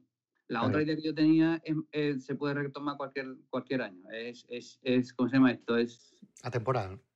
eh, sí. Y además te digo una cosa, mm, me vendría bien hasta usarla con esto del COVID. la otra idea. No la había soltado por si acaso. Por si acaso sale. Por si ¿no? acaso no la digo, pero mm, tiene todo, o sea, mm, me viene estupendamente lo del COVID, aunque sea un coñazo en realidad, ¿no? Pero, vamos. En fin, ya, ya se verá. Pero he, he respondido a la pregunta ahí, ¿no? Sí. Sí, sí. Sí. Es que no sé si me había quedado algo en el tintero. Pero vamos, así nació, así nació. Y de estos carnavales, mm, ¿cuál es el mejor momento que tú recuerdas que han vivido estos Lalo y Lolo Lolo Island? ¿Qué te digo? Es que me puedo quedar con varias cosas. Hay un pase eh, espectacular en la Torre Tavira esta, eh, que es curioso porque al finalizar, eh, se fue temprano, fue una de las primeras que hicimos, y al finalizar nos viene un, un nota y dice, mira que soy de Estados Unidos. Y digo, fu, nos va a echar la bronca porque nos vamos a cachondear del, del himno suyo, no sé qué, ¿no? Como lo cantamos en plan, Claro. en, en plan español con el... Y, y dice, eh, muchas gracias porque por haber, digamos, por haber hecho patriotismo, ¿no? ¿Sabes? Te digo? O sea, Sí. el estaba encantado. O sea, es que se bajó de, de su, de su casa porque por lo visto nos estaba viendo de un barcón o algo ahí y, fue a- y se fue para abajo a felicitar, no porque, porque claro, él, él estaría flipando con todo el mundo allí en la Torre de la Vida cantando el himno de Estados Unidos o, o tatareándolo de alguna manera. Y estaba encantado el nota. Digo, yo, bueno, pues nada, muchas gracias, no qué. Digo, tú no te dado cuenta que acabamos de poner a estadounidense como, como mamarracho, ¿no? de que aquí le hemos dado como por todos lados, ¿no? Los gaditanos. Digo, pero bueno, yo qué sé, está guay. Yo, no, pero bueno, estaba. ah, La verdad que nos gustó ese detalle, ¿no? De, mira, se ha preocupado por bajar, por darnos, por felicitarnos. Digo, pues está guay. A mí, yo, yo lo entiendo, porque si tú fueras español, tú te vas a Estados Unidos y em- empieza la gente a cantar himno español, lo, lo, lo, y, y, está- y- ves a un nota vestido medio con la bandera de España ahí raro, y empiezas a hablar como en, en español, y tú estás allí, tú, pues, tú no te sientes identificado a lo mejor, ¿no? Yo qué sé, Mm. entiendo lo- entonces lo entendí por ahí. Pero Curioso. ese fue el gran momento, uno de los grandes momentos. Y luego también el delante de los Juan Cojones, yo creo que ha sido la, una, yo qué sé, aquí, bestial también. Yo me quedo con esos dos momentos. En la, tú me has dicho en la calle, ¿no? O en general. En general. En general, hombre, me tengo que quedar con el pase del Tiaurica, que nos equivocamos y todo. Nos saltamos un pedazo de trozo de siete cuartetas. y nos dimos cuenta al final. Que, o sea, yendo para el final, eh, me dice el Kiko, eh, en, un, en, un, en un impasse de esto que la gente se está riendo y tal, me dice que yo retomo lo, de- lo del falla, ¿no? Porque era una parte, de, una parte del falla. Retomo lo del falla, digo, no, no, no, sigue para adelante. Dice, "Tú sabes lo que volverte para atrás. Lío. Mm, Vamos, no, no, o sea, y ahora volverte a enganzar con el final, digo, Quillo, déjalo ya y se acabó. Eso fue, hombre, también me quedo con, me quedo con- también con la, fin, con la final, evidentemente, te dice primer premio, Lola, no sé cuánto. Quiera que no, ahí pues tú dices, se cumple un sueño. Y, y claro, ahí te entra algo de decir, pues al final pues, le, dedica, le, le has dedicado al carnaval un, un mon- montón de años y, con sus sinsabores, ¿no? Porque en cuarteto pues, hemos tenido de todo. A nosotros siempre nos tocaba mm, mm, el de Martiniares, el de la, la huerta de Martiniares, la huerta de Juan Carlos Aragón, nos, nos- nos tocaba dita que vaya tela. Y, y hemos pasado a veces cosas chungas. Bueno, cosas chungas, así explico tampoco que eh, pasarnos no, ¿no? Pero bueno, que pero que tú dices, Quillo, vale, o sea, ha habido sin sabores, pero esto, esta combinación vale por todo, ¿sabes? Entonces es un momento muy, muy chulo. La verdad es que me tengo que quedar con muchos momentos. Es que este año ha sido... Y yo no, yo no estaba acostumbrado a que la gente se nos pusiera detrás a, bu- a, a seguirnos, tío, en la calle. Eh, Yo no lo he vivido nunca hasta ahora. Hasta este año no lo he vivido. O sea, de, de, de decirle al Kiko, digo, "Tío, ¿tú te das cuenta que hay gente detrás que nos están siguiendo? Digo, yo qué sé, se, se creen que vamos a cantar, ¿no? Yo qué sé, pues a lo mejor no nos íbamos ya, yo qué sé, o nos íbamos a comer, o digo, y bueno, vamos a hablar, vamos a hablar con ellos, yo qué sé, y ya está. Y- pero son cosas que tú dices, hemos soñado, pa- hemos soñado pasar por esto. Pues el romancero entonces también es capaz de dar estos momentos tan bonitos a los, a los componentes. Bueno, estamos hablando de la calle, estamos hablando de que la gente incluso este año pues os seguía.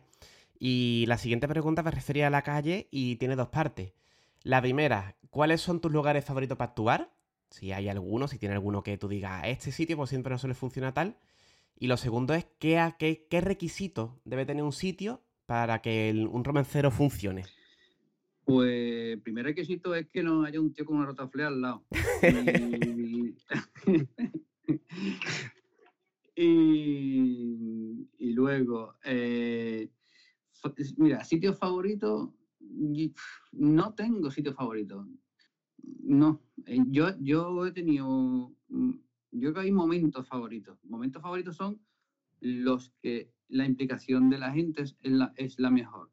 He tenido momentos de, de grupos de ocho personas y me lo he pasado mucho mejor que a lo mejor con, con 50 alrededor tuya. ¿Vale? Entonces, porque claro, es, es, es, es la magia que se crea. Yo, una de las cosas que, que le suelo pedir a la calle es que sea estrechita, para que, para que la voz vuelva de, o sea, re- retumbe en el, retumbe no, bueno, me explico, ¿no? O sea, Ujú. pegue en la, en la de, en la de enfrente y vuelva. Entonces, sí, me- te puedo- sitios que me gustan, este año me gusta el de la Torre Tavira porque, porque hemos tenido dos momentos buenos ahí y nunca lo habíamos probado y digamos como escenario grande, entre comillas, los escenarios, porque son una escalera. Y la calle de, de la Peña de los Juan Cojones me gusta mucho. Es, mu- es muy, es muy recorrida, eh, recogida, es muy eh, silenciosa, eh, entonces, y yo creo que da mucho para... Quizás la calle que más me gusta es esa, ¿sabes?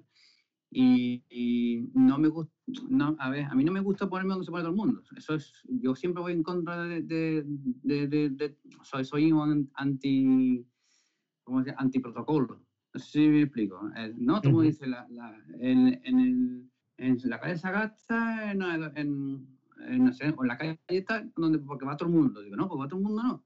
Vamos a buscar un sitio nuestro. Pues es imposible, porque cada día es chico, ¿eh? pero pero no, bueno, no te creas que es imposible. Hay gente que ha creado espacios que ya son. Aquí es donde se pone la, la, la chirigota de tal, o aquí se pone el romancero tal. Bueno, pues, yo no he conseguido todavía tener un sitio que tú digas, o como mira, los, los, los cuatro estos que van con la. ¿Cómo se llama esto? Lo de la, las dos Sí, la parejas de puerta, matrimonio. ¿no? Sí. Ahí está, que tiene una casa puerta y ahí, bueno, pues mira, han creado ya ese sitio y ahí van a buscarlo ya, entonces es más fácil de buscar, ¿no? Pues, por, por ejemplo, yo eh, abriría la veda, hay una calle que me que daba Solano, ¿cuál era? Cervantes, puede ser. Eh, Solano no, a a calle Sagasta, Cervantes creo que era. Y Cervantes, por ejemplo, no es muy, rec- muy recurrente a la hora de... Y ahí tuvimos unos cuantos pases muy buenos y no había nadie, o sea, nada más que estábamos nosotros, pero, pero porque sí, porque nos pilló alguien nos dijo que vaya a cantar y "Venga, va a cantar aquí mismo. Y ahí se creó el ambiente. Y es- no es una calle que, que se use para cantar. Entonces, bueno, que digamos que el, el sitio está por, por, por crearlo, la verdad. Y luego, eh, las condiciones, bueno, ya te he dicho, para mí que sea una calle estrechita es lo, más, lo principal para un romancero. evidentemente que no, que no, que no esté cerca de otra agrupación también, pero ya está. Y tú que has participado en el concurso del Falla con cuartetos como aquellos maravillosos Años Luz o los Cortes de Cádiz, ¿no? ¿Qué diferencia hay entre el concurso del Falla y el concurso de romancero? Que la gente es más siesa. que el público es más. Eh, hablando con todo el cariño, pero a- a- a- digamos que en el falla no te van a ayudar a no ser que demuestre que eres bueno. Eh, en, en el de romancero te van a ayudar sí o sí. Es una, una expresión que no me gusta, sí o sí. Te van a, te van a ayudar, sí. O sea, como mm, da igual el, el- el nivel que tengas, da igual lo que ofrezca. O sea, te van a ayudar, son gente que, que le gusta el romancero y se desvive por el romancero, entonces no exigen, yo creo, ¿no? Que el público no exige del roman- no le exige al romancero más que escuchar la historia y punto. O sea, que no, que si se lo pasa mejor, está claro que mejor, pero que pero no, en el falla. Yo vivido en el falla momentos que a mí me han dado vergüenza ajena. Yo he visto eh, en Gallinero eh, cómo solamente dos personas se cargaban la actuación de un romancero, de un cuarteto. ¿Vale? Y se le ha dejado. O sea, la gen- los típicos graciosos que se ponen allí y su- con sus comentarios pues han llevado a su, a su plebe, nadie le dice nada y se cargan la actuación de un de estos pues me ha dado vergüenza ajena, tío. O sea, de decir, yo, mm, y este es que es la de Cádiz también, tío, pues yo no me siento, no me siento como este. ¿eh? Lo primero es un respeto. o sea, que yo qué sé, tío. Entonces, ese respeto no existe en muchos, no te, no te digo que en todo el falla, ¿vale? Pero en, muchos en muchas personas que van al falla no existe respeto. Entonces, eh, a partir de ahí, mm, una cosa es liarla, una, o sea, un- en positivo, o sea, de, Sí, crea, de- ambiente. Claro, eso. Y otra cosa es hacerse gracioso para un día la gente. No, eso no. Eso no se puede. Eso no, vamos, para mí no puede estar permitido. Entonces, esa es la gran diferencia. Que la gente es muy exigente en el falla, en el COA. Es muy exigente. Y si no ven nada que sea espectacular, eh, puede llegar hasta hundirlo. Hay gente que dice, bueno, porque se vaya. Vale, eh, hay casos que se están dando ahora, eh, que se van mm, y dejan el, el patio butaca medio vacío. Pues tampoco sé yo si eso es bueno. A- ante- hombre, antes que liar las negativos, sí, pero, pero coño, el que está allí está- se ha- llevado cuatro meses ensayando para que no haya nadie. Hombre, que si hay COVID y no hay nadie, vale, pero pero, pero Eso es diferente ya. Eso es diferente, pero que, ¿sabes? Entonces, bueno, el respeto va más allá, ¿eh? El respeto es, voy a ver, voy- mm, yo he venido a ver esto, voy a verlo todo, tío. No voy a ver más que la, la comparsa que me gusta, ¿no? Pero bueno, Hmm. en fin. Eso es, que yo me enrollo más que, que una rota Eso es los diferentes caracteres del público, eso es inevitable. Y ya para terminar, Chepela, ¿nos has contado alguna anécdota de los Island? ¿Se te ocurre alguna cosita que nos puedas contar de, de años, de años anteriores? ¿Otra cosa que se te venga a la mente? Sí, pero te voy a contar una de este año. Venga. Porque, por- mm, porque lo tengo un- muy presente. O sea, me acuerdo de esto. En estos cuatro meses me está acordando un montón. En el último día, en el domingo chiquito, eh, de repente, a una, a- un poco alejado de nosotros, o sea, estamos cantando y alejado por la izquierda, eh, veo un tío con mascarilla. ¿Vale? Estamos hablando del 8 de marzo, el famoso día de, de- bueno, Sí, vamos, el fin de semana justo antes de que empezara todo lo del COVID. exacto. Y yo pensé, digo, hay, hay que ser exagerado para venir con una mascarilla, pisa. Y que no hay nadie con mascarilla, en nota este, se veía que no, que no era japonés ni chino, explico, que no, que toda esa gente ya tú lo ves como normal, que vayan con, con mascarilla hasta con un paraguas para no tomar sol, ¿no? Pero, pero, pero digo yo, digo que yo de verdad, un tío con mascarilla hace falta que yo. O sea, yo lo vi como, digo, hay hay que ver a gente que yo que está, ese tío está pasado, ¿no? Y, y- y luego ya con el paso del tiempo, que he visto que lo normal es tener que llevar mascarilla, pues yo he dicho, digo, este tío era un adelantado tiempo. un visionario, tío, un visionario. claro, tío. Digo, este tío, o ha venido del futuro, ¿sabes? Puede ser que haya venido de, de- de- cuatro meses para atrás y ha venido ahora a ver carnaval, yo qué sé yo. Y Lo, yo ahora muchas veces he pensado, digo, ¿qué estaría pensando ese hombre cuando, cuando veía a todo el mundo sin mascarilla? ¿No? Diría, esta gente somos inconscientes, cojones, yo qué sé, tío. Pero se me ha quedado grabado, vamos, mm, ¿quién iba a decir que eso iba a ser lo normal, tío? O sea, tres meses después. Un hombre No, bien pero- informado que vio lo que se venía, se, se nos venía encima. Claro, claro, teníamos el Nostradamus en casa aquí. No le hemos hecho caso. no le hicimos caso al visionario de la mascarilla. Luego, luego de carácter anecdótico, conocimos una pareja de Long Island. Oh, qué bueno. Sí, sí, sí. Además tenemos una foto en... Nos hicimos, digo, además, la foto se la pedí yo, ¿eh? O sea, de si Guille, nos queremos hacer una foto con ustedes, podemos. Porque me hace ilusión, digo, mira, tenemos aquí una pareja de Long Island y, y nosotros hemos hecho un homenaje a vuestra, a vuestra parte de, de Long Island, de Nueva York. Digo, está guay. Así que, gente, ah, porque hay gente de todo en todos lados. Ya Nunca te la más Nunca te lo hubiera encontrado si no llevara ese tipo, ¿no? Alá, claro, claro. Nunca lo hubiese conocido. Pero ah, vamos, además, además que es curioso que justamente eh, te encuentres dos estadounidenses de Long Island allí, ¿sabes? O sea que Sí, sí, sí. sí. En la calle Sagasta, aquí. es tremendo. En la calle De los Sagasta. Island a Sagasta. De Long Island, sí. Los notas flipando. Nosotros te lo explicábamos y flipando. Bueno, Chapela, pues muchísimas gracias por haber estado en nuestro programa. En nada, por Dios. A mandar. Cuando queráis, voy otra vez. Te cogemos la palabra. A ver, Totalmente. Pues nada, lo dicho, muchas gracias y hasta otro ratito. muy bien. Pues nada, nos vemos. We are hermanos Long Island, de Long Island, Nueva York. Este es Lalo Long Island, Lolo Long Island soy yo. Lolo y Lalo Lolailan. Lalo y Lolo Lolailan. Lolo Lolailan soy yo. Lalo Lolo Lolo Lalo Lolo. Lolo Lolailan soy yo.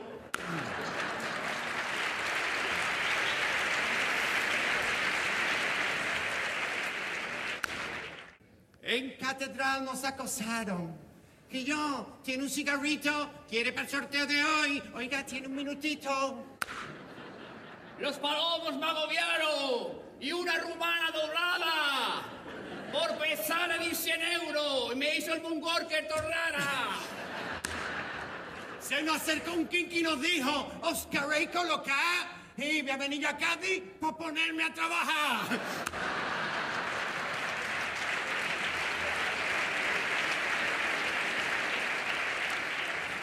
Me acerqué, me acerqué al campo del sur a tomarme un sorbete. Me pillaron dos viejas montadas en patinete. Una me leyó la mano. Este aroma es muy nuevo. Veo algo muy grande. Pues me acabo de rascar un huevo. Un perro que me ladró me mordió el pantalón. Se meó encima en mi pierna y el dueño me echó pistol.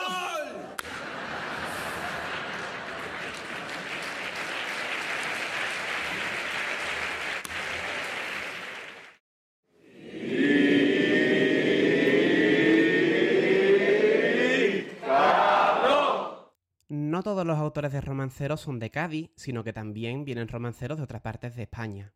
Vamos a hablar a continuación con dos personas que traen su romancero desde Madrid.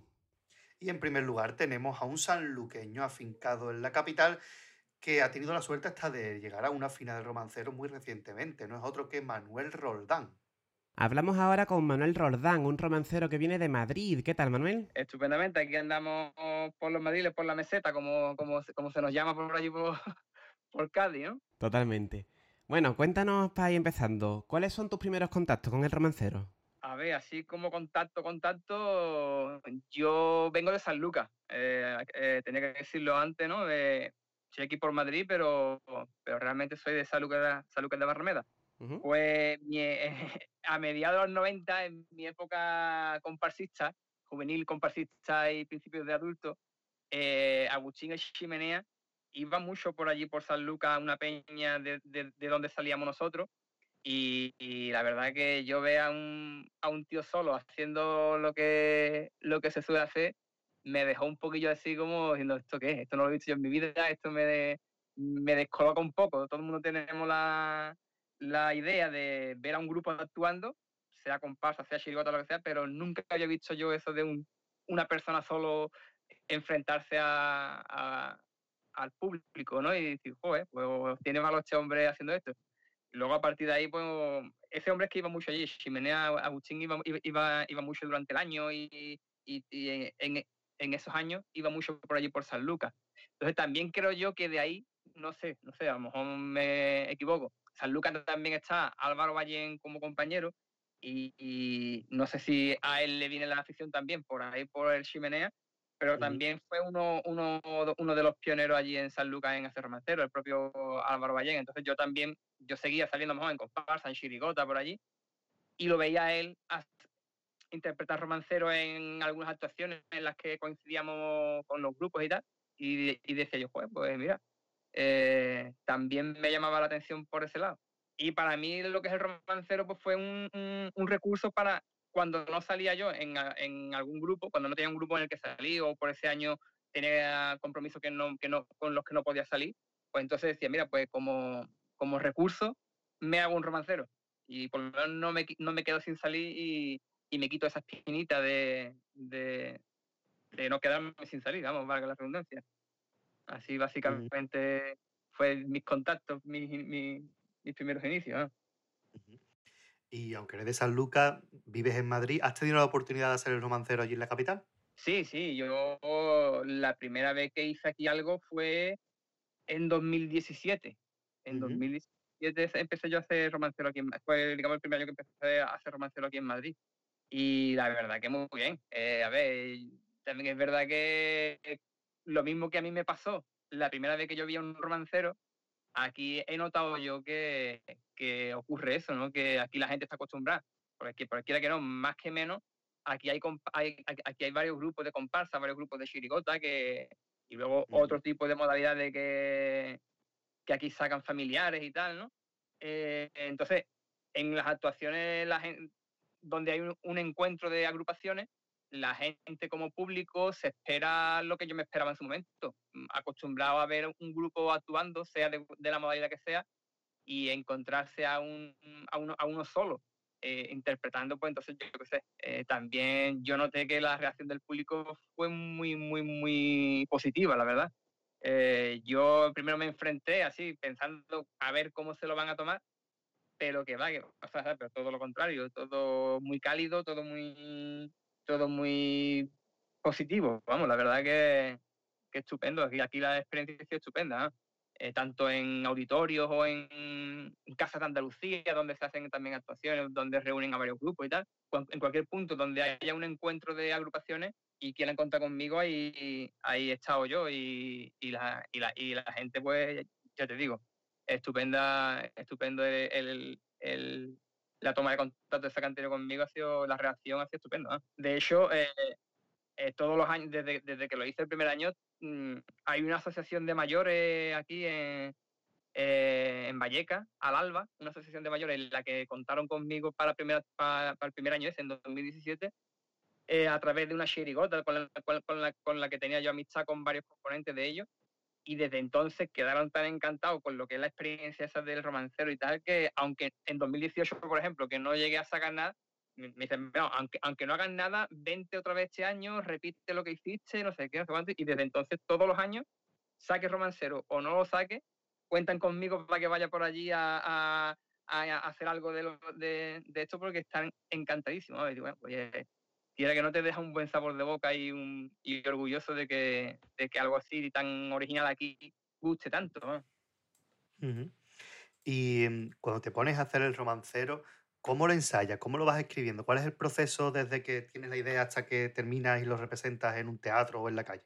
Bueno, es complicadillo, es complicadillo, pero bueno, complicado. Más que complicado, complicado el montarlo, ¿no? Porque luego ya eh, el hacerlo va saliendo, entre comillas, va saliendo solo, porque mi forma es, digamos, yo pienso un personaje, pienso un tipo, eh, uno o dos, Y, o yo siempre tengo muchas ideas en la cabeza, ¿no? Entonces, pues con las notas del móvil eh, voy apuntando cualquier cosa que se me va ocurriendo y digo, mira, pues esto sería interesante para el tipo de tal, o esto sería interesante para el tipo de cual.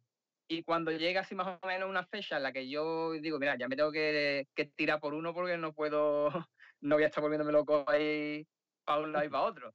Cuando ya veo yo el que está más completito o el que más o menos me, me convence más o yo qué sé, no sé. Ya cuando me decido por uno, ya voy a, a tiro hecho a, a por ese. Y entonces, pues, pues continúo igual, continúo apuntando cosas que se me van ocurriendo en relación a ese tipo y luego ya le voy, a- le voy, le voy dando forma con tiempo a, a organizarlo en, en, en estrofas, autosílabas, no sé qué, tal, ¿no? Sea, primero son las ideas sueltas y luego, luego ya las voy formando en, en versos, ¿no? Y luego ya, una vez que ya lo doy por terminado, o cuando una vez que lo acabo, bueno, acabar no porque nunca se acaba, el romancero si me dejaran siempre estaría escribiéndolo, ¿no? Pero cuando ya, cuando mejor dicho lo doy ya por acabado, porque si no nunca lo terminaría, entonces me lo grabo y me lo grabo y me lo voy, y me lo voy poniendo en, eh, en coche cuando voy al trabajo, cuando vengo del trabajo, cuando voy a un sitio, cuando voy a otro, porque lo que es ensayar, ensayar, realmente no lo ensayo. Yo no soy de que, me pon- de que se pone delante del espejo a- con el texto a revisarlo porque no tengo tiempo tampoco para eso, ¿no? pero mayormente lo memorizo, más que ensayarlo, llamarle ensayar, ¿sabes?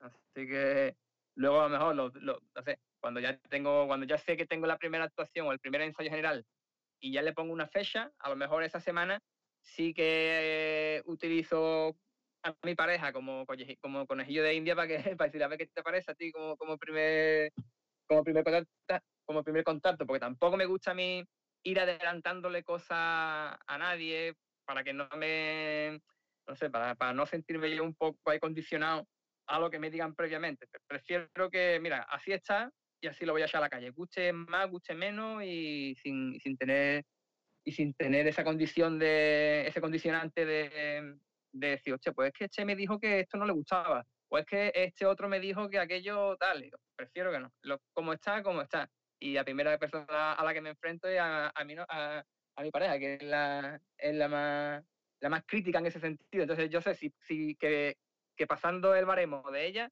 eh, lo tengo medio camino hecho, porque vamos, es la más dura del mundo. Bueno, pues sabemos que tu romancero ha gustado. Y de hecho, en ese camino va la, la última pregunta.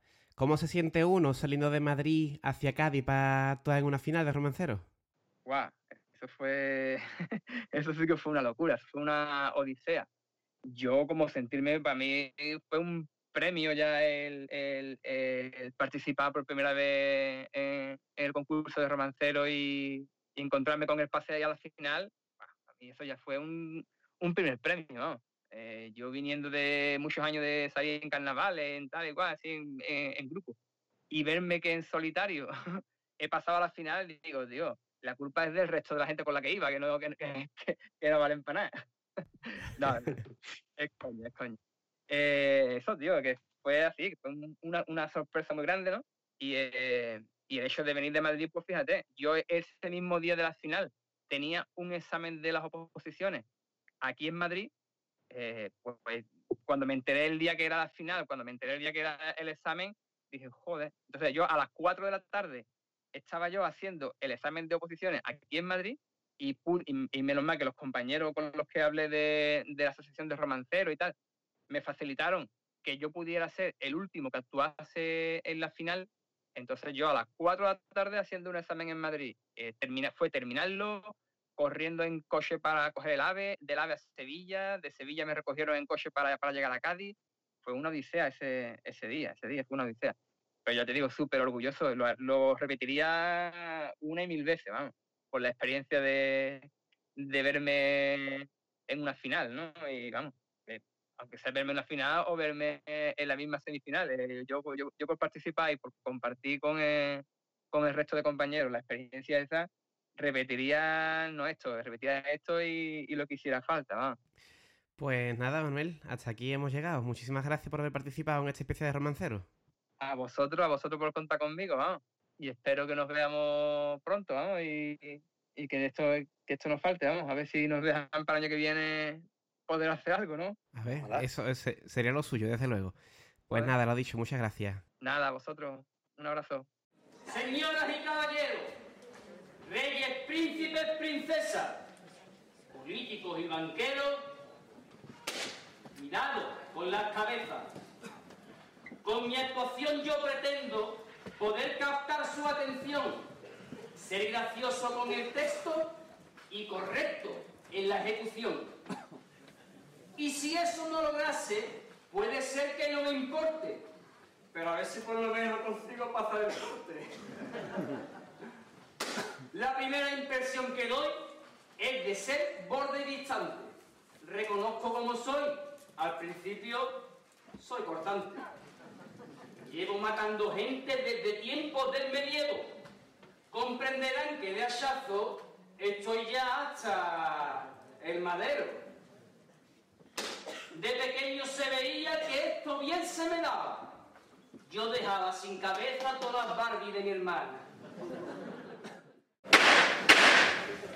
Y desde la capital de España también nos viene otro romancero que también es actor, que ha ganado varias veces el premio del concurso de, de esta modalidad y que últimamente, aunque sea más intermitente, sigue viniendo a Cádiz, sea para el concurso o para la calle. No es otro que Martín Ariza. Vamos a hablar a continuación con Martín Ariza. ¿Qué tal, Martín? Hola, buenas tardes. Bueno, vamos a entrar directamente en materia. Eh, ¿Nos puedes contar cuáles fueron tus primeros contactos con el romancero? A ver, tengo que hacer un poco de memoria porque de esto hace mucho tiempo. No sé si mi primer romancero que yo hice fue en el año 95, 96 del siglo, del siglo pasado.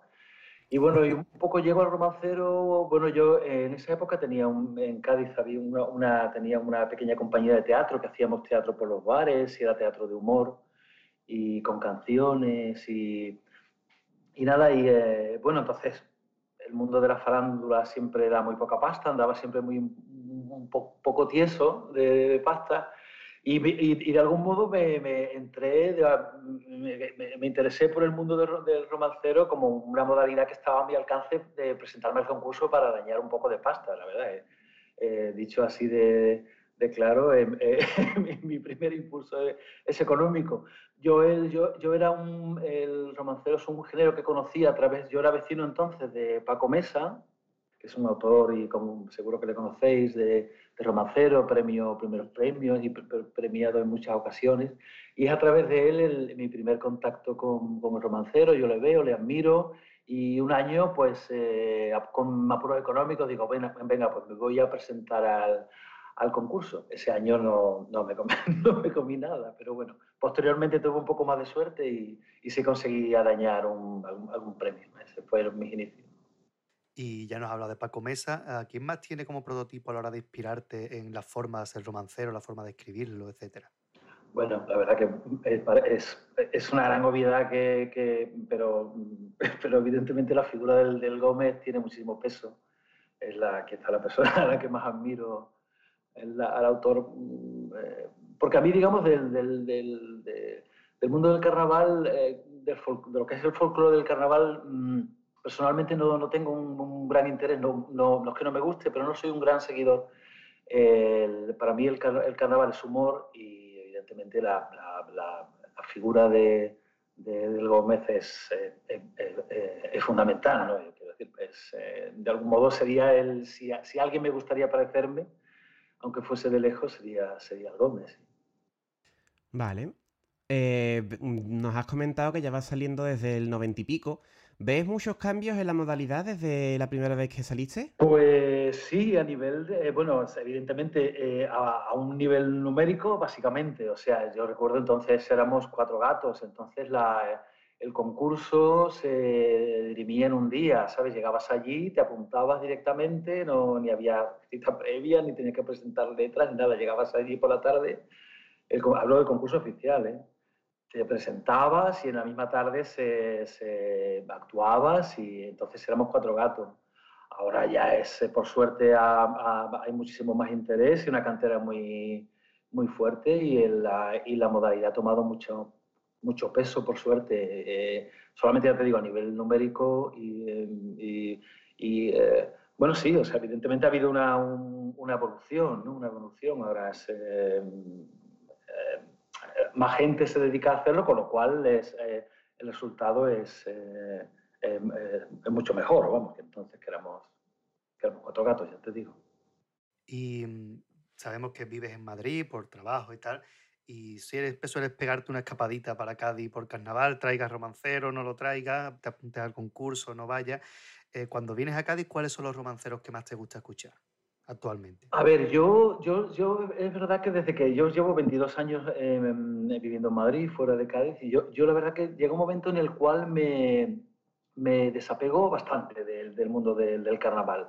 Entre otras cosas porque vengo, como tú dices, siempre que puedo y no siempre puedo. Lamentablemente muchos años no he podido venir y entonces la verdad que le había perdido mucho el, había perdido mucho el contacto con la realidad y con el carnaval.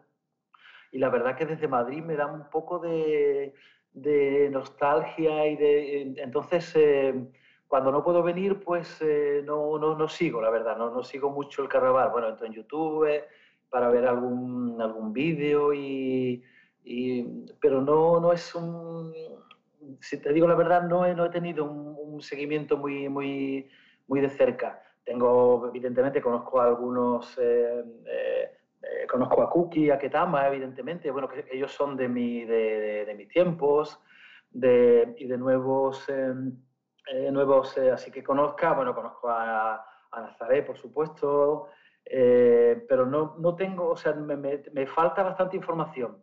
Hace un par de años eh, retomo un poco la actividad, vengo, vengo con, un, romancero que se llama El poema del mío Cid, y este año he sacado uno que se llama Los muertos de Agatha Christie, donde iba del personaje este de, de, de, Poirot, y, tomo, tomo un, un poco de contacto con, con esta modalidad que había, tenía muy, muy abandonada, la verdad, no, no tengo muchos referentes, de- aún tengo muchas lagunas, pero espero con el tiempo eh, ponerme un poco, un poco al día. Y ahora que de algún modo parece que me voy a establecer un poco más en Cádiz, si, si todo va bien, si sale bien el proyecto que tengo, pues eh, espero mm, profundizar un poco más y conocer a más compañeros romanceros.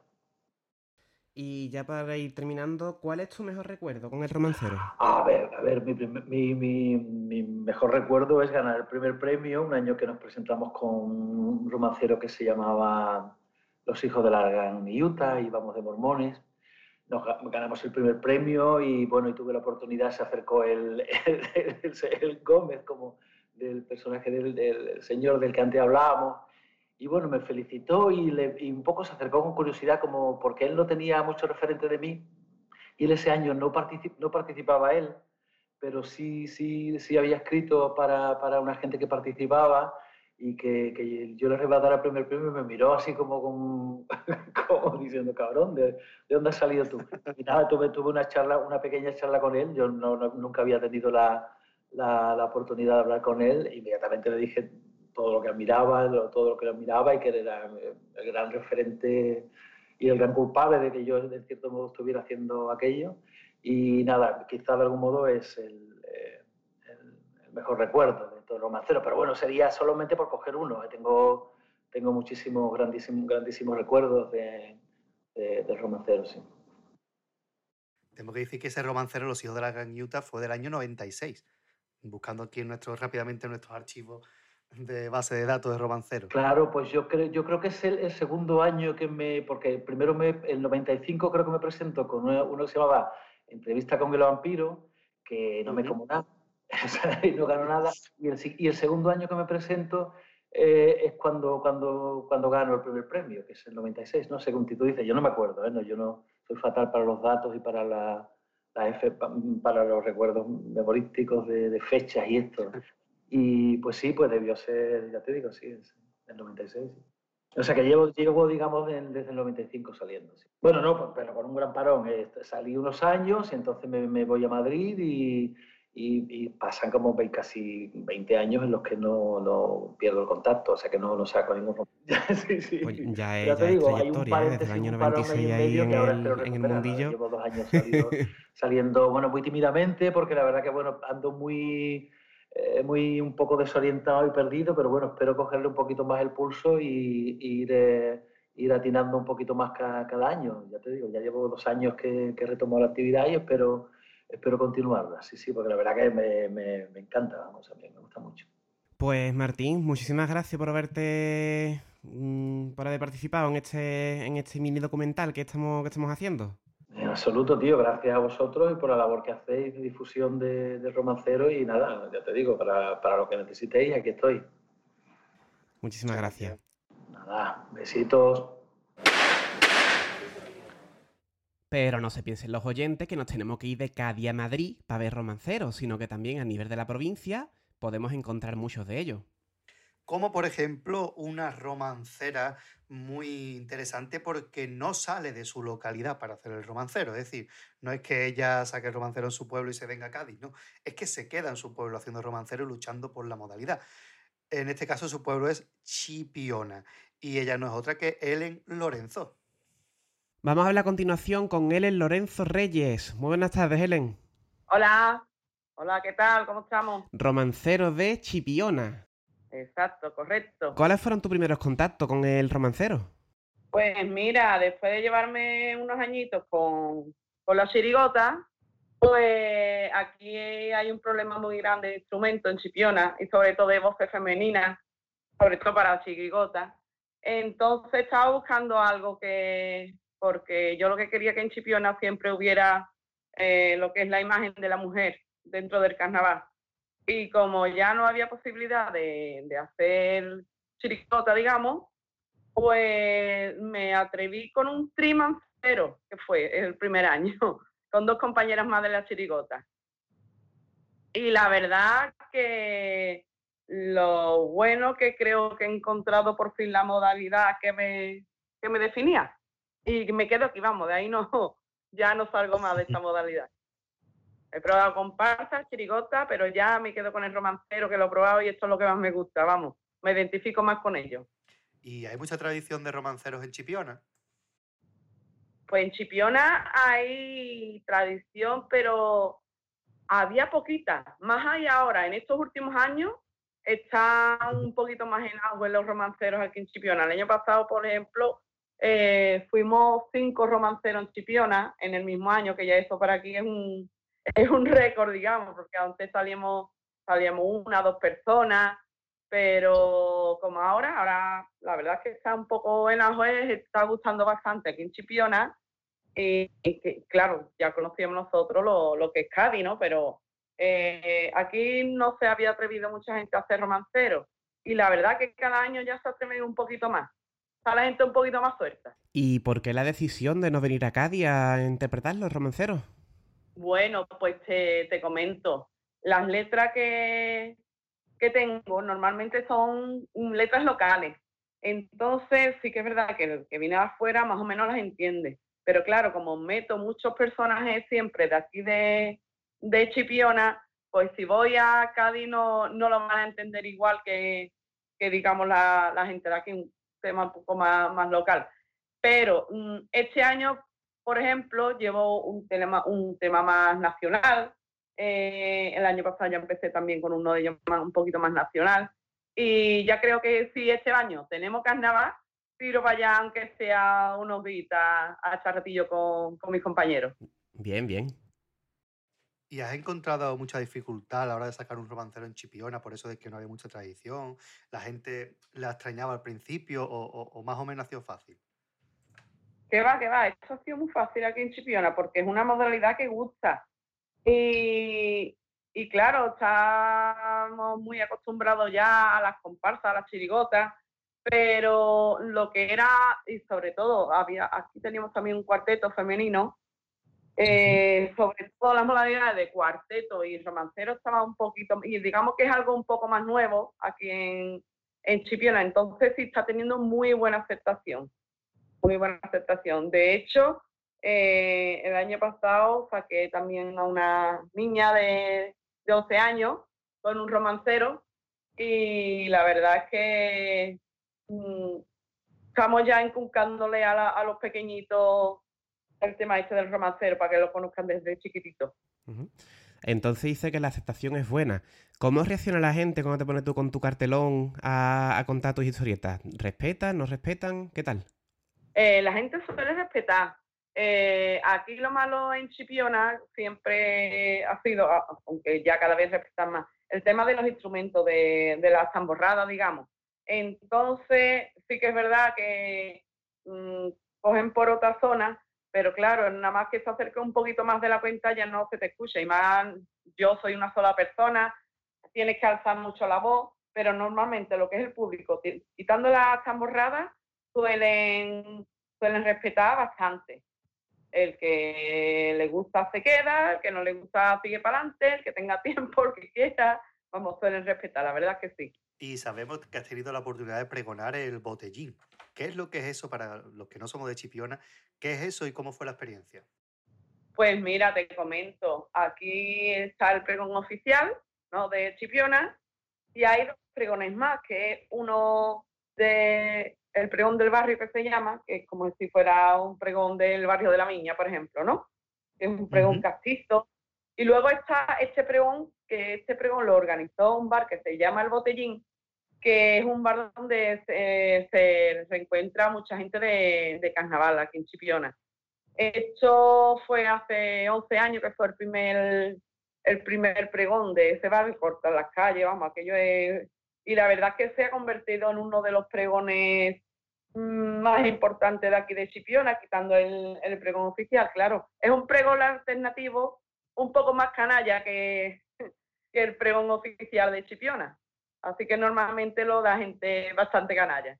Y la verdad la experiencia fue inolvidable, vamos, porque es, no sé, cuando a ti te llaman, mm, se acuerdan de ti para eso, para ti es un premio después de tantos años de que llevas luchando por esto, por el carnaval. Y la verdad es que ha sido una experiencia muy bonita. Y además podemos verlo en YouTube, el pregón que hiciste en, en Chipiona. Exacto. Si, si lo buscan pregón alternativo 2020, sale ahí. Exacto. Este año os voy a explicar un poquito el tipo. Resulta que aquí en Chipiona eh, es como la- las ninfas de Cádiz, ¿no? Eh, aquí se llaman damas.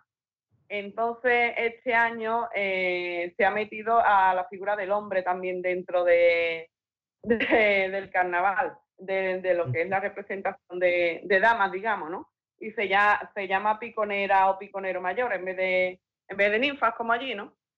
Y entonces yo iba a la última perla, que es como si fuera la diosa de, del carnaval de Chipiona, pero en plan cachondeo, claro. En plan guaseo. Y la verdad que tuvo mucha aceptación también, estoy muy contenta con ello. Oye, pues genial, nos alegramos de que en Chipiona pues se esté levantando un poquito también la modalidad. Muchas gracias por tu tiempo, Helen. A vosotros siempre, intentaremos seguir siempre luchando por ello. Pues nada, muchísimas gracias, de verdad. A vosotros, hasta luego. Y dentro de la provincia nos vamos un poquito más, dejamos la playa, nos vamos a la sierra, hasta Vejer de la Frontera, porque allí está Pepe Purito, que no es otro que José Duarte Pérez, uno de los organizadores del concurso de romanceros de allí y uno de las personas que están haciendo que el romancero poco a poco tome fuerza en esta mm, localidad gaditana. Buenos días, Pepe. Hola, buenos días. ¿Qué tal? ¿Bien? Bien, bien. Venga, pues vamos a empezar directamente ya con el, con el turrón. ¿Cuáles son tus primeros contactos con el romancero? Pues mi primer contacto con el romancero fue en el 2014, cuando di el pregón en Vejer. Yo he sido siempre un aficionado de carnaval, he participado en peñas, he sido muy aficionado ahí a, al falla, a ver coas, agrupaciones, pero nunca, nunca había salido en agrupaciones, nunca en ninguna agrupación. Entonces en el 2014, pues la mesa del carnaval decidió de Vejer, decidió que yo diera el pregón. Y en un principio, pues yo tenía una idea, lo que pasa que plasmarla en lo alto de un escenario, pues era difícil. Y, bueno, plasmé esa idea y, yo contaba como si fuera una historia de ver, porque era la historia de un aficionado que soñaba en su casa que daba el pregón. Entonces, eh, ahí me salió un romancero y ya empecé a preguntar, empecé con gente que me, que me ayudaron y si eso te puede salir un romancero. Entonces hice un tablero, se llamaba Blanco como la pared porque era blanco yo y blanco Vejer, ¿no? Los dos, yo, yo por dar el pregón y, y Vejer que siempre ha sido un pueblo muy blanco. y, y contaba toda la historia de Vejer desde... Y cuando terminó el pregón, pues varios amigos me, me animaron a que sacara el romancero por las calles de Vejer. Y, y bueno, y lo saqué. Y al año siguiente, pues saqué ya dos romanceros, uno para los ensayos generales y otro para el carnaval de Vejer. Y ya pues me animé y yo no sabía lo que era el concurso en Cádiz. Y, yo me decía, pues yo quiero saber para ver cómo es el romancero, a ver cómo lo hacen allí, a ver cómo, cómo para vivirlo por dentro. Y bueno, pues vine con He vuelto y, y un romancero que me fue muy bien y, y bueno, me dio una gran alegría porque la verdad que ahí conocí a, a mucha gente, a muy buena gente y, y hoy ya no tengo romancero, tengo muchísimos amigos. ¿Y hay una tradición de romanceros en Vejer así asentada o ha sido todo más reciente?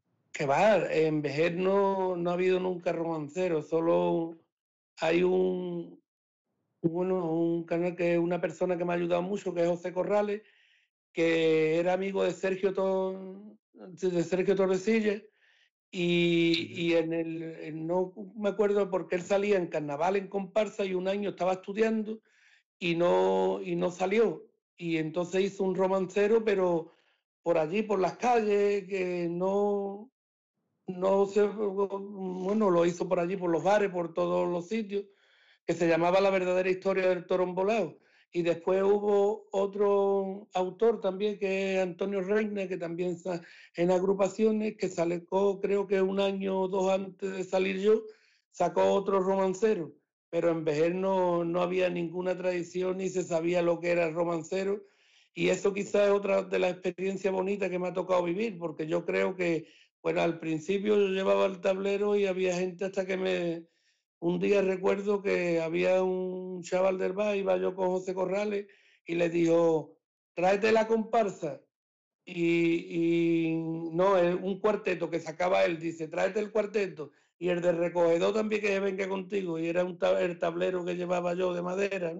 Es decir, que nadie sabía lo que era un romancero, y bueno, gracias a esta influencia que he tenido en Cádiz, a esta experiencia en Cádiz, pues hoy en día tenemos en Vejer un concurso eh, de romancero que ya se han celebrado tres, tres ediciones y, y ya a la peña ha venido muchísimas veces romancero, ha habido certamen de romancero y ya pues Vejer está bastante más vinculado a- al romancero. Precisamente sobre eso te queremos preguntar. ¿Cómo, ser, ¿Cómo es la organización de ese concurso de romanceros en VG? Bueno, pues la organización es, lo organizamos a través de la peña y, y bueno, ya, ya llevamos tres, tres ediciones. La verdad es que eh, va poco público, también es un jueves porque no había otra fecha. Y, pero bueno, eh, parece que el público, pero el que va es un público bastante mm, bueno, ¿no? La gente le gusta mucho, pero todavía no se ha explayado de, de decir y, de que vaya mucha gente al teatro. La verdad es que yo todos los compañeros que, que hablo con ellos pues les gustan mucho porque el teatro es muy bonito y, y echamos una noche allí bastante, bastante buena. Y bueno, lo único hándicap es la poca participación de público, cosa que habrá que estudiar para próximas ediciones. Claro, se tiene que terminar de asentar a lo mejor un poquillo más el romancero en, en VG, ¿no? Exactamente, a sentarse un poquito más, eh, sobre todo en que la gente vayan a- al teatro y, y sean participativas con, con el romancero. Eh, pero vamos, ya todo poquito a poco, ya se han conseguido muchas cosas. Yo al principio pues me costaba mucho trabajo hacer romancero y, y ahora pues la gente sabe lo que llevo, incluso si no sale un año como ha sido este año, te preguntan que por qué no ha salido, que, que, y toda- todas estas cosas. Y yo creo que el romancero eh, en Vejer, pues un pueblo que no tiene tradición de romancero y se está conociendo. También ahora eh, hace, he sacado dos veces con Arancha, una, una vecina de aquí que tiene, bueno, cuando yo empecé tenía seis años, ahora tiene ya casi ocho, y, y la, la chavala, la, chi- la, la chiquilla, pues eh, lo interpreta romancero, la gente le ha gustado mucho y, y llevamos dos años y ya, le- ya está dándome para que le prepare otro para el año que viene, que vamos a ver si hay carnaval y ella está muy ilusionada y la gente pues lo- la espera, tanto a mí como a ella, como y, y- y bueno, eh, yo creo que, que es importante porque ya el romancero en Vejera antes no se conocía y ahora ya es una modalidad que todo el mundo sabe lo que es. Y aparte de este concurso de, de romanceros de VG, también este año has tenido la oportunidad de ser el presidente del jurado del concurso de Cádiz. ¿Cómo ha sido la experiencia? ¿Cómo has elegido a los miembros del jurado? La experiencia para mí ha sido muy bonita, muy bonita. Solo el marrón de, de tener, de tener que decidir cuando todos son amigos, cuando todos son compañeros y compañeras, y, y- y, bueno, juzgar y pensar que, que yo estaba ahí y, y otras personas me han tenido que juzgar, pues ha sido bastante duro, pero en lo que es, en lo que es mm, la experiencia ha sido muy bonita porque yo no conocía a nadie en Cádiz y entonces, bueno, conocía pero gente de romancero, gente que salía, gente que... Entonces, eh, pues nada, poco a poco fui, eh, me fueron diciendo, diciendo nombres de gente que habían salido en romancero de, y, y hice un, un jurado que yo creo que es bastante bueno porque desde el principio, desde el principio parecíamos que, que nos conocíamos de toda la vida. ¿No? Eh, y hubo un muy buen feeling, muy buena implicación, no hubo malos rollos y la verdad es que la experiencia fue inolvidable. Yo pasé días muy buenos, además ver, ver a todos los romanceros en el teatro y después en el falla, a los que pasaron a la final, pues la verdad es que para quien le gusta el romancero, pues es una experiencia bonita y a mí me encantó la experiencia. Lo único, el único pero que le pongo es ese, que lo pasé mal porque aunque a mí nadie me dijo nada, ni, ni nadie me, porque este, todo el mundo sabe que la labor de jurado es difícil y complicada y, y, nadie me dijo nada, pero por dentro sientes el amargor de que hay gente que a lo mejor pues el jurado es así, a lo mejor eh, el fallo del jurado es así, a lo mejor eh, de- tienes una decisión por un gusto, por, eh, por lo que sea, y a lo mejor no has acertado o, o sí has acertado, pero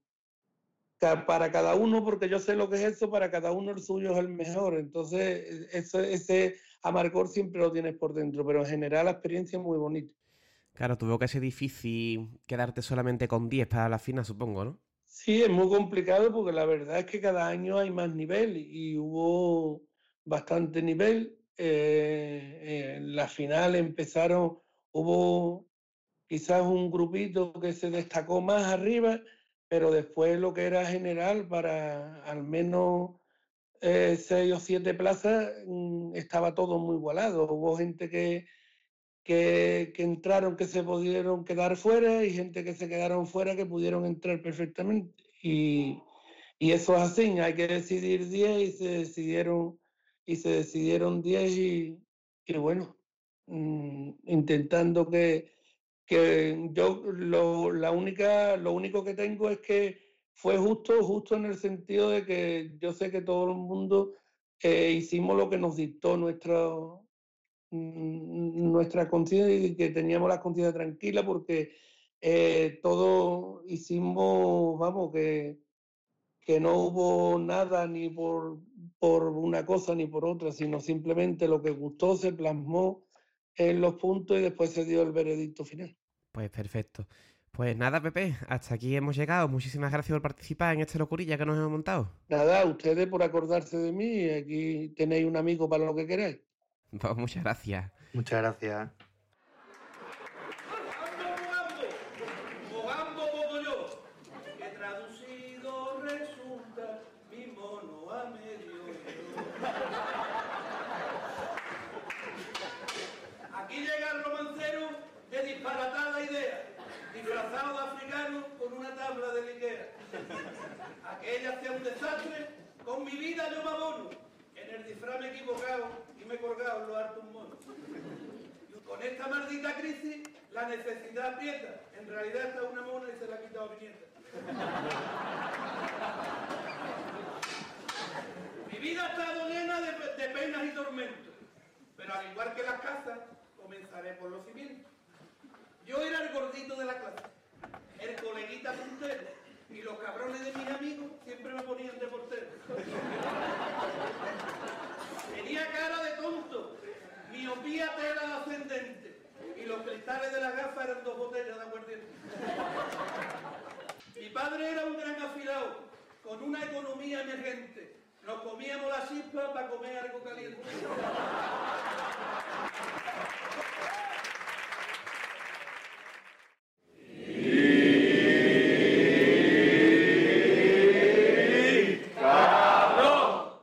Nos volvemos de Vejer a Cádiz y vamos a hablar a continuación con dos actrices que sacan su romancero. No son otras que Mariki Fernández y Aida Santos, eh, dos romanceras de las más revolucionarias dentro de la modalidad. Hola, ¿qué tal? Bienvenidas y muchas gracias por aceptar la llamada de Radio El Compás para este especial de romancero. A vosotros y a vosotras por contar con nosotras para este proyecto tan bonito. Eso es, estamos bien halladas aquí nosotras. Bueno, pues la primera pregunta es fácil. ¿Cuántos años lleváis haciendo romancero? Pues la el- desde el 2015, Llevamos seis años. o sea, sí, COVID, cinco, COVID cinco. mediante. Ah. ¿Y En cómo vez de mediante, COVID mediante por lo de que va a pasar el año que viene, pero Claro. sí, como dice María, empezamos 2015, en 2005, 2015. 2015, 2015. ¿Y cómo empezaste? ¿Cómo dijiste, vamos a, vamos a hacer un romancero? Pues bueno, eh, nosotras que nos conocemos desde el instituto, estábamos en el grupo teatro juntas, después en la carrera de arte dramático volvimos a coincidir y yo qué sé, somos amigas de hace un montón de tiempo y bueno, coincidimos por las vidas, coincidimos, yo me vine a Cádiz, que estaba afuera, bueno, nos vimos y, y teníamos muchísimas ganas de trabajar juntas, de hacer algo y no sé, y, no, y nos dijimos, bueno, nos animamos a hacer un romancero tú y yo, las dos, tal de carnaval y, y así surgió. De ganas, teníamos ganas de hacer algo, algo en común. ¿Y por qué, y por, por qué un romancero? Y no, yo qué sé, hacer, me- meteros en una en otro tipo de, de agrupación. Porque las dos mm, somos creadoras, nos gusta, nos- bueno, somos actrices, y- pero también nos gusta escribir nuestros espectáculos, somos, no sé, era lo que más iba con nuestro, con nuestro perfil. Yo también había estado eh, ya saliendo en una chirigota mixta y en otra de, mujeres. Y entonces el tema de los ensayos y el tema de la creación y tal es muy colectiva, pero hay veces que, bueno, no se puede ir a todos los ensayos, muy complicado tantas personas y, y bueno, la verdad es que es mucho más fácil hacer este tipo de agrupaciones que de dos personas, que al final si no te vienes tú a mi casa, yo me voy a la tuya. Y, eh, y a la hora de poner de acuerdo y decidir cosas, creo que es más, es más sencillito. Y aparte también, el, bueno, que por supuesto se anima que todo el mundo lo, lo se eche a la calle y, y le plante cara, porque la, la situación de tener un romancero es, con la chirigota son más personas y estás ahí, ¿no? Y es como, mira, te respalda con más gente, pero el romancero estás ahí a pie del cañón para bien y para mal y eso es una sensación maravillosa. Y como ha dicho María, somos las dos actrices y entonces se acerca mucho a un teatro de calle, a una cosa muy viva y, y estamos simplemente con nuestro cartelón. Habéis contado que las dos lleváis mucho tiempo ya trabajando juntas. ¿Cómo ayuda esto a la hora de crear el romancero? Mm, Bueno, la verdad es que te- tenemos mucha complicidad. Hemos, bueno, hemos estado juntas, ya digo, en el instituto, en la carrera, después ya no. Cada una cogió su, su derrotero y nos volvimos a encontrar realmente con el romancero. Pero, mm, pero no sé, al final eh, mm, conoces a la persona, eh, ya mm, conecta, tenemos muchas cosas en común y la verdad es que eh, tenemos nuestros momentos, evidentemente, pero que no sé, que nos ponemos de acuerdo muy bien y la verdad es que conectamos muy bien, las dos estamos igual de, como una cabra, las dos. Claro, hay días que una viene más inspirada que la otra o está más, ¿sabes? O trae ideas más claras y bueno, y de repente pues todo se va unificando, se va uniendo y, y, y eso y nos entendemos bastante bien y después pues salen cosas muy divertidas que, que disfrutamos mucho en la calle, ¿no? Que, Eso es importante. El conocerse es un punto, la verdad. El conocerse es un puntazo.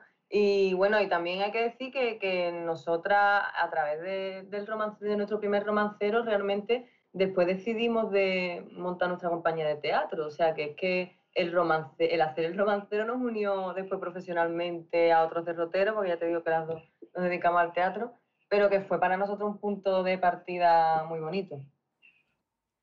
¿Y cómo empezáis vosotras a escribir romancero? ¿Cuál es el proceso de elaboración de cada año de escribir romancero? En vosotras, porque cada uno tiene su, su técnica, ¿no? Pues yo creo que el nuestro cada año va variando según, según de repente mm, la historia que queremos contar, cómo se va desarrollando, porque hay veces que hay como un hilo conductor, otras veces van surgiendo mm, ya estrofas escritas y la intentamos encajar en plan puzzle que tenga sentido, pero no sé, y de repente nos pegamos a chuchones finales y hay otros días que estamos más secas que una mojama, ¿sabes? Que no, es que todos los años somos muy caóticas, es muy divertido, pero no, eh, no, no tenemos, la verdad, no, no, no lo sé, yo no pienso que tengamos, porque es que no sale siempre igual. No sale siempre, es verdad, es verdad. Eh, también somos muy de título, ¿no? Sí. Aida, somos muy de título que a lo mejor nos- se nos ocurre un título estupendo de esto que dice tú, Dios, qué bueno, y ya esto es buenísimo. Y después, después no- nos ponemos a escribir sobre eso y no, y, y no nos gusta, ¿no? Decimos, ah, esto no vale nada, tal. Y a- no sé, pero somos muy de título. A veces se nos ocurre un título estupendo y no sé cómo, al final le encontramos sentido. Y es porque a lo mejor es la sinopsis de algo que tenemos ahí en la cabeza, ¿no? Pero eso, eso también no funciona mucho. Ha, ha habido varios romanceros que han empezado por ahí.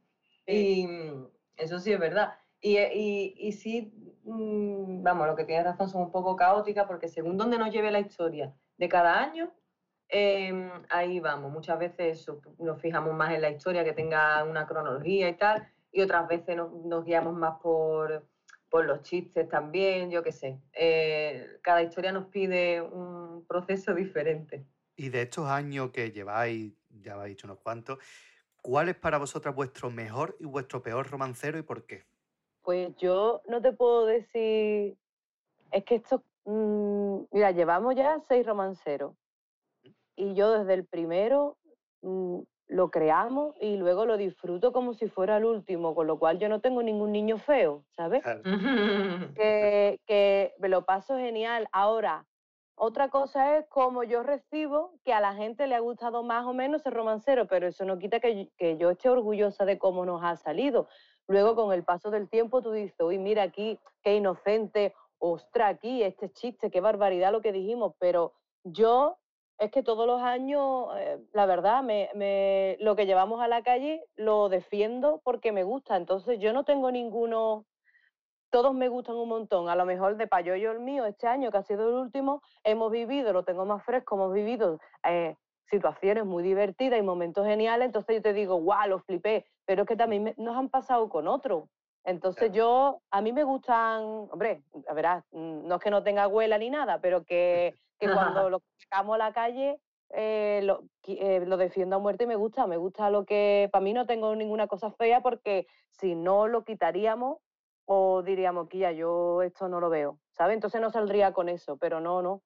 Mm, Yo diría que el mejor y el peor en cuanto a romanceros se refiere, estando de acuerdo con todo lo que ha dicho mi compañera, pero el mejor y el peor fue, creo que el primer romancero. ¿Por qué? Digo, el peor porque es que eso era una performance de romancero, duraba 40 minutos, ahí no fuimos a concurso ni nada, nosotros no nos, presen- no nos presentamos a concurso hasta nuestro tercer romancero y, duraba muchísimo, metíamos un montón de coplillas, era, eh, hombre, se respetaban todas las rimas, todos los autosílabos, pero que era, mm, era, más, era muy personal y muy... Entonces, técnicamente como romancero dices tú, Dios, esto es una performance, esto es otra cosa. Eh, pero después fue increíble porque conocí, o sea, los personajes fueron muy divertidos, los de las presas ibéricas, y también, no sé, fue la inocencia del primer año, de, de- no pensar tanto a lo mejor, y también, no sé, puede que tenga a lo mejor técnicamente lo peor, pero después lo mejor porque fue también el comienzo de, de las ibéricas. Sabemos que cada vez hay más mujeres que se atreven a coger cartelón y salir a la calle. ¿Cómo veis a la mujer en la modalidad de romancero? Pues mira, yo la veo fuerte, la veo eh, hacia, impulsando hacia arriba de una manera increíble. Veo nuevas generaciones de tanto de niñas pequeñas, infantiles y adolescentes que, se atreven, cosa que me, me, vamos, me flipa. Pero bueno, todavía hay, hay desigualdad, una desigualdad evidente. Lo vemos en el concurso, que es muy claro. que A lo mejor, como mucho, un año nos juntamos cinco mujeres participando y a lo mejor hay treinta y tantos romanceros, ¿no? Y aunque en la calle hay muchas más que salen a golpe de cartelón que no se presentan evidentemente al concurso, todavía hay una desigualdad notable que en otras modalidades, por, e, otras modalidades, por ejemplo, en la chirigota callejera se ve ya más el 50-50, ¿no? Sí, está en proceso, en proceso de que, que desde aquí animamos a que todas las chavalas pues, tienen que vivir esa experiencia porque, porque está genial y es de poca vergüenza y con el arte que hay en Cádiz, eh, eso, ¿sabes? Hay que, a quien le apetezca tendría que vivir esta experiencia y como ha dicho María, está en, en desarrollo. Sobre todo se ve en el concurso, luego en la calle sí que es verdad que, que vemos más compañeras que, bueno, por lo que sea, o no han llegado al concurso o porque no les apetece, porque también nosotras los primeros años no participábamos. Pero sí, eso, eso sí es verdad. También un poco por lo que, por lo que antes, por no repetirme lo que he dicho antes, que una chirigota estás ahí más respaldada y es más, se lo pasa uno genial, pero no se siente tan en primer plano, ¿no? No tan desi- de, desinhibida, tan de exhibición de, ostras, me están juzgando, ostras, estoy yo aquí sola de cara a... Entonces también eso, bueno, hay que romper esa barrera y... Pero ojalá que se anime mucha más, hombre, por supuesto. Claro que se animen a salir, por supuesto. También el hecho muchas veces de, que vas so- mm, hay personas que o que vas sola o que va más, claro, cuando vas en grupo es distinto, ¿no? Pero hay que lanzarse. Si te apetece que, vamos, yo animo que se lance, que es una experiencia estupenda y además y a escribir. Porque muchas veces la desigualdad en el carnaval ya no solo está en salir mm, como intérprete o como tal, sino en la escritura que eh, hay que animarse también las mujeres a escribir y aportar esa creatividad en, en los romanceros y en todo, en el carnaval. ¿Y cómo veis la afición a la modalidad? Una vez que estáis actuando en el teatro, en la calle, ¿cómo veis a la gente? ¿Cómo lo recibe? muy, hay una afición maravillosa, vamos, las entradas, ya se sabe, las entradas de cuando se ponen a la venta, una hora y media. Creo que es verdad que el Teatro del Títere tiene un aforo de menos de 200, ¿no? O por ahí, 200, es muy pequeñito, pero hay una afición brutal los tres o cuatro días que duran las semifinales.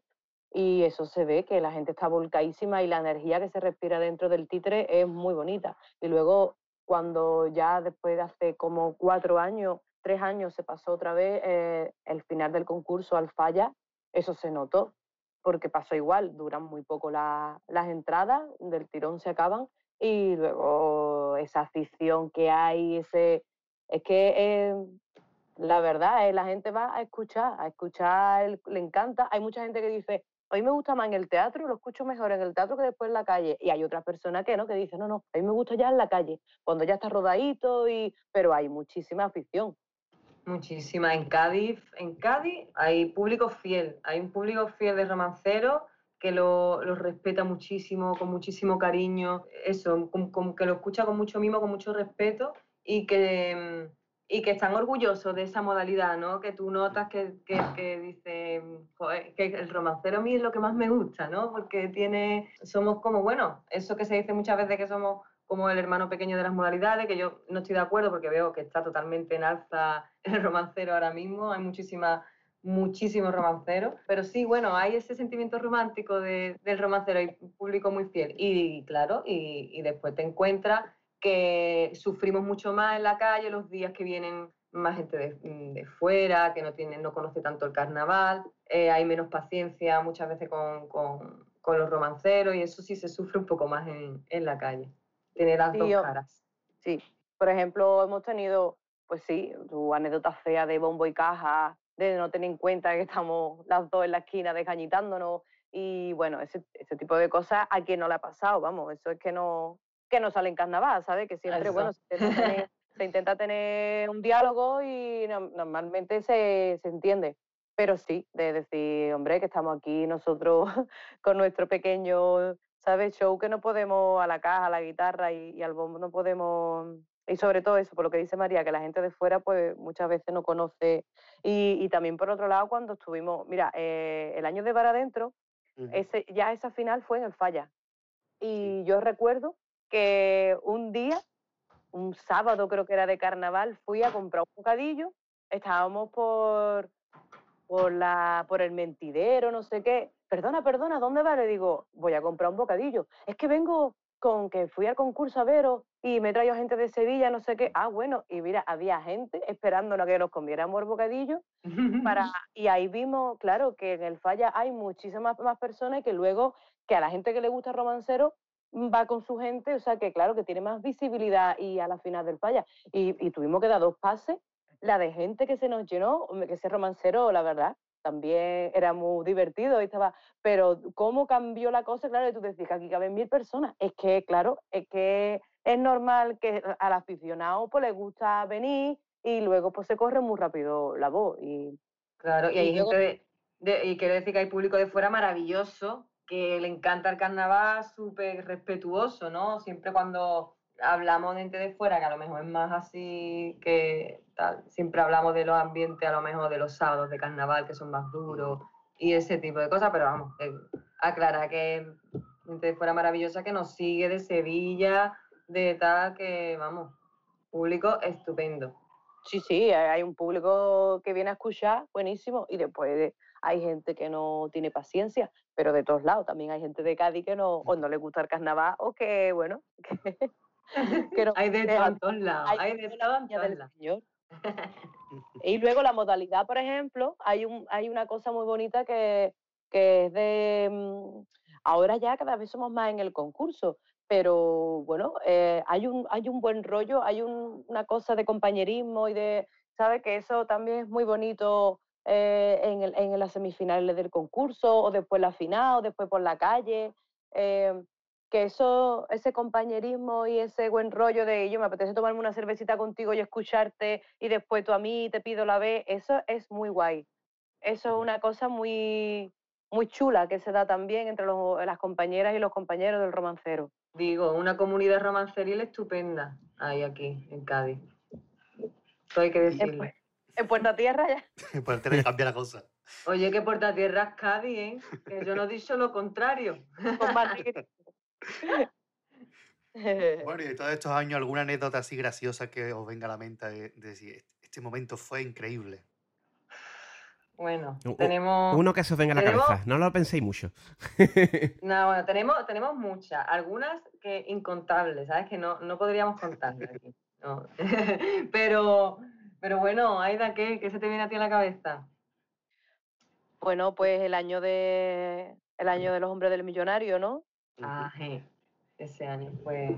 Cuando fuimos a cantarle, e- éramos María y Aida, eh, la sinopsis del romancero, que íbamos a la tienda del millonario a buscar el tipo de carnaval. Y allí, pues con todos los tiestos que, que tienen en los hartos eh, el millonario, pues se producía una bomba mágica atómica y nos transformábamos en, en hombres. De ahí los hombres del millonario. Entonces, pues bueno, era un homenaje al millonario y teníamos al principio un paso doble. Y bueno, tuvimos la suerte de que le cantamos, ¿no? En la, Claro, le en la- cantamos, fuimos a cantarle, a, a- hacerle, ¿cómo se dice? A, a tributo, yo qué sé, le hicimos un besamano ahí al millonario, fuimos ahí a su a su- la puerta de su templo a cantarle y, de, y, y- y el hombre, y nosotros diciendo, hay que ver, porque claro, tú sabes, siempre con la guasa decimos cositas. Y, y pero el hombre es que, vamos, se emocionó. Los Sí. ojos con las lágrimas saltar. Mira, nos regaló bolsa de papel y yo, de vamos, el hombre súper agradecido. Y ese, ese momento lo recordamos con muchísimo cariño. Eso que- y nos dio las gracias y no sé qué, fue un montón de guay, la verdad. le encantó, se emocionó muchísimo que, que le cantáramos y que bueno, y la historia, y sí, y eso fue muy bonito, muy bonito. Tuvimos la suerte de cantarle allí. Y luego también otra anécdota es que nosotros, por ejemplo, con las presas ibéricas terminamos saliendo hasta en un documental. Se, se estaba rodando un documental de la zanfoña, la producción de la zanfoña con Canal Sur, que lo dirigía Mercedes Moncada, Mi querida España. y, y estaba por allí, por las calles de Cádiz, y terminan las presas ibéricas actuando. Y bueno, y terminamos.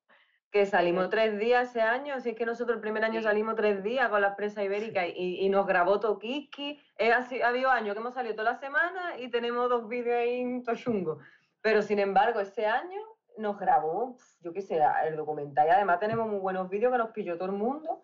Y, y además eso, que ter- terminando la anécdota que, que estaba contando Aida, que es que terminamos presentando, eh, ese documental se llevó un, un premio en el Festival de, Europeo de Cine de Sevilla y total, que al final terminamos allí presentando el premio, las dos Lope vestidas en el Teatro López de Vega con los compañeros de la Escopeta Nacional y nosotros tuvimos ahí nuestro espacio para presentar con, la, con las presas ibéricas, que me acuerdo yo que decíamos, no estamos acostumbradas a lugares tan gallardos, si nosotros somos de calle, si cantamos con Leotardo, ¿te acuerdas?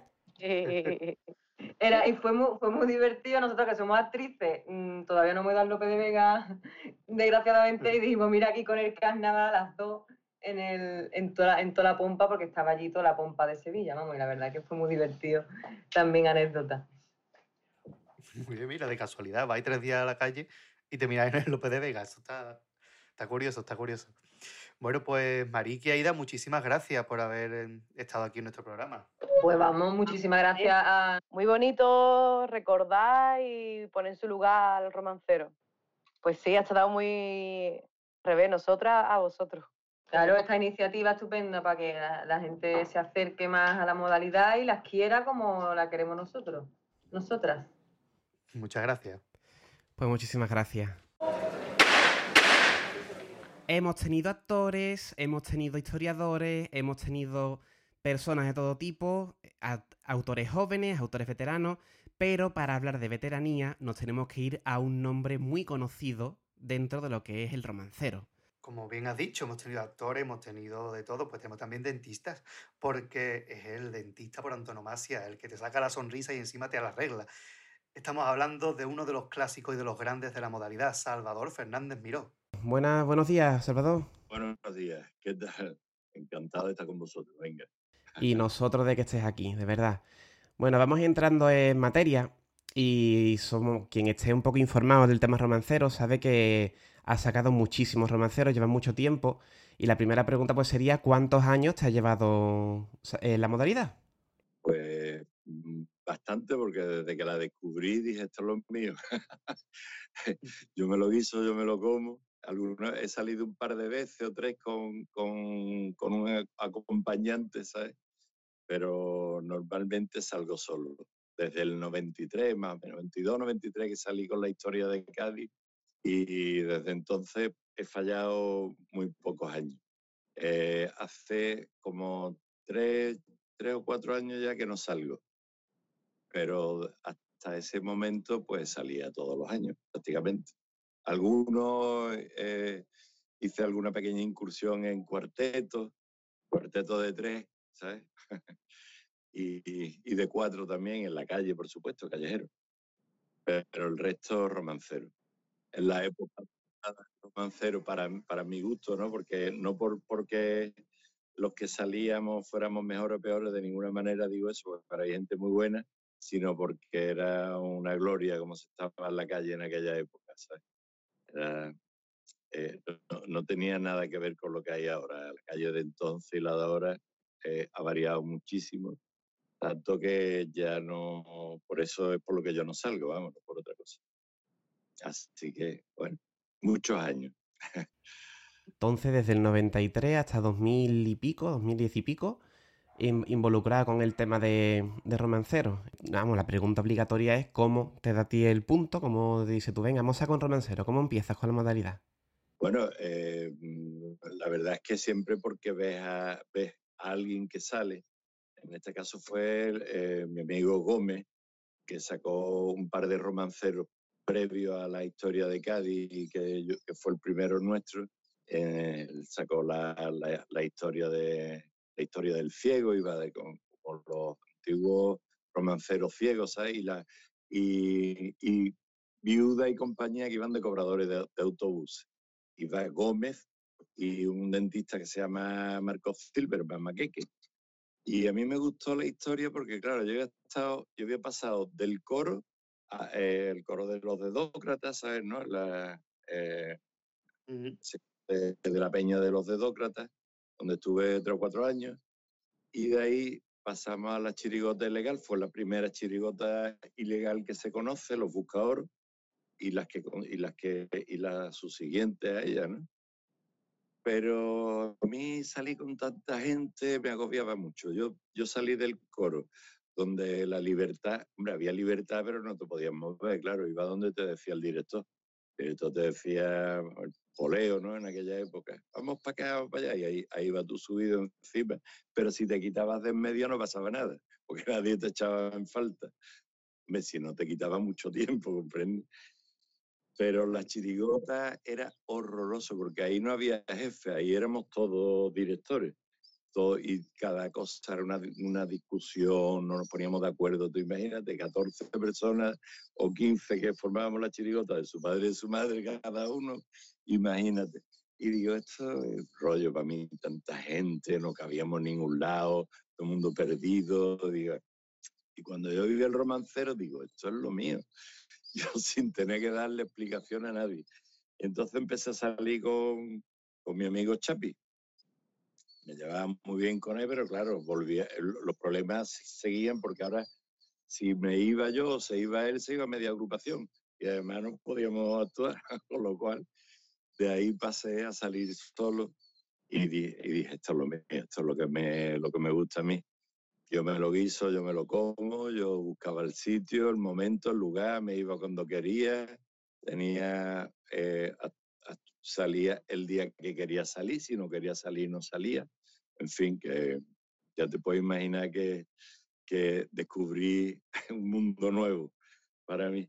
Aparte que el, el hacerle cosquillita al público, eso es impagable. Eso es el hacer reír directamente a una persona, la complicidad que tú consigues con el romancero, la, la, interacción, la complicidad que tú consigues con el público, no se consigue con, con, una agrupación donde somos 15 o 20, ¿no? Porque cada uno se busca su grupito de público que te escuche y al que tú, pero no tiene nada que ver como, con el romancero. El romancero es algo, es algo único, el que lo prueba ya dice, esto es lo mío. Si tiene la, la capacidad de hacerlo, claro, pero todo el mundo sirve para romancero lo sabe la gente que sale. Y de todos estos años, desde el 93, que nos ha dicho que empezaste con los romanceros hasta hace tres o cuatro años que lo dejaste, echando la vista atrás diciendo este, aquel, ¿cuál crees que es tu mejor romancero o el que más te gusta a ti? Hombre, hay algunos que, que he escrito yo personalmente, por ejemplo, Satanás, que yo lo disfruté mucho, el auténtico Satanás lo disfruté mucho, porque lo escribí yo, lo disfruté, era muy personal. Pero como luego los que los que eh, los que he salido con escritos por, por Gómez, aunque con una idea previa mía, ¿no? Es decir, que yo me sentía muy identificado con el romancero, por ejemplo, que te digo yo, Herodes, que yo para mí fue uno de los que yo más he disfrutado, el de Herodes. Eh, escrito por Gómez, mm, después de ello decirle, Gómez, vamos a escribir, yo creo que nos, sentamos a escribir los dos. Lo que pasa es que, claro, el peso de la escritura, de, de la autoría, lo llevaba, lo llevaba Gómez cuando estábamos los dos. Y creo yo que de los que más he disfrutado o los que más me han gustado han sido Satanás y Herodes. Herodes quizás el que más experiencia graciosa, eh, con los que he vivido más experiencia graciosa, ¿no? Los, porque los niños se asustaban. yo me acuerdo eh, es que lo, en, la, en, la, época que yo salía, todos los, yo, yo tenía un, un, el típico corrillo que se forma alrededor de los romanceros y todos los niños se escurrían por, de, por entre las piernas de todos los adultos y se ponían allí en primera fila y formaban un corrillo a lo mejor de 8 o 10 niños que como ya te puedes imaginar no estaba pensado el romancero para niños porque el romancero no es una no está escrito para pa, gustarle a los niños, excepto algunos por ahí que hay que son tan esto que, hasta un niño lo puede entender o disfrutar, pero no era el caso de los míos. Algunos sí, o algunas cuartetas, algunas historias sí le entienden los niños, pero normalmente no. Con lo cual los niños pues daban un por culo que no te puedes imaginar. Te puedes imaginar yo todo allí charlando, hablando, protestando, eh, comentando Y yo decía, tengo que sacar Herodes. Un año, el año que viene voy a sacar Herodes, el año que viene voy a sacar Herodes. Efectivamente, por fin hablé con Gómez y digo, vamos a sacar Herodes, que es un tema fantástico, porque claro, los niños son intocables, tú lo sabes, ¿no? En el cine, en la televisión, en todo, tú no puedes poner lo más mínimo de violencia y tal con, con los niños, como es lógico entender, claro, eso no- yo no digo lo contrario ni que debería de ser al revés, pero es así. El, el romancero de Herodes que carga y es un montón de, de fuerte contra los, contra los niños, no más que con los niños, ¿no? Con los niños mal educados, que son mal educados por los padres, la forma de vivir de los niños, en fin, romancero de Herodes eh, lo, lo- lo usaban los profesores, los profesores decían, yo, qué bien me ha venido tu romancero. Yo recuerdo una vez que me contrataron en la, en la- ahí en el Palacio de Congreso hubo un simposium o no sé qué historia, un sim- simposio de, de la infancia de toda Andalucía organizada por la Junta, me parece, por una institución pública, donde estaban todos los, todas los estamentos, todo lo que tenía que ver con niños, desde no sé qué de la infancia, violencia de no sé cuánto, todo lo, todo.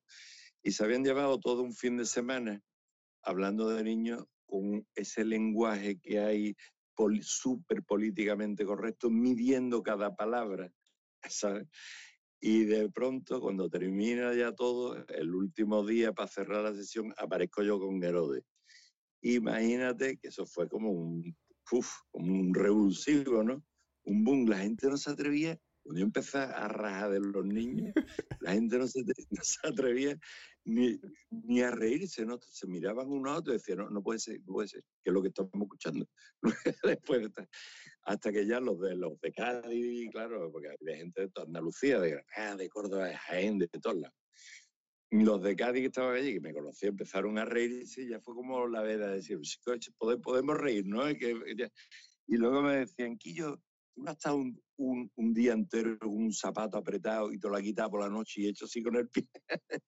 y se fue igual, cuando llegaste tú con el romancero, ¡guau! Fue como un relax y digo, carajo, los niños, por culo que...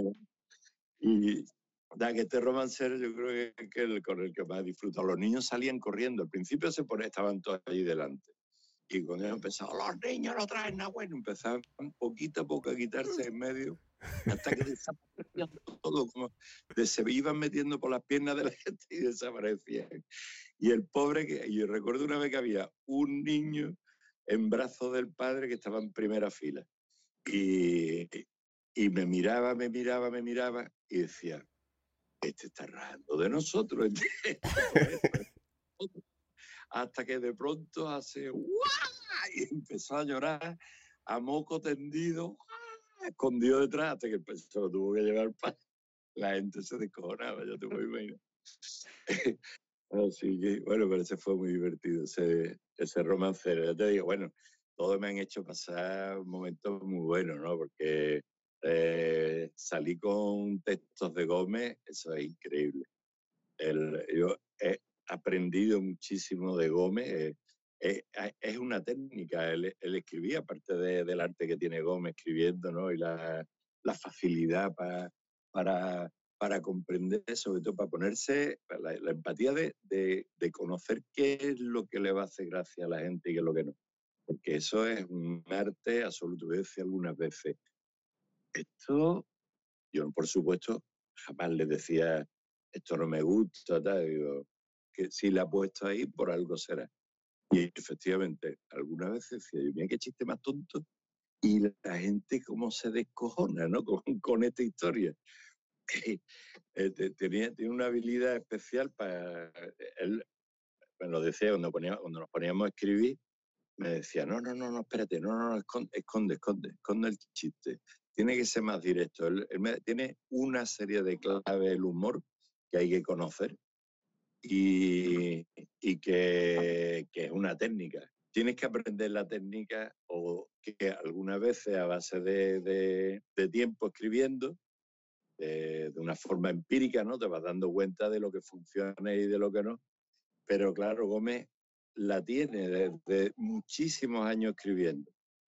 Y, y se nota, ¿no? Los cuplés, los cuplés de Gómez son redondos, aparte de que el tío eh, tiene un, un coco impresionante, ¿no? Entonces yo he disfrutado con él tanto cuando salía con los romanceros suyos como escribiéndolo con él. Cuando nos sentábamos a escribir nos pegábamos gloriosas tardes de reírnos, pero de ah, sin parar, digo, esto es impagable, ¿no? Por eso te digo que los romanceros de Gómez yo los he disfrutado mucho, muchísimo. Lo- Además, hemos sacado siempre, hemos intentado, yo siempre he intentado sacar temas eh, que, que- digan algo, porque claro, el romancero no podemos nunca perder de la cabeza que el fin último es que la gente se ría, ¿eh? No podemos perder ese fin. Es decir, evidentemente, eh, tú, un autor no debe de dejar pasar la oportunidad para hacer lo que tú, la crítica social, todo lo que te dé la gana. Pero el, lo principal es que la gente se ríe, por encima incluso de la crítica, por encima. Hombre, es una lástima que tú tengas esa oportunidad de decir cosas y no las digas. Pero si tú haces una crítica social y todo lo que te y la gente no se ríe, eso no vale nada. Es donde eh, eh, eh, yo creo que ese es el escollo en el que falla la- donde fallan los que muchos romanceros que, que, no, son graciosos. Y después hay otra parte en el romancero que es muy importante para desde mi punto de vista, que es que el romancero tiene una coletilla detrás que es de Cádiz. El romancero de Cádiz. Es como, como en, el, en, el, en el concurso de agrupaciones de carnaval de Cádiz. Entonces, mm, como el premio es muy goloso, está viniendo mucha gente de fuera, mi respeto, pero que no hacen romancero. Entonces, la experiencia que usted tuvo hace unos añitos como jurado del concurso romancero tuvo que ser curiosa, ¿no? Por lo menos, por lo que nos está contando. Claro, yo votaba por lo que me sonaba más a Cádiz, más humor más gaditano, más cachondeo, más, más sin, sin purismo de ningún tipo, porque yo recuerdo que algunos amigos míos, como romanceros, los conozco todos, me preguntaban, ¿sabes que yo? Que es que tengo dos cuartetas, que es que una me sale de nueve. Diga, pero tú te crees que va a haber alguien que se va a poner a contar si tu cuarteta de nueve, si, si eso es imposible de contar. Esa, esa, esa, esa base que escribe, eh, se valorará que esté escrito en octosílabos.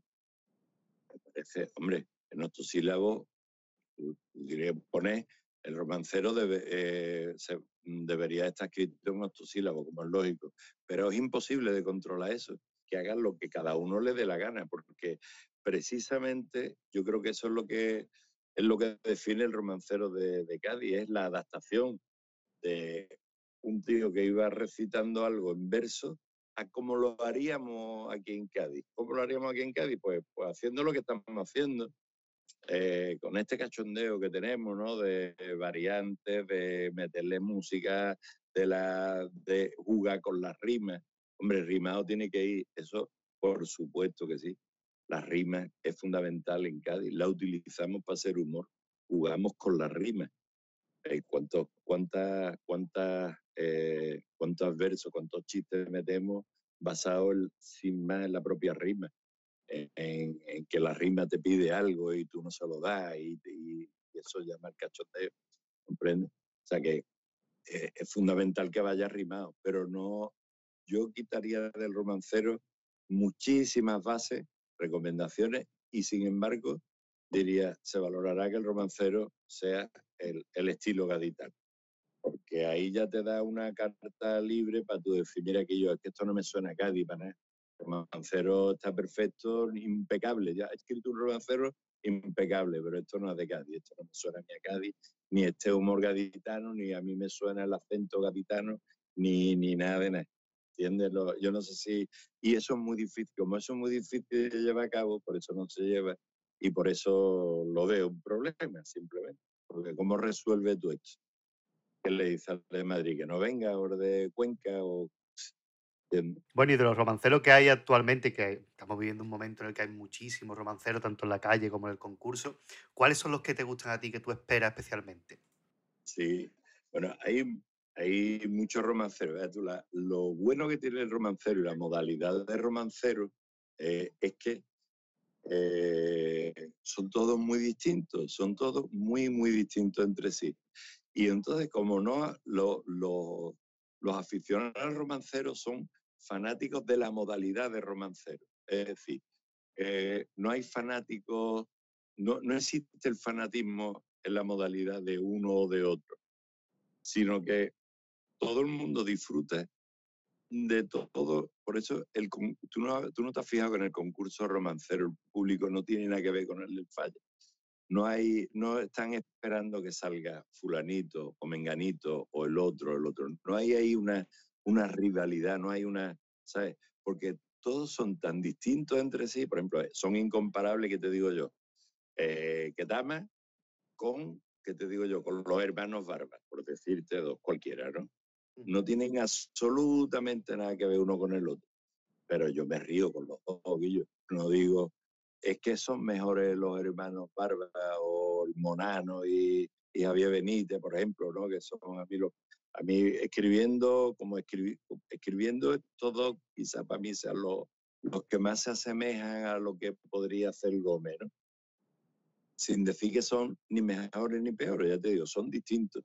Pero dentro de, a mí, mm, eh, porque claro, romancero no es ya solo lo- el texto, ahí es el texto y la interpretación. Y la interpretación es quien lo haga, como lo haga la, la, la personalidad del que lo haga, si te gusta, no te gusta, el humor es muy, muy voluble, ¿no? Eso. Entonces, a mí personalmente me gustan, o sea, yo no, no he oído ningún romancero que diga, este no me gusta, porque a todos le, le busco algo. De, de todos disfruto, todos tienen algo y dice, uno no es qué arte tiene interpretando, que incluso algunos con malaje, ¿no? No pasa nada, tiene más malaje, menos más, pero tiene, pero tiene una graciosa que tú dices, que, y te tiene que reír por eso también.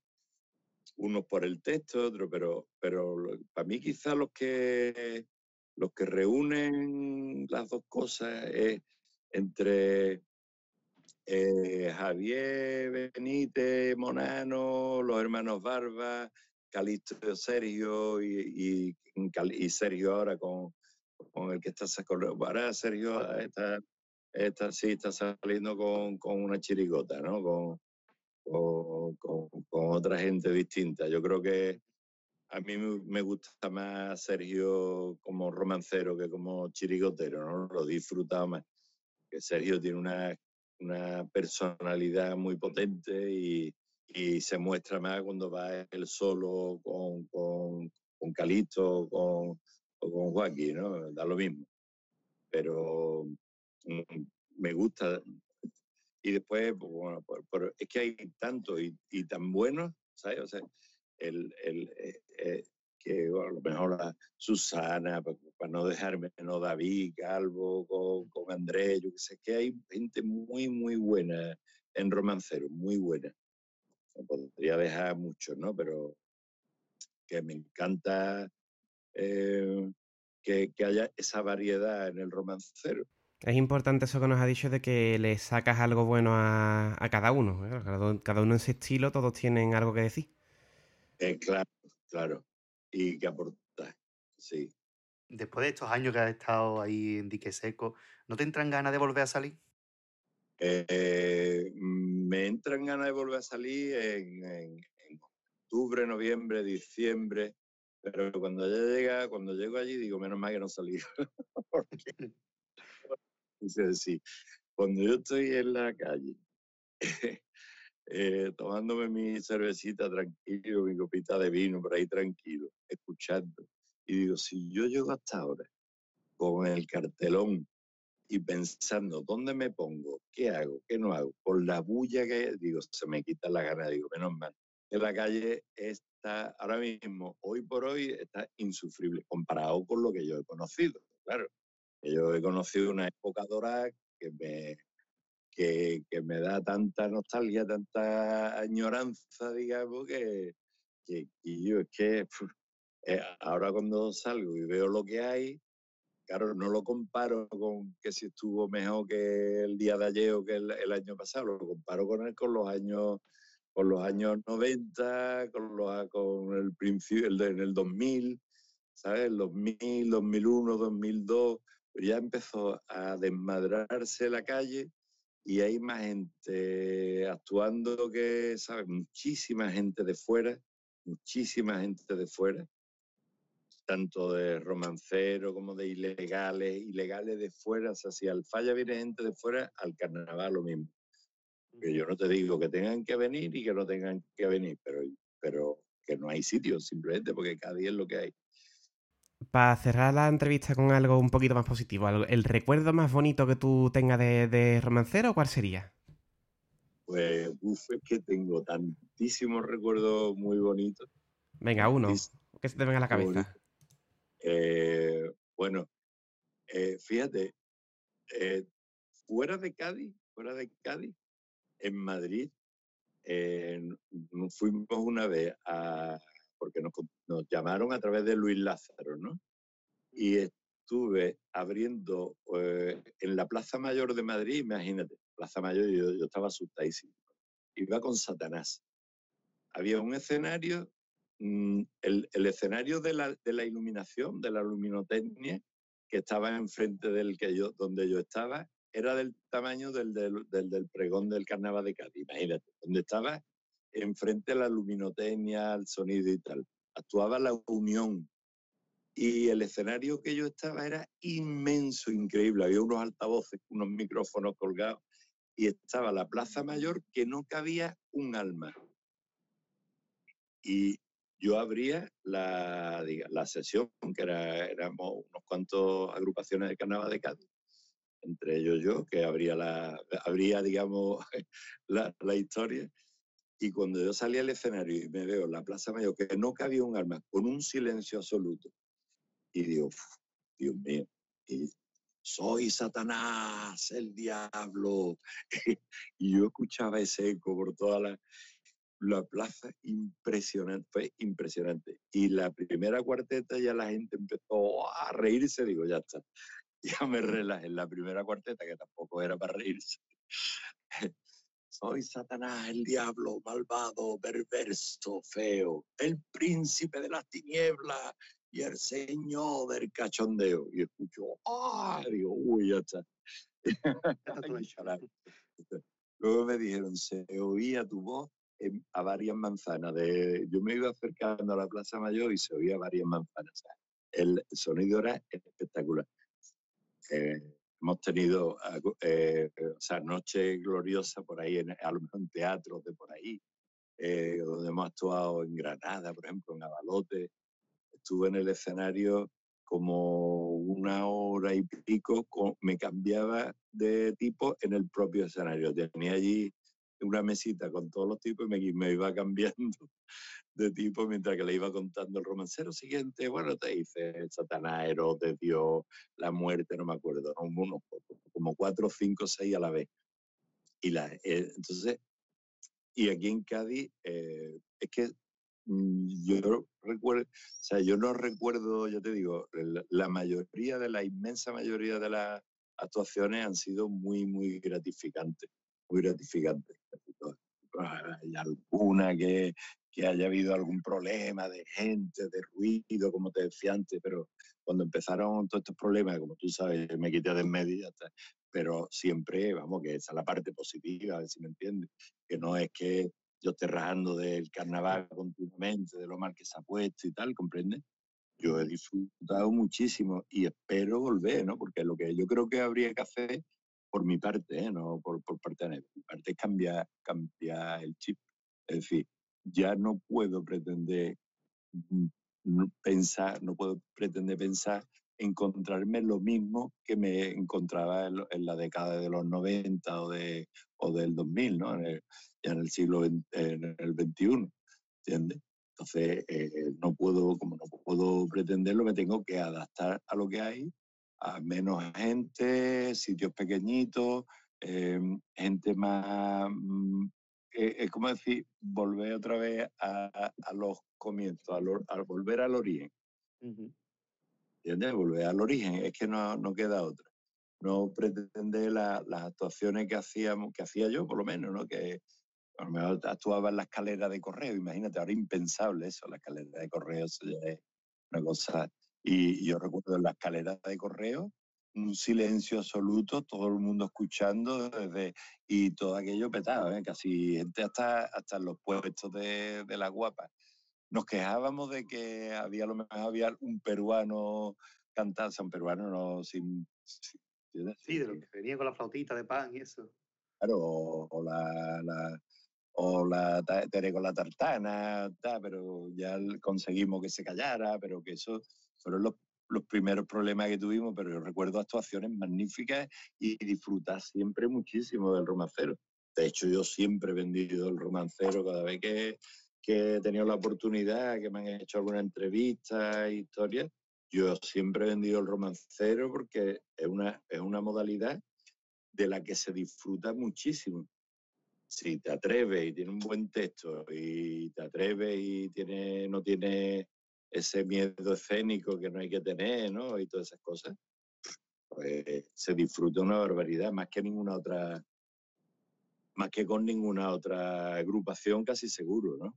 Y te- que, hombre, disfrutas en una chiriota y te gusta cantar, si me entiendes, y, no, y te da miedo ponerte en primera fila, pero, pero el que tiene, el que le gusta esto lo disfruta más que nada, porque es que actúa, te lleva, te crea una complicidad tremenda con el público y, y, y- y te diviertes mucho, ¿no? El primero que te ríes eres tú. O sea que momentos, mm, todos te diría, todos. Yo, yo he disfrutado muchísimo, vamos. Yo estaba enganchado, yo tuve, me tuve que apuntar a Proyecto Hombre Romancero para salirme de ahí. el patriarca, ¿no? La, Claro. La granja de, que decía el Gómez, ¿no? La granja del picadito. Bueno, Salvador, pues muchísimas gracias por este gran ratito que hemos echado y por participar en nuestro, en nuestro documental sobre el romancero. Encantado. Julio. encantado, que, que os vaya muy bien y que tenga mucho éxito. Contad conmigo para lo que queráis, ¿vale? Muchas gracias. Venga, muchas gracias. Quizás no me reconozcan así en un primer momento. Por si alguno no se cosca, ahora mismo me presento.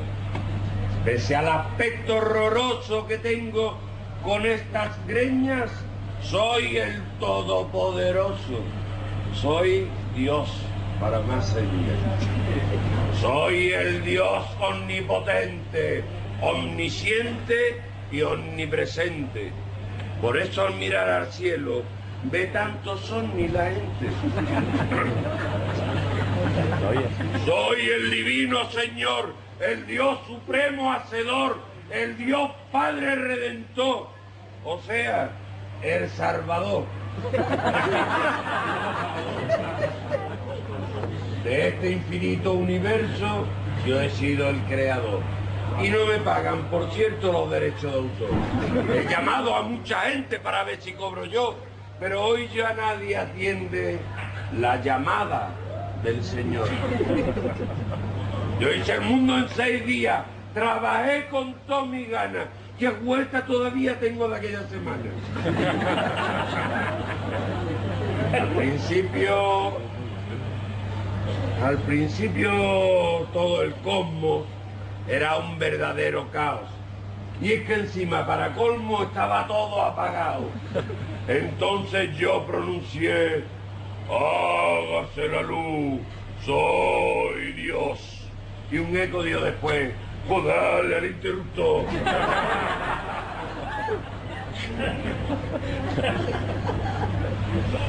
Cuando la tierra cree, dije al ver mi obra de arte, por hoy lunes ya está bien, seguiré mañana martes. Y el, y el miércoles tempranito me puse a hacer continente, porque ahí en algún sitio tiene que vivir la gente. Vivirán primero en cuevas, y después del siglo XX, cuando suba la vivienda, vivirán debajo de un puente. No había tiempo que perder, menos mal que me doy maña y con papel de envolver hice todas las montañas. Use bosques y frutales que dan sombra y alimento, que en los meses estivales el sol quema para sus muertos. Cuidé todos los detalles para no meter la pata y los ríos de los valles eran de papel de plata. Como... Como... Como me faltó... Como me faltó el papel del color azul para fondo. Dije cuando me, dije cuando me acosté, mañana mismo lo compro.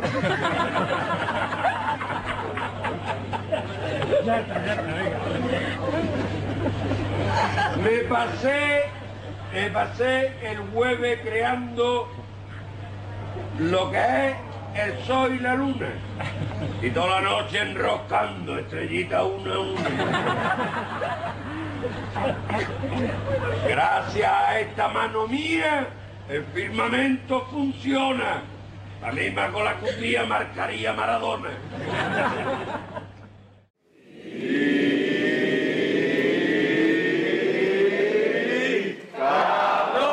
Y nos vemos de una persona clásica en la modalidad que ya no participa en ella a dos personas que están empezando con la misma. Y están empezando a una edad muy, muy, muy temprana, porque estamos hablando de que el romancero también tiene su propia cantera. Eh, igual que existe la cantera para los coros, para las chigotas, las comparsas, los cuartetos, también lo hay en el romancero, aunque no participan ni siquiera de manera de exposición en el concurso de Celebra la Tienorica. Sí que podemos ver en la calle gente de muchísimo nivel, ¿no? Y relacionado con romanceros pues clásicos, como puede ser pues la sobrina de Paco Mesa, la hija de los Barba, pero aquí tenemos también a dos que han empezado en este 2020 su andadura en romancero. Son dos hermanas que se han prestado a hablar un ratito con nosotros, Esther Ureva y Sofía Ureva. Tenemos que decir que contamos con estas jóvenes romanceras con el permiso expreso de sus padres. Bueno, pues ahora tenemos a dos romanceras bastante más jóvenes que el resto que hemos tenido en el programa. Y tenemos a Esther Ureva, muy buena. Hola, buenos días. Bueno, pues Esther, tú cuéntanos, porque eres una romancera que ha sacado este año pequeñas pero matonas junto con tu hermana. ¿Cuál es tu primer recuerdo que tú tienes de romancero? Pues mi primer recuerdo es desde hace tres años eh, ir a ver a mi prima a un teatro de romanceros a actuar y desde ahí ya me sentí ident- identificada con los romanceros. Ya dijiste, eso tengo que hacerlo yo, ¿no? Pues claro, fue lo primero que pensé.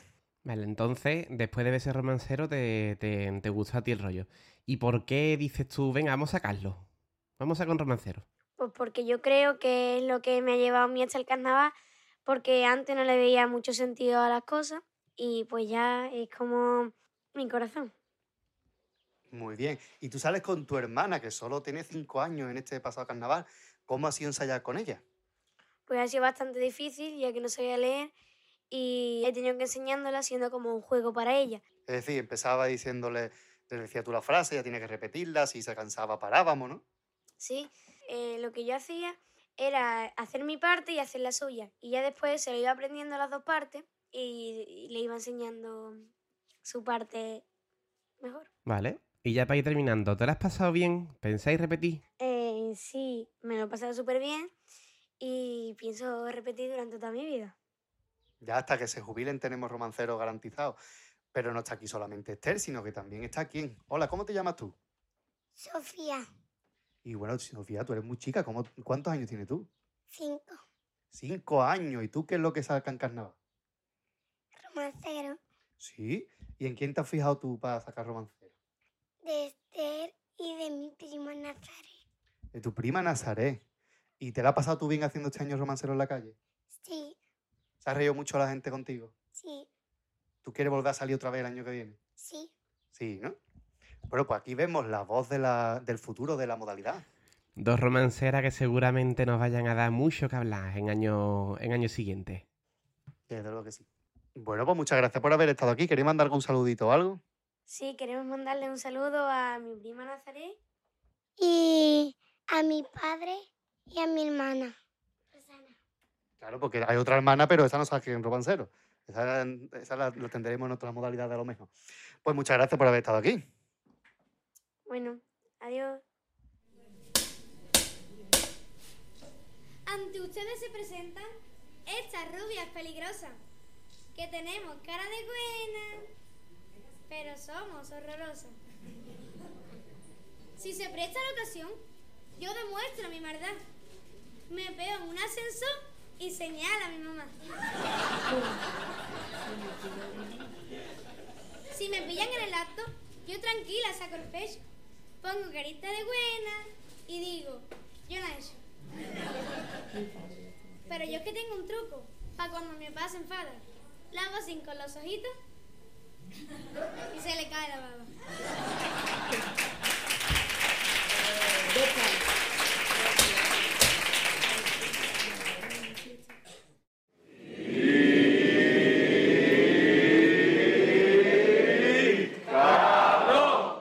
Y hasta aquí han llegado nuestras entrevistas en relación con el mundo del romancero y con él llegamos al final también del programa. Que esperemos de verdad que le haya servido para conocer un poco más la modalidad y que se interesen por ella tanto como nosotros lo hemos hecho en este documental en el que hemos puesto mm, todas las ganas del mundo. ¿eh? Le hemos puesto muchísimas ganas, muchísima ilusión y solamente pues lo que re- reitero lo que ha dicho el pater. Esperamos que esta pequeña introducción, o no tan pequeña, sirva para que quien no conociera la modalidad pues se interese por ella. Pueden encontrar en internet fácilmente muchísimas grabaciones de romancero, con lo cual es fácil adentrarse un poquito en todo lo que nos tiene que ofrecer esta modalidad propia de la calle. Y antes de irnos tenemos que reiterar las gracias a todas las personas que han intervenido en este programa dando su testimonio y de nuevo nuestras disculpas a todos aquellos que no han podido estar por cuestión de tiempo, porque el romancero, como se ha dicho durante el programa, es una gran familia y ojalá hubiéramos podido tener aquí todos los miembros, pero entonces pues no estaría en septiembre, sino en marzo o abril que terminaríamos de montar el programa. Así que, eh, de nuevo, darle las gracias a todas esas personas que se han mostrado desde el primer momento de una manera muy intensa a colaborar con nosotros. Y también a la persona que ha hecho posible que todas estas estén aquí, que no es otra que Nazaré Fox. Nazaré nos ha servido un poco de relaciones públicas en, este, en este programa. Ha sido ella la que se ha movido, la que ha preguntado y demás. Así que desde aquí también le damos nuestro más sincero agradecimiento porque sin ella, y de verdad lo decimos, este programa pues no habría sido posible. Así que una vez que estemos eh, cubierto nuestro cupo de bien nacidos, vamos a, tenemos que terminar nuestro programa porque todo lo que empieza acaba, menos cuéntame. Esperamos de nuevo que os haya gustado, esperamos vuestras reacciones, esos comentarios que nos habéis estado dejando durante este tiempo, pues nos interesa muchísimo en este caso en particular por el trabajo que ha tenido, que nos digáis si os ha gustado, si no, si os ha parecido interesante, qué romanceros os gustan más, lo que queráis, como siempre tenéis abierto nuestro correo electrónico compagallitano.gmail.com, el Twitter y Facebook nos podéis encontrar como compagallitano, en YouTube también. Y como siempre, pues los comentarios del blog compagallitano.com. Vamos, que estamos ya en todas las plataformas, en iVoox, en, eh, en todas, hasta en YouTube estamos ya, que faltábamos ahí y estamos ya en todos lados. Que no lo escuche porque no quieren. Así que, por favor, un comentario no cuesta trabajo y nos llena a nosotros de alegría para continuar con otros programas que, como ya sabéis, no sabemos cómo va a ser. Totalmente. Aquí vamos un poco sobre la marcha, viendo ver mm, qué, hacemos ahora. Sí que es cierto que este te- ha tenido bastante trabajo previo, pero bueno, ¿de qué ir al siguiente? Pues ya se verá. No lo sabemos. ¿Qué será? ¿Qué será? Lo que sabemos que lo vamos a preparar con muchísimo cariño y que hasta entonces tienen semanalmente y puntualmente los días, eh, um, que los días 8 y tal, 8, 15, etcétera, los, eh, las coplas encadenadas para quitar un poquito el mono, ya digo, como siempre, de escucharme angelical voz, pues lo tenéis, las coplas encadenadas las semanas que no haya eh, radio al compás. Así que de nuevo, gracias a Nazaret, gracias a todas las personas que se, que se han prestado para entrevistarse, nuestras disculpas a los que no hemos podido llamar por cuestión de tiempo y nos emplazamos al siguiente programa de Radio El Compás. El Chapa. Para mí el romancero es la modalidad esencial que define perfectamente cuál es la columna vertebral o el corazón o, la- o el tarro de las esencias del carnaval de Cádiz, que es la palabra con aje. La palabra con, con ritmo, con aje y, con, y por supuesto con socarronería y con ironía y, con una actitud siempre contestataria, ¿no? Y, y sobre todo en la modalidad golfa, para mí define las, las, esencias de- del carnaval de, de y que es una especie de fósil, fósil viviente, más vivo, además bastante vivo, eh, por suerte, que tiene una, una vocación periférica de marginalidad, estar siempre un poco en los márgenes de lo mediático y que en realidad creo que, que ahí también radica su, su secreto, porque el día que el romancero sea excesivamente popular, yo no sé si, como ha ocurrido con, con el COA, acabará perdiendo gran parte de su, de su esencia carnavalesca, rebelde, de su versión de las cosas y, y sobre todo a través de la palabra, que es lo que más mejor define el, el espíritu de Cádiz, la palabra, el uso de la palabra, del lenguaje. El papi.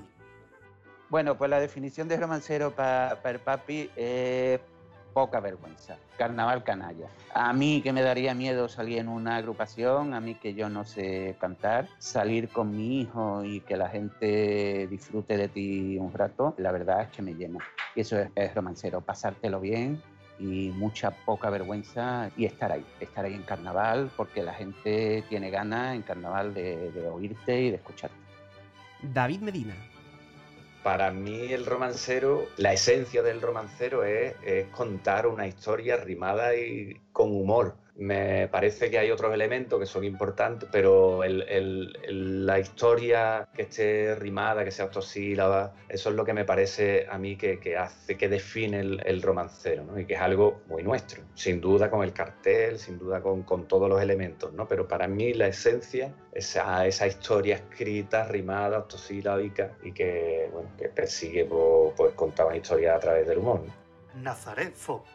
Pues romancero es reverdía, es, es crítica, es compañerismo, es humor, es gracia, es, es Cádiz, es, es- es la gracia, es la, esa cosita, ese pellizquito que tiene Cádiz y toda esa esencia que es el carnaval está en, eh, dentro de un cartelón. Ergome. El romancero es la modalidad ideal para que un par de colegas se pasen un carnaval de puta madre. El Santa. una o dos personas contando una historia que se busca que sea de carácter cómico. También podría ser para reflexionar, pero ya sabes que gusta menos la calle, apoyados en un cartel. Eh, yo ya no entro en octosílabos ni nada de eso. Es yo es una cosa que me cuesta mucho y lo veo poco natural escribir en octosílabos. Que vaya rimado, pero como quiera cada uno. Pero sobre todo para mí fundamental es el cartel y que el cartel sea un apoyo, que no sea una cosa que coloco detrás porque me obliga una norma. ¿No quiere llevar cartel? Pues haz un dueto, haz un cuarteto. Pero el romancero debe tener un apoyo con esas viñetas, con ese cartel, porque es lo que era desde la Edad Media. Podemos crear nuevas cosas, pero no cambiar tanto lo que lleva tantos años, siglos funcionando, ¿no? Esa sería mi definición. Ana Magallanes. Para mí, un romancero es tener la osadía de salir a la calle a contar tu historia, pues en solitario, también tener la habilidad ¿no? de ser capaz de recibir críticas buenas y malas, pero que aún así no te quiten las ganas de salir. Entonces, bueno, pues tiene muchas cosas buenas, como que tú tomas todas las decisiones, tú cantas cuando quieres, escribes lo que quieres, te recoge cuando quieres, y sobre todo también tiene la particularidad ¿no? de que al estar enfrentada al público en solitario, todas las anécdotas las recibes tú. Hermelena. Bueno, para mí el romancero es tu visión del mundo, pasada por el filtro de la guasa de Cádiz, puesta en verso octosílabos, por supuesto, con todos sus avíos de cachondeo y de, y de ingenio y de poca vergüenza, en la medida en que uno tenga poca o mucha. Sergio Torrecilla. Bueno, para mí el romancero es sinónimo de esencia, de esencia. ¿Y qué es la esencia? La esencia es lo primigenio, lo, lo más auténtico, ¿no? Porque yo creo que es la única modalidad que de verdad mantiene lo que en origen fue el carnaval de Cádiz, que es un carnaval de distancia corta, o que se llama un carnaval de casa puerta, para entenderlo. Creo que con el paso del tiempo se le está dando el reconocimiento que merece y además de eso creo que es carnaval de Cádiz, de Cádiz, Cádiz en estado puro. Es lo que me parece. A mí el me parece Chapela. Es una forma de, vida. Llevas todo el año pensando en, rimar y es una cosa que no se puede solucionar. Tu alma va en, lo que dice y en cómo lo dice. Para mí es, yo qué sé, para mí es una liberación también. Es, pero no te puedo decir, es que son, no, es un afán por primarlo todo y quedarte a gusto después de haberlo soltado a todo el lo, intentan, lo intento arrimar para que veáis que de, de, vez en cuando te salen las cosas así. Pero en verdad no tengo definición. Eh, es una forma de vida. Otra cosa no, no puedo decir. Manuel Roldán. Mm, Una definición de romancero, para mí personalmente, de una forma diferente, a lo mejor de, de hacer ridículo a la que estoy acostumbrado, o de ponerme en ridículo, mejor dicho, de, de ponerme frente a la gente a la que estoy acostumbrado, no sé. Normalmente soy un payaso, pues de esta forma, por lo menos me, pongo, me oculto detrás de dos colores. Martín. Yo entiendo el carnaval como en su forma más, más, más, más pura, en la catarsis que es de, de fiesta y de humor. Lo que más me interesa del carnaval es la parte espontánea, la parte popular, lo que, lo que se llama el carnaval de calle, las agrupaciones ilegales que van directamente a la calle, el, esa parte informal. De, de, todas, las, de todas las, las, las, formulaciones del carnaval me quedo con el romancero por eso, porque es la que menos ha, está controlada por, el, por, por, los poderes y es la más libertaria, digamos, la, la más espontánea de, a nivel popular, ¿no? Y por eso, por eso es, por eso, eso, eso es para mí el, el, el, el romancero, ¿no? Helen Lorenzo. Pues para mí el romancero es una libertad de expresión, es donde me, me, suelo yo explayar, digamos, lo que no podía hacer antes, y hago lo que quiera y, digo lo que quiera sin vergüenza nada. Y, y, para mí la verdad es que como esta modalidad, ninguna, porque he probado otras modalidades y no tiene absolutamente nada que ver, nada. Y me ha dado la libertad que no tenía antes con, con una agrupación. Pepe Purito. Para mí el romancero es yo creo que la modalidad más difícil que hay en el carnaval, que no está reconocida porque parece que todo tiene que ser grande cantado, pero yo creo que es el verdadero, para mí el romancero es el verdadero carnaval, porque es plasmar en un tablero y en tu interpretación y en tu imaginación la historia que tú quieres, que tú quieres contar. Mariki y Aida. Yo lo veo como, como un pregón pregonar un, una historia con todo, el, con todo el filtro del arte gaditano, que es ver la, la, eso, la, el hecho cotidiano e incluso las historias más, más rocambolescas, con ese prisma que tenemos nosotros de que venimos de vuelta de todo y sobre todo, vamos, echarle mucha, mucha poca vergüenza y disfrutar, y disfrutar algo que se, que se disfruta mucho con, con, con la gente cerca pues es el arte ¿no? de saber contar con, con esa picaresca gaditana las historias de, de, del día a día de, en la calle a pelo. Salvador. El romancero para mí es una modalidad gaditana. Entonces, la característica fundamental del romancero es que se cuenta una historia, se hace una parodia, que tiene que ir rimada y cuyo fin primordial es hacer reír, sin más historia. Si tiene una crítica social aparte y te está diciendo algo y te hace pensar, mejor todavía. Pero si toda esa premisa, si no te hace reír, no vale para nada. Esther y Sofía. El romancero es un cuento que a todo el mundo le gusta. Es reírme mucho con mi familia y vernos muy felices. El romancero es disfrazarse y jugar con mucha gente a la vez. El cookie. También la modalidad donde van toda la buena gente del carnaval.